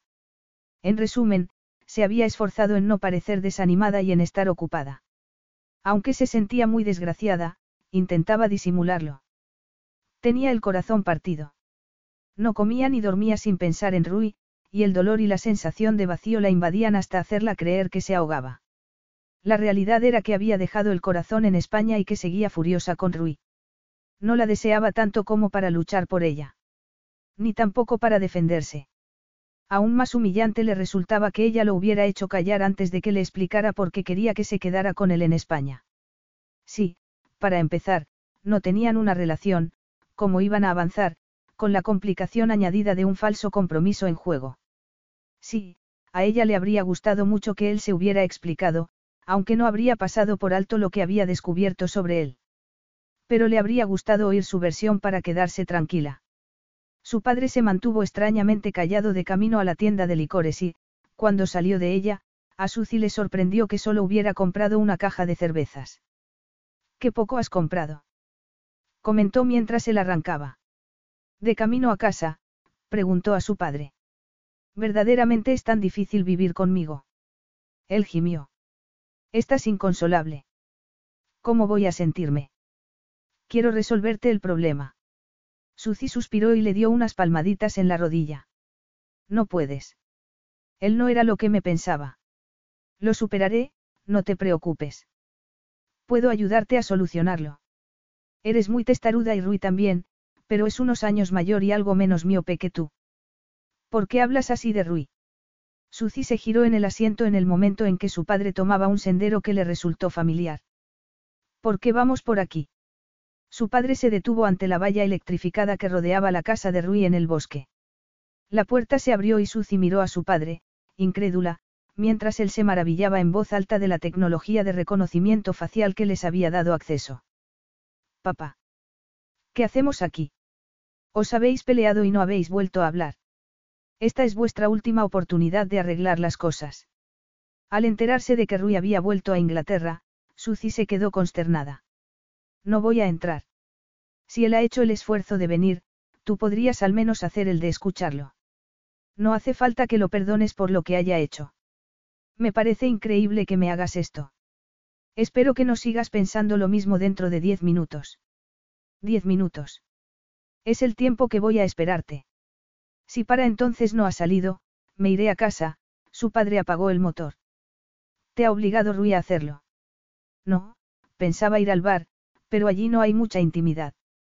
Esto es una solución mejor, su padre estiró el cuerpo para abrirle la puerta del copiloto. Suzy se bajó. Saldré en menos de diez minutos. Ya lo veremos, cariño.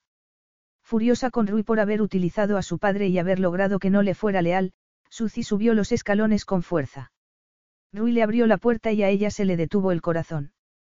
Llevaba el cabello aún húmedo de la ducha, estaba recién afeitado, vestía vaqueros y una camisa, pero lo notó cambiado. Tenía el rostro más afilado y ojeras. Se alarmó al pensar que había estado enfermo. Tuvo que hacer un esfuerzo para no preguntarle por su salud. Rui, fue la única palabra que le salió de la reseca garganta. No le eches la culpa a tu padre. Lo llamé anoche y lo convencí de que esta reunión era necesaria. Pero no lo es, susurró ella pasando a su lado sin rozarlo. Antes de decir eso, escúchame. Lo que ella no iba a decirle era que volver a verlo y revivir los recuerdos hacía aún más dolorosa la separación. Muy bien, te escucho. Ya te había hablado de que hace ocho años me estuvieron acosando. No me contaste cómo lo solucionaste. No lo solucioné. Al final pedí a la policía que interviniera y Liliana fue acusada de acoso. Tenía que hacer algo. Cuanto más tiempo pasaba, más empeoraba la situación. Atacó a una mujer a la que invité a cenar. Rui hizo una mueca. Cuando la policía la arrestó y registró su piso descubrió que había reunido una cantidad inmensa de información sobre mí, mucho antes de que nos conociéramos. Había ido directamente a por mí en la discoteca en que nos conocimos. Suzy frunció el ceño. ¿Qué le pasó a la pobre mujer a la que atacó? Consiguió librarse de ella. Aunque estaba convencido de que era Liliana la que la había atacado, no pudimos probarlo. Este incidente fue el que me hizo acudir a la policía.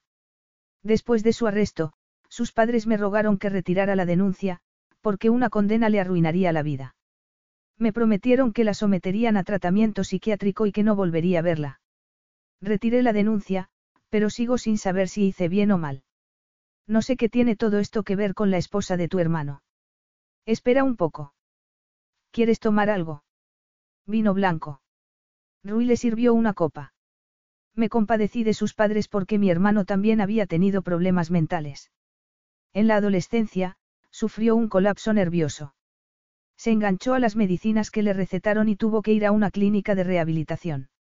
Seis meses después de salir, me llamó para decirme que iba a casarse y que quería que conociera a su futura esposa, a la que había conocido en la clínica. Estaba loco por ella. Era una mujer muy guapa. Él esbozó una triste sonrisa. Se llamaba Liliana, y era mi antigua acosadora. Madre mía. ¿Qué hiciste al enterarte? Se lo conté a mi hermano. Le dije que había tenido una aventura de una noche con ella, lo cual lo puso furioso. Ningún hombre quiere que la mujer a la que ama se haya acostado con su hermano. También le expliqué que me había acosado. Fui a ver a los padres de ella para pedirles que fueran sinceros con él, pero se negaron en redondo. Rui hizo una pausa y prosiguió. Creían que Liliana estaba enamorada de Rigo y que era su oportunidad de llevar una vida normal. Al mismo tiempo, ella le contó la absurda historia de que yo la había seducido y abandonado, y él se compadeció de ella. Yo estaba convencido de que lo había elegido porque era mi hermano. Al final se demostró que tenía razón. Sucedió un trago de vino. Verdaderamente te las hizo pasar moradas. ¿Qué pasó después? Se casaron y ella comenzó a acosarme de nuevo. Era muy manipuladora. Mi hermano me acusó de intentar apartarla de él, cuando yo habría dado lo que fuera para que me dejara en paz. Pero, por supuesto no deseaba que muriera. Rui hizo una mueca. Un día, ella irrumpió en una comida de negocios, y se lanzó sobre mí como si fuéramos amantes. Su comportamiento provocó muchos comentarios, y avisé a Rigo de que o la controlaba o tomaría medidas para alejarla de mí. Suzy suspiró. Veo que convirtió tu vida en un infierno. Entendió inmediatamente por qué Rui no quería tener una relación seria con una mujer. Liliana lo había asustado. Probablemente ya no habría confiado en ninguna mujer de las que hubiera conocido posteriormente. Y también la de tu hermano. La última vez que la vi intenté convencerla de que acudiera a un psiquiatra, de que no había posibilidad alguna de que tuviéramos una relación. Pero se puso histérica y tuve que dejarlo. Esa tarde sobornó a una limpiadora para entrar en mi casa. Allí se tomó una sobredosis. Conocía mis horarios y sabía que volvería a última hora de la tarde, pero ese día tuve que ir a Bruselas a solucionar un problema. Suzy, que adivinaba el final de la historia, se estremeció. ¡Ay, Rui! murmuró, apenada por su hermano y por él. Rui apretó los labios. No creo que quisiera suicidarse, sino llamar la atención, una vez más, y castigarme. Esperaba que la encontrara y que el médico llegara a tiempo. Por desgracia, no la descubrieron hasta el día siguiente, y ya era tarde. Rigo me echó la culpa de su muerte. No entiendo por qué. Tenía que echársela a alguien, así que, ¿por qué no a mí?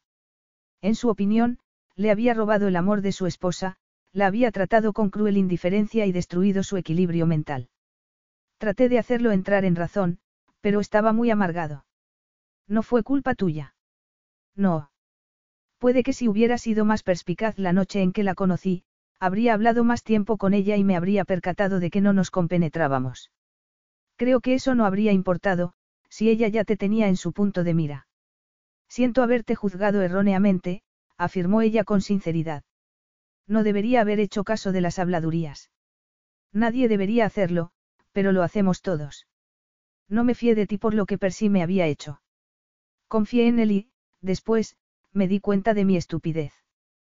Por eso no veía el modo de confiar en ti, sobre todo cuando me parecías demasiado bueno para ser verdad. Me gusta que digas eso. Suzy se sonrojó. Estábamos hablando de Liliana y tu hermano.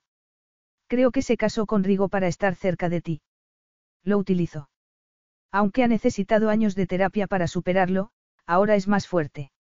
Además, por suerte, Mercedes es una mujer muy distinta. Voy a enseñarte una cosa. Rui se detuvo al pie de las escaleras y la miró con expectación, casi con nerviosismo. Tu retrato. Suzy se levantó y se le acercó. Ya lo has acabado. Está arriba. Abrió la puerta del dormitorio y allí estaba, en un caballete al lado de la ventana. Suzy cruzó la habitación, se situó frente a él y lo examinó. El cabello y la piel eran luminiscentes. Parecía estar a punto de saltar del banco y salir del cuadro. El parecido con ella era extraordinario. Parezco hermosa, y no lo soy, susurró. Rui sonrió. Lo eres. Y has destruido mi objetividad artística. Es mi primer retrato romántico. Tú no haces cosas románticas. Las he hecho por ti. Contigo hago muchas cosas de modo distinto, murmuró Rui tomándola de la mano izquierda y mostrándole el anillo de diamantes que sostenía en la otra, al tiempo que hincaba una rodilla en tierra. Me harías el inmenso honor de ser mi esposa. Totalmente desconcertada por su proposición de matrimonio, Suzy miró sus ansiosos ojos oscuros y se arrodilló a su vez, cubriéndole el rostro de besos y agarrando el anillo. Fue un poco complicado que él le intentara ponérselo al mismo tiempo que la besaba apasionadamente en la boca. Madre mía, Rui. Te quiero tanto, no me lo esperaba. Solo hace unas semanas que nos conocemos. Si hubiera sabido lo que era estar enamorado, te habría pedido que te casaras conmigo el primer día, pero nunca había estado enamorado, así que no entendí lo que sentía. Rui la miró con adoración. Al principio creí que era un deseo incontrolable de hacerte un retrato, pero también quería tenerte cerca y evitar que te hicieran daño. Quería matar a Brenton. Quería despertarme y acostarme contigo. No me enamoré solo un poco de ti, sino de modo obsesivo. Eso está muy bien. Deja de decirlo como si fuera extraño, porque no lo es. Creí que el dolor me partiría en dos al dejarte en España. Suzy le tomó el rostro entre sus temblorosas manos. Y ni siquiera intentaste detenerme. Estaba furioso porque creyeras que era capaz de haber hecho aquello y, sí, también dolido. Esperaba que te fiaras de mí. Suzy se estremeció ante sus palabras. No me fiaba de mi juicio, después de lo sucedido con Percy, confesó ella estrechándolo en sus brazos. Pero te juro que lo estoy superando. ¿Y tú? Veo que llevas tiempo sin dormir bien, sin cuidarte, si hasta has adelgazado. Nuestro chef sufre por tu ausencia. Desde que te fuiste, he tomado comida tailandesa, malaya, vietnamita, indonesia, india y mexicana, pero no española ni inglesa. Te necesito de nuevo en casa para volver a regular los menús. Te necesito las 24 horas del día. Pero casarnos. Lo antes posible, afirmó él levantándola del suelo y depositándola en la cama. Esta misma semana.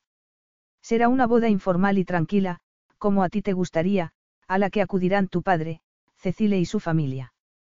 Tienes que elegir el vestido de novia, que no tendrá necesariamente que llevar plumas. Ella le introdujo los dedos en el negro cabello despeinado. Has perdido el juicio, le dijo mientras él se situaba encima de ella. Sabes que a veces te sacaré de tus casillas, ¿verdad? Soy desordenada, impulsiva y... Eres la mujer a la que quiero, y no puedo prescindir de ti ni un solo día más, le aseguró él con vehemencia. Me he acostumbrado a ti. Al principio creí que me disgustabas en muchos aspectos, pero contigo me sentía a salvo, protegida y cuidada, a pesar de que te reprochaba que fueras tan autoritario. Ella lo atrajo hacia sí para que volviera a besarla y se deleitó al sentir el peso de su cuerpo. No sabes cuánto te he echado de menos, pero ahora estarás conmigo y tendrás que soportar mis molestas costumbres eternamente. Eso de, eternamente, me parece muy bien, afirmó él sonriendo. Pero no querías tener una relación seria. ¿Qué ha pasado? Liliana me quitó las ganas. Vi lo destrozado que se quedó Rigo por su traición y su muerte, así que creí que lo mejor era no tener una relación profunda con una mujer, para poder controlar la situación. Pero tú derribaste mis defensas y me hiciste desear cosas que nunca había deseado. De repente, todo lo demás dejó de importarme, ni el orgullo, ni la ira ni la amargura que me había causado Liliana. Rui le acarició el rostro. Supongo que, como mi hermano, quería volver a empezar. Y allí estabas tú, con tu estropeado vestido de novia, balanceando las piernas sentada en la casa de un árbol y hablándome con descaro. Suzy sonrió y le acarició el labio inferior con un dedo. A ti te gusta que te hable así. Pero no lo supe hasta que te lanzaste a mis brazos en el bosque. No fue eso lo que pasó, protestó ella, herida en su orgullo. Técnicamente sí, y olías tan bien y la sensación de tenerte en brazos era tan agradable, afirmó él con voz ronca lamiéndole el dedo que aún seguía en sus labios. Comencé a enamorarme en ese momento, pero, cuando diste una voltereta mientras posabas, Supe que estaba metido en un buen lío. ¿Por qué? Rui la miró risueño. ¿Por qué habría estrangulado a cualquier otra modelo que hubiera hecho algo así, pero que lo hicieras tú me pareció bonito, afirmó riéndose. Bonito. Debería haberme percatado, entonces, de que me había enamorado. Tú también eres mi primer amor, confesó ella metiéndole las manos por debajo de la camisa para acariciarle la sedosa piel de la espalda, atraerlo hacia sí y unir las caderas de ambos. Fue la única invitación que él necesitó para besarla en la boca. Rápidamente comenzaron a besarse larga y profundamente mientras intentaban desnudarse sin separar los cuerpos. Cuando lo consiguieron, dejaron de hablar. Hicieron el amor con frenética y apasionada energía y acabaron abrazados, saciados y con la sensación de, por fin, estar donde debían. Así que quieres casarte esta semana, dijo ella, una vez recuperado el aliento. Sabes que hay que llevar a cabo una serie de formalidades. Estoy tramitando una licencia especial. No te pediría nada que no podamos hacer. Me pondré el vestido de plumas. Me encanta, y que me retrataras con él lo hace especial. Y puede que me convenzas para que me ponga la tiara de diamantes que vi en el cofre de las joyas de tu familia. Es muy hermosa. ¿Quieres tener hijos? Una docena, como mínimo. Una docena. Bueno, más de uno y menos de diez. Siempre me he visto rodeada de un grupo de niños. Deberías habérmelo preguntado antes de la proposición matrimonial, Suzy sonrió. Estás horrorizado. No te preocupes, lo negociaremos. Le deslizó la mano por el abdomen, y él se dio cuenta de que no debía preocuparse por nada en absoluto. Te amo, tesoro mío. De repente, ella se incorporó. He dejado a mi padre en el coche esperándome. Se me había olvidado. Rui tiró de ella para que volviera a tumbarse. Se ha marchado antes de que subiéramos. Le he dicho que te iba a pedir que te casaras conmigo. Ah, siempre juegas con ventaja, ¿verdad? Él volvió a besarla y ella dejó de hablar. Epílogo. Cuatro años después. Me asombra que Rui haya quitado el cuadro de su lugar de honor en el palacio, al final de las escaleras, bromeó Mercedes mirando el retrato de Suzy, situado en el centro de la exposición, en el que ella llevaba el vestido de plumas, en el naranjal. Rigo ha tenido que esforzarse para convencerlo de que lo presentase aquí, y ahora se lleva las manos a la cabeza porque había podido venderlo sin ningún problema. Claro que Rui no va a vender un retrato tuyo. Ni de Mateo, añadió Suzy pensando en su hijo de dos años y en las gemelas de las que estaba embarazada. Hacía solo unas semanas que le habían hecho una ecografía y se había enterado de que tendría gemelos y serían niñas. El embarazo de Mateo fue bueno, pero con el de las gemelas lo estaba pasando peor, porque tenía náuseas y se sentía cansada. Estaba deseando dar a luz. Aunque la emocionaba la idea de tener dos niñas, adoraba a su hijo. Era la viva imagen de su padre, con el cabello y los ojos negros, una enorme energía y una gran personalidad. Suzy se preguntaba cómo serían las niñas. Había pensado en llamarlas Rosa, como su madre, y Ramona, como la de Rui. Ni siquiera vendería el retrato de Javier, dijo Mercedes riéndose y pensando en su hijo, apenas seis meses menor que Mateo. No sé cómo consiguió que los niños se quedaran sentados y sin moverse tanto tiempo. Me pidió que los entretuviera. Probé con globos, pero fue un desastre, al igual que las pompas de jabón, porque se levantaban a agarrarlas, así que me dediqué a hacer el pino y a dar volteretas laterales, además de a sobornarlos, lo cual surtió efecto. A tu hijo le gustan los helados, a Mateo, las patatas fritas. Para Rodrigo fue muy importante que Rui accediera a exponer en su galería. Fue entonces cuando el hielo comenzó a fundirse entre ambos. O puede que fuera porque nosotras no hacíamos caso de la frialdad que había entre ellos y los obligábamos a quedar constantemente a cenar, comentó Suzy risueña.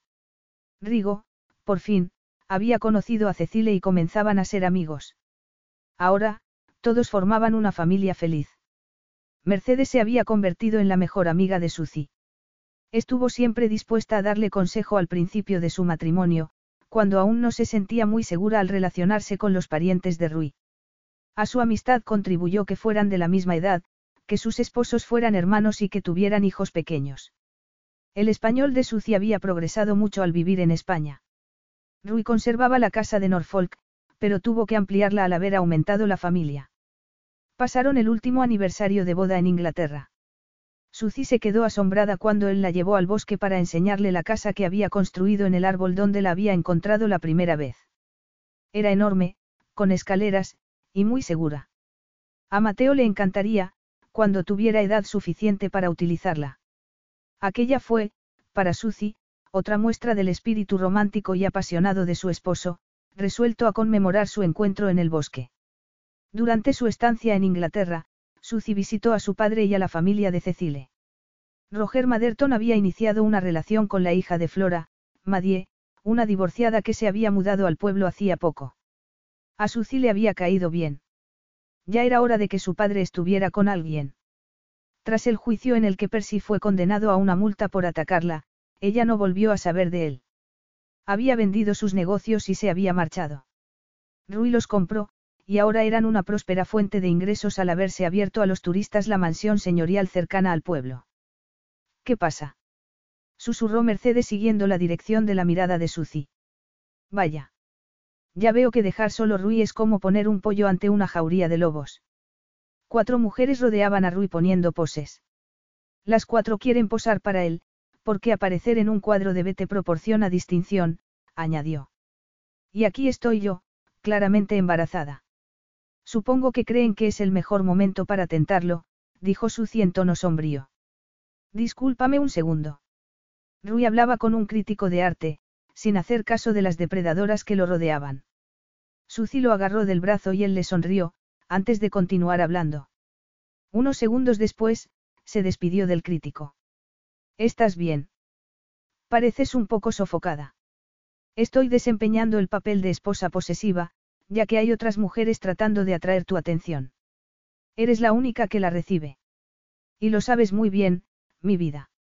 Suzy lo miró pensando en lo mucho que había cambiado desde que se conocieron. Estaba mucho más relajado. Una esposa y un hijo le habían proporcionado un nuevo objetivo. Había aprendido que ni el arte ni las finanzas lo eran todo en la vida. En cuanto a ella, no podía ser más feliz. Más tarde, observó a Mateo dormir, con la ropa de cama en el suelo. Parecía un ángel, con el cabello revuelto, las largas pestañas y las sonrosadas mejillas. No tenía ese aspecto despierto, porque era muy travieso. Rui se detuvo en el umbral de la habitación. Entró y la tomó en brazos. Pareces cansada. Llevas mucho tiempo de pie. Es algo que no se puede evitar, si se tienen piernas, bromeó ella mientras la dejaba en el sofá de su dormitorio. No soy una inválida. Rui se arrodilló, le quitó un zapato de tacón y le masajeó los dedos de los pies. No sé por qué te pones esos zapatos. Sucino se lo dijo. A él le encantaban sus piernas, sobre todo cuando llevaba zapatos de tacón. Mientras él le masajeaba el otro pie, se bajó la cremallera del vestido y dejó al descubierto el sujetador. El vestido se le deslizó hasta la cintura. Con los ojos brillantes de deseo, él se levantó. Ella lo imitó y movió las caderas para que el vestido cayera al suelo. Él respiró hondo. Eres tan hermosa, corazón, dijo con orgullo y satisfacción. Ella sabía que él lo creía así. E incluso ella había llegado a pensar que, para él, era hermosa. Rui la tomó en brazos. Sus bocas se fundieron en un beso apasionado y sus lenguas se entrelazaron, lo cual la excitó por completo. Le había desaparecido el cansancio. A veces, el sentido protector de Rui era un obstáculo para la necesidad de Suzy de resultarle deseable, pero activar su naturaleza de sangre caliente siempre superaba dicho obstáculo. Me encantas, preciosa mía. Te quiero. Hasta el infinito y más allá. Para siempre. Rui la depositó suavemente en la cama y la miró sonriendo. Siempre tienes que tener la última palabra. Pero Suzy sabía que podía dejar tranquilamente que la última palabra fuera de él. Fin. BetMGM has an unreal deal for sports fans in Virginia. Turn $5 into $150 instantly when you place your first wager at BetMGM. Simply download the BetMGM app and sign up using code Champion150. Then, place a $5 wager on any sport. You'll receive $150 in bonus bets, regardless of your wager's outcome. And if you think the fun stops there, the King of Sportsbooks has plenty of surprises in store. Check out daily promotions, same game parlays, live bets, and so much more. Download the app in Virginia today and get $150 in bonus bets instantly from your first wager only at BetMGM. BetMGM and GameSense remind you to play responsibly. See BetMGM.com for terms. 21 plus only, Virginia only. New customer offer, subject to eligibility requirements. Rewards are non withdrawable bonus bets that expire in seven days. Please gamble responsibly. Gambling problem? Call 1 800 Gambler. Promotional offer not available in Washington, D.C.